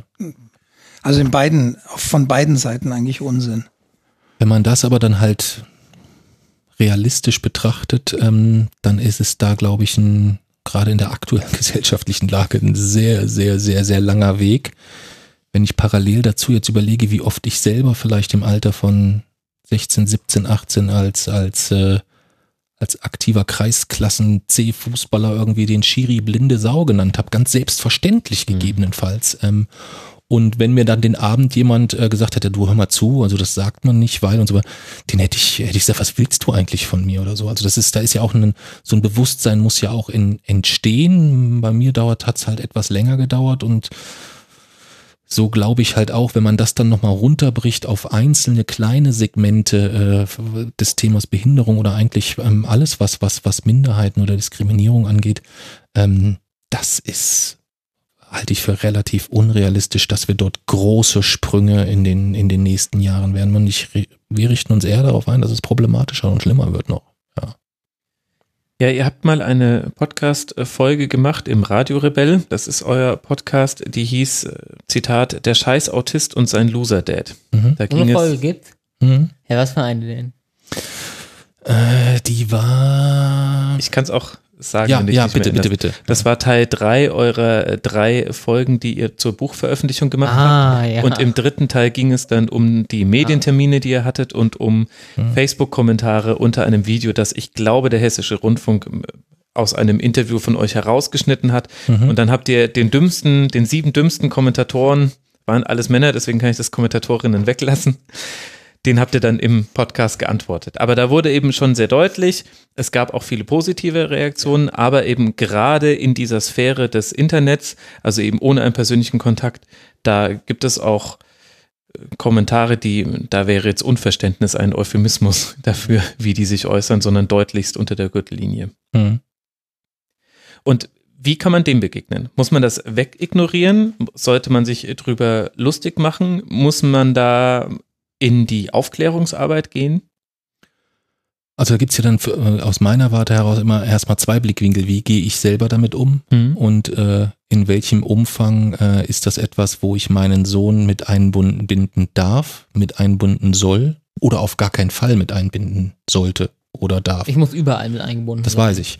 Ähm, das macht es im Umgang mit Jason natürlich schwierig. Es war gerade in, im, im Fall der äh, Kommentare, was äh, die, den Ausschnitt aus dem, äh, aus dem Auftritt beim Hessischen Rundfunk angeht, ähm, halt doppelt ärgerlich. Das war ein zwölf Minuten Auftritt und es wurde eigentlich runtergebrochen. Wir sind eingeladen worden äh, von Emre Can zu einem äh, Spiel des FC Liverpool. Ähm, und äh, er kümmert sich um alles und alles ist prima, alles toll und dann geht die, ist die Matz fertig und Jason fragt als erstes, machen die einen Kreis? Ähm, und das ist eigentlich so das einzige Segment, was oder das Hauptsegment, was übrig geblieben ist, was natürlich, wenn ich nur das sehe, ohne den ganzen Vorlauf, ähm, erstmal auch etwas ist, wo ich sagen würde, ja sag mal, wie kann das denn sein? Der wird eingeladen von Emre Can, ist ja scheißegal, ob der die Mannschaft, also ich habe auch dort wieder ein gewisses Verständnis. Ja, genau. Es nicht. gibt eben eine Erwartungshaltung. Die, die Erwartungshaltung wäre gewesen, dass, äh, dass du vor Freude völlig ausrastend durchs, äh, durchs Studio springst und sagst, äh, Liverpool, toller Verein, Emre Can schon immer mein Lieblingsspieler. Ich habe Ja. schon früher in, In- Liverpool Bettwäsche genau. geschlafen. Danke, danke, danke, danke auch an den Hessischen Rundfunk dafür. Ja. Und deine erste Reaktion war eben einfach, weil Emre Can aus der Matz rausging mit, naja, und dann wirst du ja sicher Liverpool-Fan und deine erste Frage war, ja, machen die den Kreis? Weil dann Ja. ist für dich klar, dann, dann wäre ich ja einfach nicht Liverpool-Fan. Ja. Der ähm, äh, Beitrag, also der Beitrag selbst, der ähm, lief dann auch, das war auch relativ unproblematisch, der ist dann halt nochmal separiert worden äh, in Ausschnitten von der, von der Sportschau auf der Facebook-Seite. Ähm, und dann ist der eigentlich, ich glaube, der ist jetzt irgendwie bei irgendwie weit über eine Million Aufrufe, wenn ich mich äh, richtig, richtig erinnere. Ähm, ist also quasi dann ja auch etwas, wo du dann automatisch über die Menge oder die, über die, über die Das ist Reichweite automatisch so welche dabei, so welche. hast du dann immer die Situation, egal was dort gegebenenfalls Mhm. geäußert würde, wo du dann immer auch ähm, dumme Kommentare dabei hast. Und äh, wir haben halt dann, äh, meine Frau und ich, äh, meine Frau hat das äh, sehr, sehr belastet, also die konnte damit so am Anfang so, so gar nicht umgehen. Ähm, ich habe das etwas entspannter gesehen, weil ich das auch von anderen Facebook-Posts von uns schon kannte, die ich aber dann immer sofort auf Verbergen setze, dass die gar keiner so groß, äh, groß, äh, groß mitbekommt. Ähm, dadurch kannte ich das schon und ich habe das halt auch nicht als, ich gucke mir dann auch die, solche Accounts immer sehr, sehr gerne dann nochmal, schon durchaus nochmal an. Meistens Und, erledigt ähm, sich dann die Ernst. Und dann ist es schon etwas, wo du dann auch sagst, okay, was, das, das, das, ist, das ist sinnlos, da brauchst du jetzt, da kannst du jetzt gar nichts machen. Und als Jason dann darauf äh, aufmerksam, was, was ist da und wie ist das, hab ich, haben wir die dann halt aber mit zum Anlass genommen, dass äh, wir dann darüber wirklich auch sprechen, dass ihm das bewusst ist. Es ist, ich meine, egal was er in der Vergangenheit gemacht hat, er geht ins Forschungszentrum, dann kommt er auf irgendwelche, räumt er da irgendwelche Preise ab, äh, Grimme Online Award, davor goldene Blogger. Alles, was er tut, ist immer etwas, wo hey, hey, toll, super, prima, etc. Ähm, es gibt halt auch die andere Seite, wo ich dann schon sage, die werde ich ihm ja nicht für sein restliches Leben lang verheimlichen können. Und, Solltest ähm, auch nicht. weiß ich. Ähm, und ähm, habe dann schon das so gesehen, dass ich gesagt habe, er ist dort durchaus in der Reife, wo ich ihm zutraue, damit umzugehen, sodass wir gesagt haben, okay, wir nehmen jetzt die, die Kommentare, besprechen die ähm, und haben dann ähm, ab zum Abschluss besprochen, dass wir die dann auch mit in die, äh, in die, in die Podcast-Folge aufnehmen, weil neben diesem Feedback ja auch auf ganz vielen anderen äh, äh, Wegen äh, als Blog-Kommentar oder halt dann auch als, als, als E-Mail gegebenenfalls äh, durchaus mal Rückmeldungen kommen, die halt nicht immer nur, hey, alles ist toll, alles ist supi, alles ist prima, ja, sondern das äh, ist schon so, dass es dort auch durchaus entweder kritisches Feedback gibt, was auch vollkommen in Ordnung ist, äh, aber halt auch durchaus sehr, sehr hässliches Ich insgesamt. hässliches Feedback besser als kritisches. Ja, du gehst halt mit beidem identisch um, das ist so ein bisschen das Problem. Nein, das ja. stimmt nicht. Ah, doch. Über, über hässliches Feedback rege ich mich nicht auf. Über kritisches schon. Hm. Wie sehr hängt das damit zusammen, dass ihr euch auch politisch äh, klar positioniert habt, äh, gegen Diskriminierung, äh, gegen Nazis sehr aktiv und laut da unterwegs seid? Also ich glaube zumindest, dass das der Zeitpunkt war, wo es, eskaliert ist, obwohl das ähm, keine, äh, keine bewusste, äh, wir politisieren uns jetzt Entscheidung war. Wir waren bei der ersten Lesung. Äh, es lief damals, es war damals kurz davor, war dieser Vorfall zwischen dem äh, SV Babelsberg und Energie Cottbus. Hm. Ich hatte bei der ersten Lesung des Nazis raus aus den Stadien T-Shirt an und ähm, der Jochen, äh, beziehungsweise Jochens, Jochens äh, Freundin und Lebensgefährtin äh, ist Fotografin und hat gesagt, hey, wisst ihr was, ihr, ihr habt heute eure erste Lesung, ich mache euch ein paar Bilder davon, dann habt ihr die als Erinnerung und dann könnt ihr die gegebenenfalls bei den nächsten Lesungen für die Ankündigung nutzen. Und dann ist es eigentlich erst eskaliert, als wir das dann gegebenenfalls, ich glaube, das war dann, das erste war gar kein Facebook-Post, sondern das erste war in der, in der Tageszeitung bei einer Lesung in, in, in, in, Kassel. Ähm, in Kassel gibt's halt nichts, ne? Also wenn da keine Dokumenta ist, ist das ein, da ist halt nichts der Herkules noch, aber ansonsten kennt man da nichts. Sodass wir dort sehr, sehr viel Aufmerksamkeit bekommen haben und äh, da war auch das Bild zu sehen und wir sind dann halt äh, über Tage mit E-Mails äh, malträtiert worden, wo ich schon sage, wow, das hatte dann schon eine Qualität, die mir das erste Mal auch, äh, ja, auch eine Form von Angst machte insgesamt. Mhm. Ja. Wirklich? Ja, doch, das schon. Das schon. Also äh, als Reaktion auf diese Kommentare habe ich mir dann auch ein Nazis raus T-Shirt gekauft. Ja, sehr ja. gut. Ähm, das hilft dir nur wenig, wenn da von den Kameraden mal einer vor der Tür steht. Ja, das muss man, muss man. Ähm, ich Das steht ja wahrscheinlich in diesen E-Mails. Also das habe ich ja in viel, viel klarerem Umfang, aber hatte auch schon durchaus zwei, drei E-Mails im Postangang, wo dann drin steht, wenn es um mich geht, bin ich da auch schmerzbefreiter, aber wenn dann drin steht, ähm, wäre schon schade, wenn deinen Kindern was passiert, Mhm. das löst in dir einen Reflex aus, der nicht gut ist. Ich sehe das alles relativ entspannt. ja, das ist auch, das ist auch vollkommen okay und das ist auch, ich finde es auch gut, Da kannst du du dich damit glücklich umgehst. schätzen, genau. Da kannst du dich sehr, sehr glücklich schätzen. Ähm, aber es ist genauso wie, wie, wie Max sagt, ich habe da wenig, wenig, wenig Angst, dass dort äh, Leute vor der Tür stehen und mir äh, an die Wäsche wollen oder so. Aber wenn sie drohen ähm, und gleichzeitig natürlich auch immer nachvollziehbar in Anführungszeichen kluge Argumente bringen und sagen, hey, wie praktisch, dass eure Lesereisentermine, äh, dass man weiß, wann man euch wo findet, etc., dann ist das natürlich erstmal etwas, äh, wo du äh, lernen musst, mit dieser Sorge, mit dieser Angst insgesamt äh, Aber der umzugehen. schlechteste Umgang ist darauf, ist es sich zurückzuziehen. Ja, aber es ist trotzdem etwas, wo man nicht so pauschal drüber weggehen. Aber das war sicherlich, glaube ich, so ein bisschen der, der Startpunkt, wo wir das erste Mal damit so intensiv konfrontiert wurden. Ähm, und dann äh, hat sich das eigentlich immer mal wieder äh, wiederholt, sei es dann äh, auch offener als Facebook-Kommentar etc. Und es sind dann halt schon Aussagen, wo du die so vom Gruseligkeitsfaktor äh, sich steigern, weil das teilweise es sind Leute, ähm, ich habe ganz, ganz viel davon archiviert, das sind ganz äh, Leute, wenn du dann auf den Facebook-Kommentar siehst, du siehst den Arbeitgeber, den Klarnamen etc., also wo du sagst, meine Güte, das kann ja nicht dein Ernst sein, das ist das, wie, wie, wie kann das sein? Hast du eigentlich mal einen Arbeitgeber angeschrieben? Nee, noch nicht. Ähm, aber es sind halt auch Leute dabei, die uns äh, gegebenenfalls schon sehr lange verfolgten, wo es dann völlig eskaliert ist wegen diesem T-Shirt und der dann halt schon klaren Positionierung, wo du dann, wenn du den den gesamten Messenger-Verlauf siehst, dann erst so, hey, kommt doch mal nach X, hier ist so toll und hier ist so cool und so weiter. Und dann die nächste so, du, du linksgrün versüffte Drecksau, ich schneide dir die Kehle durch. Wo du Ja, dann derselbe. was, äh, Das ist hier, das ist derselbe. Das ist in, also du kannst, wenn du den gesamten Verlauf als Bild dir das ist ein Kunstwerk. Das kannst du dir nicht, das Wie kannst du dir nicht ausdenken. Das weiß ich nicht, wie man darauf kommt. Naja, meine Theorie dazu ist, äh, in so ganz begrenztem Umfang habe ich das auch schon erlebt. Meine Theorie dazu ist, die Leute entwickeln eine Bindung zu dir, auch eine Zuneigung zu dir. Die mögen das, was du machst, eben dann bei euch eben eure, eure Touren, eure Blogs drüber. Und hier ist es so, sie hören dir gerne übers Fußballsprechen zu. Und dann positioniert sich dieser jemand politisch in eine Richtung, die du absolut verabscheust. Und dann kommen sie zuerst mit dem Argument, halt doch bitte die Politik aus deinem Podcast raus. Da kann man dann sehr, sehr schnell darauf antworten, kann sagen, äh, danke, nein, dann ist es falsch für dich. Und, und dann kommt aber da, glaube ich, so eine enttäuschte Wut zugange. Ja, du ist bist doch- auch einer von denen, die ich so dass man, nicht dass man kann. dann säubert man dadurch ja so ein bisschen seinen Fankreis. Durch solche äh, Aussagen. Auf der anderen Seite hören dir irgendwann, wenn dir nur Leute zuhören, die dir in allem zustimmen, dann brauchst du dich tatsächlich nicht mehr politisch Ja gut, aber äußern. es gibt ja einen Unterschied zwischen, es hören dir nur Leute zu, die dir zustimmen und es hören dir irgendwelche Nazis zu. Da, da muss man ja auch schon Ja. unterscheiden. Ja, gut, okay. Also es ist auf jeden Fall, ähm, es ist ein Thema, dem wir äh, eine Zeit lang ein gewisses Maß an Raum geben mussten und dann aber irgendwann gesagt haben, nee, das, äh, also eine Zeit lang war es wirklich so, dass ich auf jeden Kommentar geantwortet habe, auch äh, völlig die Nerven verloren habe auch geantwortet. Ja, ähm, Jason dann noch mit eingestiegen ist, dann stieg der nächste wieder ein. Es kamen dann die nächsten Rückmeldungen von wirklich Leuten, die uns wohlgesonnen sind, die dann sagten, also ich mag das ja und ihr macht das alles toll, aber dass ihr da auf jeden Scheiß reagieren müsst auf Facebook, das nervt mich einfach so, wo ich gesagt habe, ich, es ist halt auch was anderes, ähm, irgendwo, wenn ich irgendwo eine Aussage von Storch, Weidel, Co., wie sie alle heißen, sehe, dann kann ich die stehen lassen dort, dann kann ich entscheiden, packe ich da was als, als Gegenkommentar drunter, ähm, weil ich es nicht unwidersprochen Machst stehen lassen will.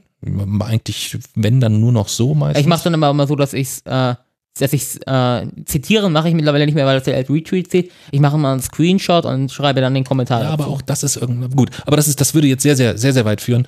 Ähm, und jetzt ist es halt eigentlich so, dass ich gar nicht mehr drauf, drauf reagiere oder halt wirklich sage, komm, ich pack das sofort auf äh, Verbergen, ähm, weil halt auch blockieren so eine Sache ist, ist, ist schwierig. Also blockiere äh, oft. Ja, Ich mache es oft immer so, dass ich mich in Diskussionen einmische und danach alle anderen Diskussionspartner blockiere. Ja, also du, du landest da halt schnell so auf so, so, so Trophäenlisten oder so, wo die sich dann freuen, dass du sie geblockt hast, dann kommt der nächste, warum hast du den geblockt und so. Also das ist so ein, so, so kann das, Newton sehr empfehlen. Das, Das ist, das ist besser. Ich Weil hab- wenn du ich Leute, wenn du den, den- falschen Troll blockst, äh, dann hast du auf einmal, dann schmeißt der einen russischen Bot an und dann hast du auf einmal 250 Follower, die dich zuspammen unter jedem deiner Tweets mit Ja, ich hatte schon mal, ich habe einmal ja, jemanden äh, gemeldet, den habe ich dann, äh, oder der wurde gesperrt und dann habe ich von der, von der Meldung, die ich von Twitter bekommen habe, wo steht, der ist jetzt gesperrt, hat, einen- hat einen Screenshot gemacht mit dem Kommentar und tschüss. Und den, Ta- ja, und den Tag danach war mein ganzer Blog voll mit Viren. Ja. Geht schnell. Nee, also das ist, äh, das ist äh, nicht hilfreich. Und wir nutzen seitdem, wir für, wir, wir nutzen das, das, das, äh, das Mute Chain, die, die, die Chrome-Erweiterung. Ähm, wir haben, glaube ich, irgendwie jetzt glaub, die habe ich sogar knapp, euch, ich ja. glaube, knapp 10.000 Accounts gemutet. Dadurch ist, was das angeht, auf jeden Fall schon mal massiv Ruhe eingekehrt. Bei Facebook, wie Überlege, gesagt, ob ich das mache mit meinem Account. Bin mir Ähm, nicht sicher. und das kannst du ja dann selber entscheiden. Bei Facebook wiederum äh, ist es so, dass wir halt ähm, äh, dort, wenn dort Kommentare sind, äh, da hält sich's auch in, in, in Grenzen. Weil Bei wir, Facebook müssen wir uns ja auf eine Strategie einigen, weil da haben wir ja nur einen ja, da, gemeinsamen kann, da kannst du ja dann deine Strategie fahren. Sobald du den Blog übernommen hast, ist das ja auch deine Seite, dann kannst du mit, damit machen, was du willst. Bis dahin ähm, ist es so, dass ich dort wirklich einfach nur noch verberge und stehen lasse und fertig. Ja, weil dann, äh, das ist wahrsch- wahrscheinlich das Sinnigste. Überzeugen tust du von denen sowieso keinen. Ja, das ist allerdings wahr. Und äh, steht äh, diese antidiskriminierende Haltung auch im Kriterienkatalog für Fußballvereine, von denen du Fan werden könntest, in der Theorie? Ähm, also, wenn sie sich jetzt, oder ist es so, ein Ausschlusskriterium ist es nur, wenn sie sich deutlich oder wenn sie sich politisch deutlich schlecht positionieren. Wenn sie sich politisch deutlich, deutlich gut positionieren, dann ist das ein, äh, auch ein Vorteil, etwas, was sehr gut ist, aber es ist kein grundsätzliches Kriterium, dass, dass man sagt, okay, er muss sich so positionieren. Ein Verein, der sich dagegen positioniert sogar, der ist natürlich raus. Komplett. Ja, okay. Und äh, dann, wenn wir jetzt eh schon beim ganzen Thema Social Media sind und du da ja auch inzwischen sehr aktiv bist mit deinem eigenen Twitter-Account, vor allem bei Twitter sieht man sehr viel von dir, hätte ich die Frage, unterscheidet sich für dich der Umgang oder wie unterscheidet sich für dich der Umgang mit Menschen im Vergleich von Social Media zum echten Leben?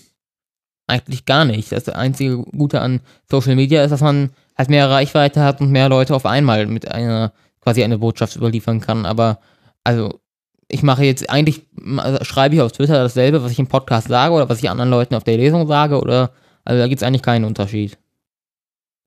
Ah, interessant. Okay, das hätte ich jetzt äh, so gar nicht erwartet.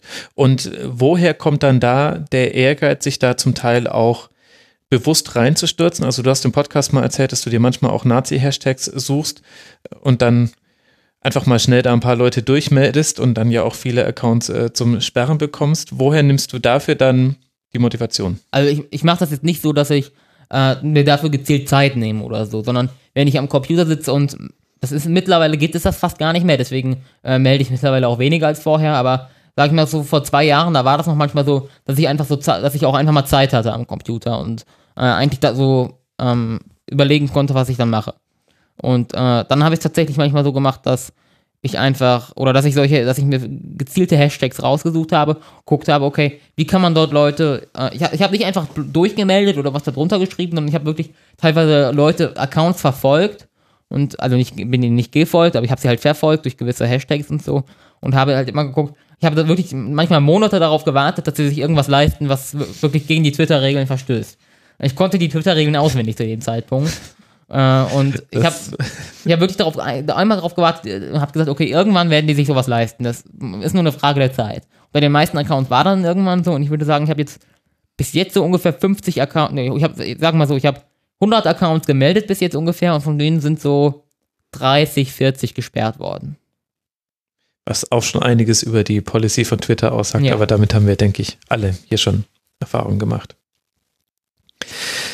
Also, wir haben eine Idee, einen Verein zu suchen, so ging alles los. Dann hatten wir das Blog und Social Media als Begleitfaktoren. Wir kamen dann irgendwann zu dem Buch, die, äh, die Preise prasselten herein, bis auf einen Skandal, den Skandal Zwei von Nürnberg. Ich Skandalpreise. denke, okay.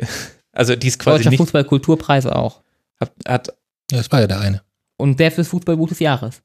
Aber die erste Gala, Das ist doch die. Ach so, du meinst. Ja. Oh ja, das ist der, noch das war auch ein ja. Skandal. Das hast du aber fast gar nicht mitbekommen. Doch, das habe ich mitbekommen. Da ging es äh, beim Deutschen Fußballkulturpreis, war das Blog mal nominiert vor Ja. fünf Jahren oder irgendwie sowas. Und Und ich war bei der Gala nicht dabei, deswegen habe ich Das, mitbekommen. das war der Skandal. Okay. Das war, das war auch ein Skandal, aber als ich an, dann anschließend das, das Heft in die Hand bekommen habe und dort die Platzierung gelesen habe und auch die Begründung, da waren wir irgendwie Vierter oder so. Ja. Das war auch ein Skandal. okay. Okay, aber äh, worauf ich eigentlich hinaus wollte, war, äh, wir haben jetzt quasi eine Entwicklung nachverfolgt, dann habt ihr einen eigenen äh, Podcast gestartet, Radio Rebell, das ist jetzt zeitlich, ist jetzt nicht alles in der richtigen Reihenfolge, aber es gibt auch noch einen Podcast von euch. Du hast deine eigene Seite, in der du zu aller Arten Themen aus einem, ich würde sagen, wissenschaftlichen Aber die Standpunkt Seiten legen wir ja jetzt zusammen. Ah, okay, dann muss ich jetzt gar nicht sagen, dass es spektrograph.com heißt. Okay. Die existiert noch wahrscheinlich für ein paar Wochen.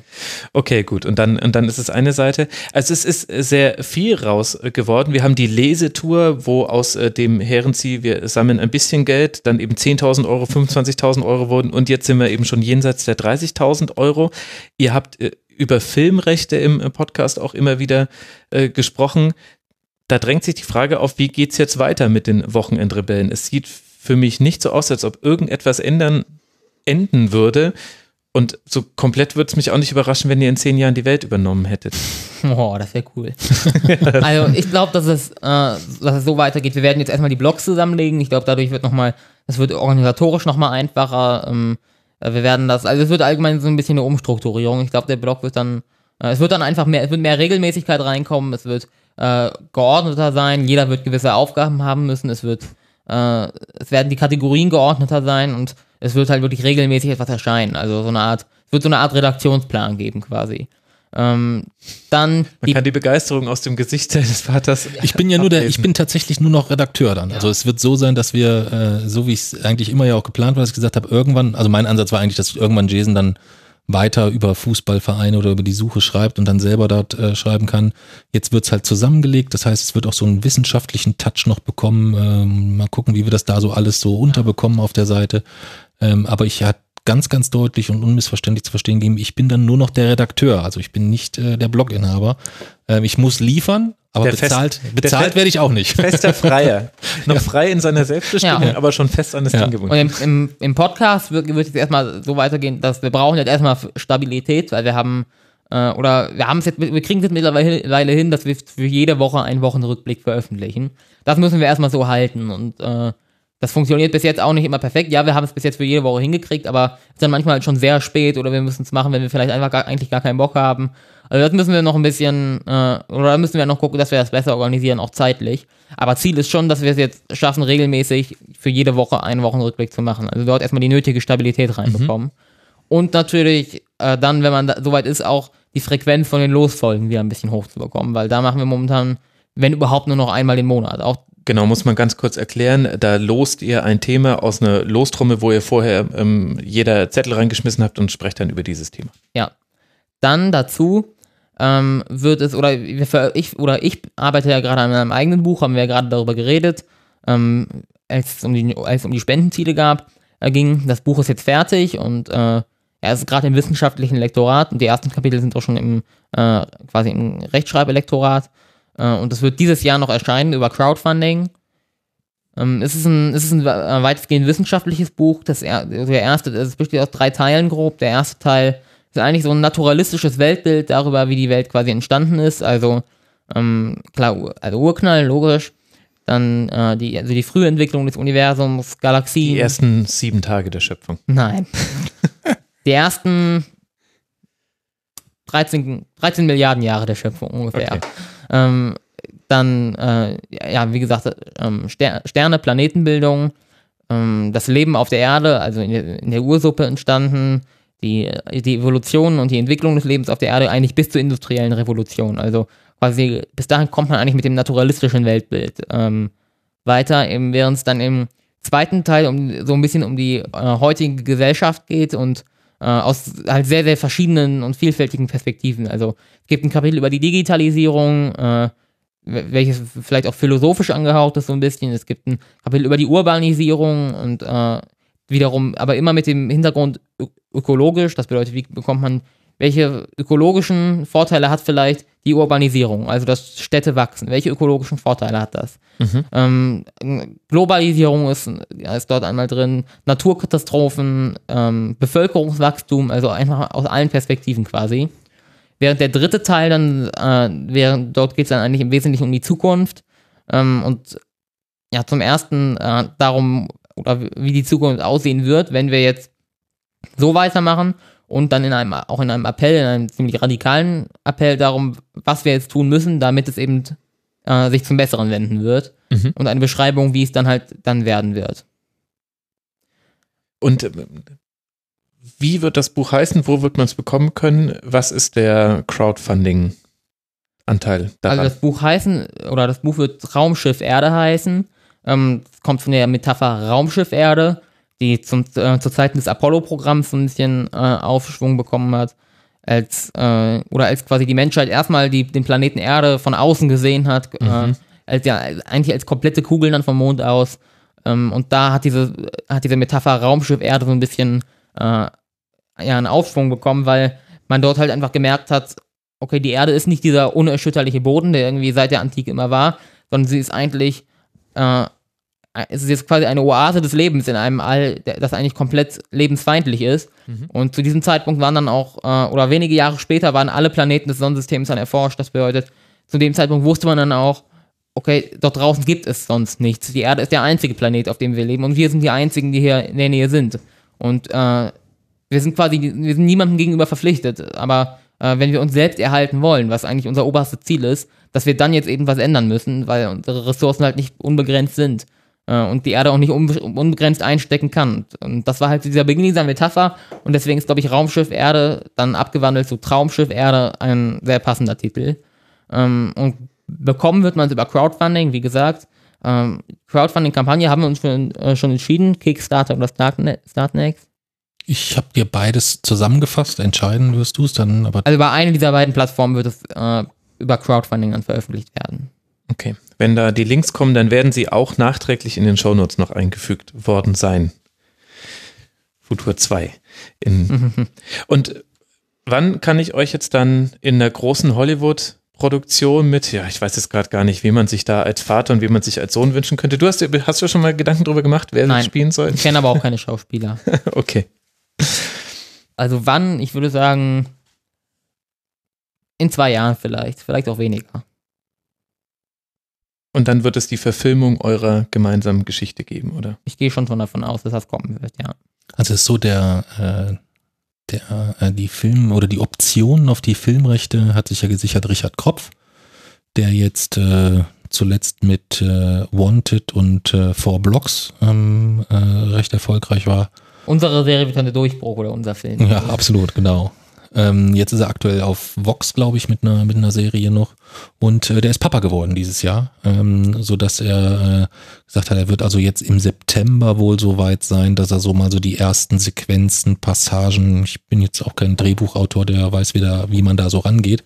Aber es ist auf jeden Fall erstmal äh, in Anbetracht der Situation, dass es wohl drei Interessen, Interessenten für die, für die Optionen der Filmrechte gab. Das, das eine war ein klassischer Verleih, der gesagt hat, komm, das nehmen wir uns jetzt einfach mal und gucken mal, wie das so weitergeht.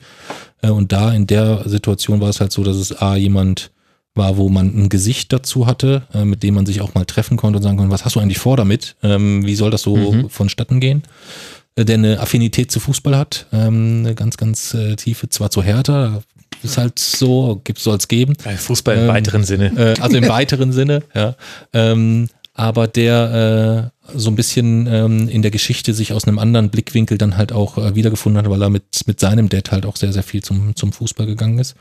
Ähm, und äh, der sich halt die gute Situation hat, gesichert, äh, gesichert hat, dass er, wenn er das Drehbuch geschrieben hat, er die Optionen auf die Filmrechte schon, äh, schon besitzt. Ob das dann tatsächlich jetzt so der Kinofilm wird, ob es vielleicht eher in eine Richtung einer Serie geht oder so. Also wenn ich jetzt so einfach mal sehe, die letzten vier Projekte, die er gemacht hat, waren drei Serien eher so oder zumindest Mehrteiler. Ähm, das ist ja auch insgesamt eine Tendenz, die man da so beobachten Mhm. kann. Oder ob es tatsächlich etwas ist, dass man merkt, pff, das kriege ich gar nicht nicht unter. Gut, das siehst du wieder anders. Ähm, das, das, das weiß man nicht. Also er hat jetzt knappe anderthalb Jahre noch Zeit. Die Optionen sind zeitlich begrenzt, ähm, dort was zu liefern, hat dann aber auch wieder Optionen, auch die wieder zu verlängern. Also das ist dann irgendwie ja, alles vertraglich sehr ausgereift. Und dann muss man mal gucken, was da rauskommt. Ja, das sehe ich, Spannend. noch, sehe ich noch sehr, sehr, sehr in weiter Ferne. Also in so irgendwann ein bis zwei Jahren. gibt es dann die Netflix-Serie Die Wochenendrebellen, erst ganz viele Staffeln nacheinander und dann in der letzten Folge wirst du Fan des FC Bayern in der Allianz Genau. Arena und dann ruft der, der alte Betreuer aus dem Verlag nochmal an und sagt, ich hab's jetzt hätte schneller haben gewusst. Es können. wird dann wieder so eine Serie werden, die wahrscheinlich niemals ändert, endet irgendwie nach zwölf Staffeln. Ja, Hauptsache das Ende ist nicht so wie in Lost. Also Was ist denn, wie ist denn in Lost? schlecht. Also es Aber wird nicht wär- dem Spannungsbogen. Bei einer. Serie wäre das echt das Problem, weil das, mit sehr hoher Wahrscheinlichkeit wäre das Ende der Serie, dass ich den Verein nicht gefunden habe. Wo die Frage ist, kann das dann ein Ende sein? Muss es ja. Kann man, man kann ja nicht einfach ein alternatives Ende dann schreiben. Ja, wir können ja mal gucken. Ich würde es euch zutrauen, dass ihr die erste nicht endende Serie erfindet und es dann einfach immer weitergeht. Im Grunde ist es ja so. Ach, äh, irgendwie, irgendwann hat man eine dreistellige Anzahl an Staffeln. Ich mag es, wie du denkst, Jason. Äh, Kannst du mir später noch verraten, wie wir den Rasenfunk noch. Äh, also in eurem Windschatten können wir ja vielleicht auch äh, größer und bekannter werden. Das, ja, da gehen wir nochmal ins Einzelcoaching danach. Gibt noch äh, einen Aspekt, auf den würde ich gerne ganz zum Schluss noch zu sprechen kommen, weil dem auch ein eigenes Kapitel gewidmet ist und weil ich vermute, dass am Anfang dieser Folge da auch einige Hörerinnen und Hörer ein paar Fragen im Kopf hatten, nämlich wie ist das, was ihr jetzt gemacht habt, all die letzten Jahre mit Familienleben vereinbar, Mirko? Das ist ähnlich wie äh, die Frage, wenn man dann so liest, was wir so alles gemacht haben, äh, wenn dann jemand sagt, wie schafft ihr das alles oder so. Ähm, ich mag die Frage einerseits, weil sie immer so im Unterton suggeriert, dass es tatsächlich so wäre, dass wir alles schaffen, was überhaupt nicht so ist. Ähm, Aber na, irgendwie schaffen wir es ja. Ja, es kommt ja immer darauf an, wie man alles definiert. Und wenn ich jetzt erstmal als alles definiere, dass ich gerne eine, eine enge Bindung zu meiner Tochter hätte, dass ich gerne regelmäßig Zeit für meine Frau hätte, dann ist es erstmal nicht so, dass wir das alles schaffen. Zeit hast du, sie wollen nur nicht mitkommen.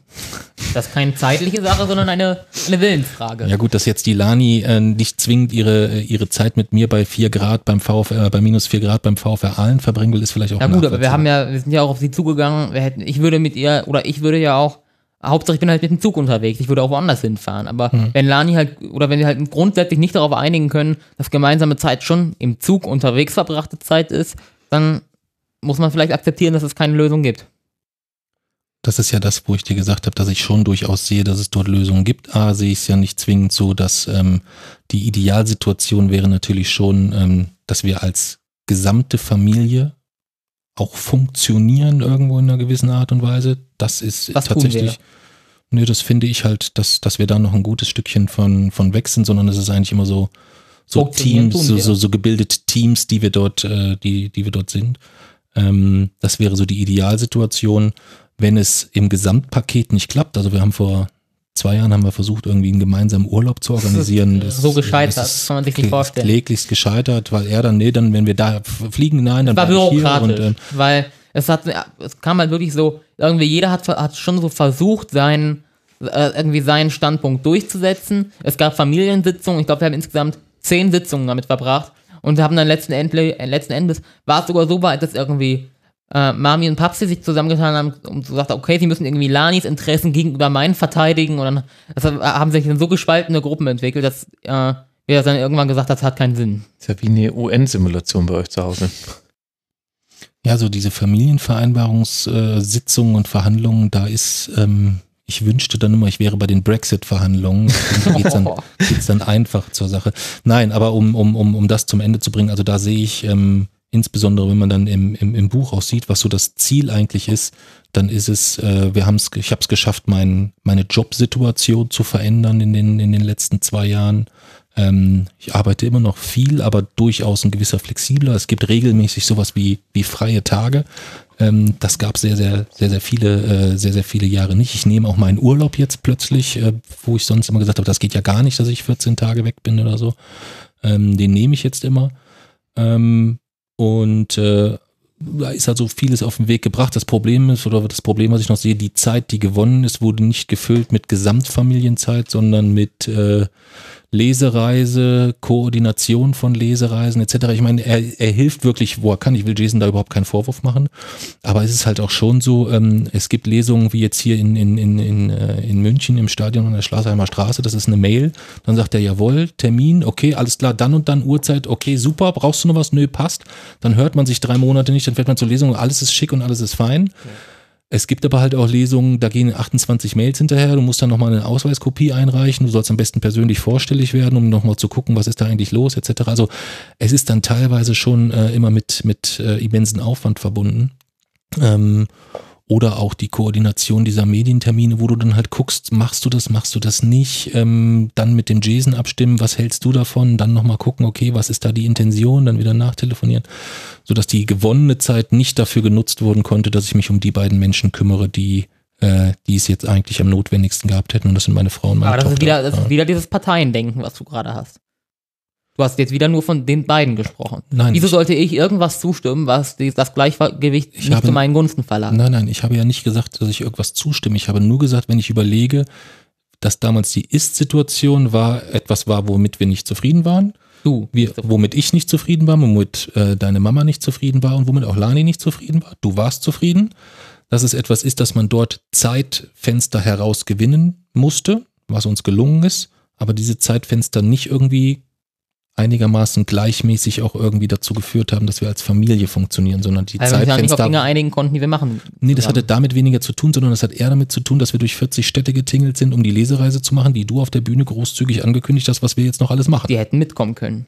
Ja, aber du kannst ja nicht freies Recht auf Selbstbestimmung, nur wenn es dich selbst betrifft. Richtig. So, in dem Moment hat es schon mal mich betroffen. Ja. Und es hat deine Schwester betroffen. Ja. Und es hat deine Mama betroffen. Ja. Mami hätte ja auch, Mami und Lani könnten ja auch ruhig mal selbe, äh, selbst die Initiative übernehmen und Dinge sa sagen, die sie, wo sie hinfahren wollen oder die sie machen wollen. Also es kam ja auch nicht besonders viel Input jetzt von dort. Gut, da ist ja auch nicht mehr viel Input zu machen, wenn wir die ganze Zeit unterwegs sind. Gut, also das wäre so ein bisschen die, die, äh, die Situation, die wir sicherlich unterschiedlich betrachten, aber wo ich sagen würde, ich bin sehr froh, wir haben jetzt noch äh, eine Lesung am, äh, im August sind wir nochmal in Gelsenkirchen. Das war so unsere Desasterlesung bisher. Da standen wir in strömenden Regen vor drei Leuten. Weil die Lesung Ähm, eigentlich abgesagt wurde. weil die Lesung eigentlich abgesagt wurde und er dann gesagt hat, nein, das akzeptiere ich nicht, wir fahren da trotzdem hin. Also standen wir da auf dem Marktplatz sonntags mittags mitten im Regen, die Veranstalterin, ich glaube, die hat ihre Tochter noch rangeschleppt, damit sie nicht ganz alleine da ist. Äh, Und vom, vom Web 04, vom Schalke-Blog kam tatsächlich noch jemand und hat gesagt, ich erbarme mich äh, und guck mir das mit an. Ähm, Und äh, da sind wir jetzt nochmal äh, im, im August. Und dann machen wir quasi zu unserem Geburtstag rund um den, äh, im Oktober 18., 19., 10. machen wir Plauen und Chemnitz hintereinander. Und dann ist immer noch offen Rostock, ähm, weil wir dort jetzt äh, gesehen haben, dass die Spieltagsansetzungen für die dritte Liga, die durch sind, wieder so die Rostock-Heimspiele liegen, dass es, äh, dass es nicht passt.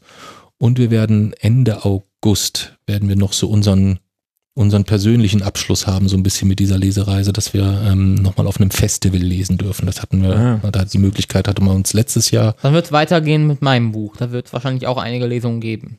Aber die- nicht so viele wahrscheinlich, aber es wird, es wird, es wird ich glaube, mit meinem Buch wird es keine Lesereise in 40 Städten geben, aber äh, es wird, wird schon einige Lesungen geben. Ja. So dass dann, äh, ich sag mal so Mitte Oktober dann wirklich, dann ist, dann ist, dann ist, was das angeht, Feierabend. Bis dahin ist auch der Blog übergeben und dann werde ich mein äh, Wochenendrebellenrentner da sein, äh, beziehungsweise Zulieferer ähm, für den Blog werde ich dann noch sein, aber mehr ist dann nicht. Aber ich glaube, mehr Zeit mit Mami Olani werden wir dann immer noch nicht verbringen. Na, sprich bitte für dich. Bei mir kann ich dir ganz sicher Hast sagen, denn dem so sein wird. Glaubst du, wir haben denn bis dahin uns geeinigt auf etwas, was wir so- zusammen Ja. machen? Optimistisch. Wenn man mal guckt, dass wir seit anderthalb Jahren über eine CO2-Steuer diskutieren und noch nicht mal eine Absichtserklärung unterschrieben haben, dass wir es jetzt in einem halben Jahr hinkriegen, das größte Problem, was wir eigentlich derzeit haben, zu lösen. Redest du jetzt gerade von der familieninternen CO2-Steuer oder Ja. war das ein Vergleich zur Das war die Politik? familieninterne CO2-Steuer. Okay. Trotz der Reduktion. Trotz was. Naja, letzte Woche wurden, wurde in der Familiensitzung noch gefeiert, dass, dass wir schon so weit gekommen sind insgesamt, was CO2-Reduktion Sind wir ja angeht. Wir haben, wir waren vor zwei Jahren, waren wir bei 15 Tonnen CO2-Äquivalenten pro Person pro Jahr. Der deutsche Durchschnitt sind 11, jetzt sind wir bei 6. Aber wir brauchen zwei, um den Klimawandel aufzuhalten. Deswegen kann man ja durchaus aus beiden Perspektiven sehen. Wir sind mittlerweile deutlich unter dem deutschen Durchschnitt, aber wir sind auch immer noch deutlich über dem, was wir brauchen. Okay. Ja. Es wird immer weitergehen. Man kann äh, viel teilhaben, weil ihr uns teilhaben lasst an, an auch solchen Diskussionen. Da kann man euren Podcast sehr empfehlen. Unter wochenendrebellen.de kann man sich in einem Newsletter eintragen. Da bekommt man auf jeden Fall alle Infos und verpasst die dann auch nicht. Und jedem und jeder, die, der oder die das Buch noch nicht gelesen hat, das wollen wir euch wirklich ans Herz legen da draußen. Wir Wochenendrebellen heißt es, ein ganz besonderer Junge und sein Vater auf Stadiontour. Durch Europa gibt es als Paperback und als Taschenbuch. Und dann äh, sind wir sehr gespannt auf das Traumschiff Erde, was dann irgendwann im Herbst äh, kommen wird, wo dann nochmal ein anderer Fokus gelegt wird. Ich würde sagen, auch wenn wir knapp die vier Stunden nicht reißen werden, Jason. Wie viel haben wir denn? 3,54 circa. Hm es wird ja noch eine Kleinigkeit rausgeschnitten, deswegen kann ich es dir nicht ah. exakt sagen. Du kannst Dreieinhalb. Noch, ich, dir würde ich sogar als einzigen Gast bisher erlauben, wenn dir die vier Stunden wichtig sind, dass du noch fünf Minuten über etwas redest, was dir wichtig ist. damit wir, okay, dürfen wir so Schluss machen.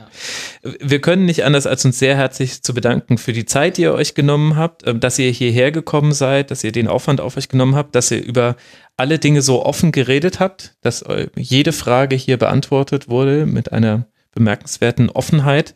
Ja, vielen herzlichen Dank, dass ihr euch die Zeit genommen habt. Vielen, vielen Dank. Vielen Dank, dass wir hier sein durften. Liebe Hörerinnen und Hörer da draußen, verfolgt die beiden sehr gerne in den sozialen Netzwerken. Alles wird in den Shownotes verlinkt sein, sowie noch ein paar sehr schöne Artikel, die es zu den Wochenendrebellen gibt. Wir haben nicht mal über alles hier gesprochen. Es ist kaum zu glauben. In diesem Sinne, das war Tribünengespräch Nummer 36. Herzlichen Dank für eure Aufmerksamkeit. Solltet ihr noch nicht alle Tribünengespräche gehört haben, dann widmet euch doch auch gerne mal den älteren Folgen. Und ansonsten hören wir uns wieder hier im Rasenfunk. Frank und Max sagen Danke, macht's gut. Ciao. Ciao. Das war das Rasenfunk Tribünengespräch. Wir gehen nun zurück in die angeschlossenen Funkhäuser.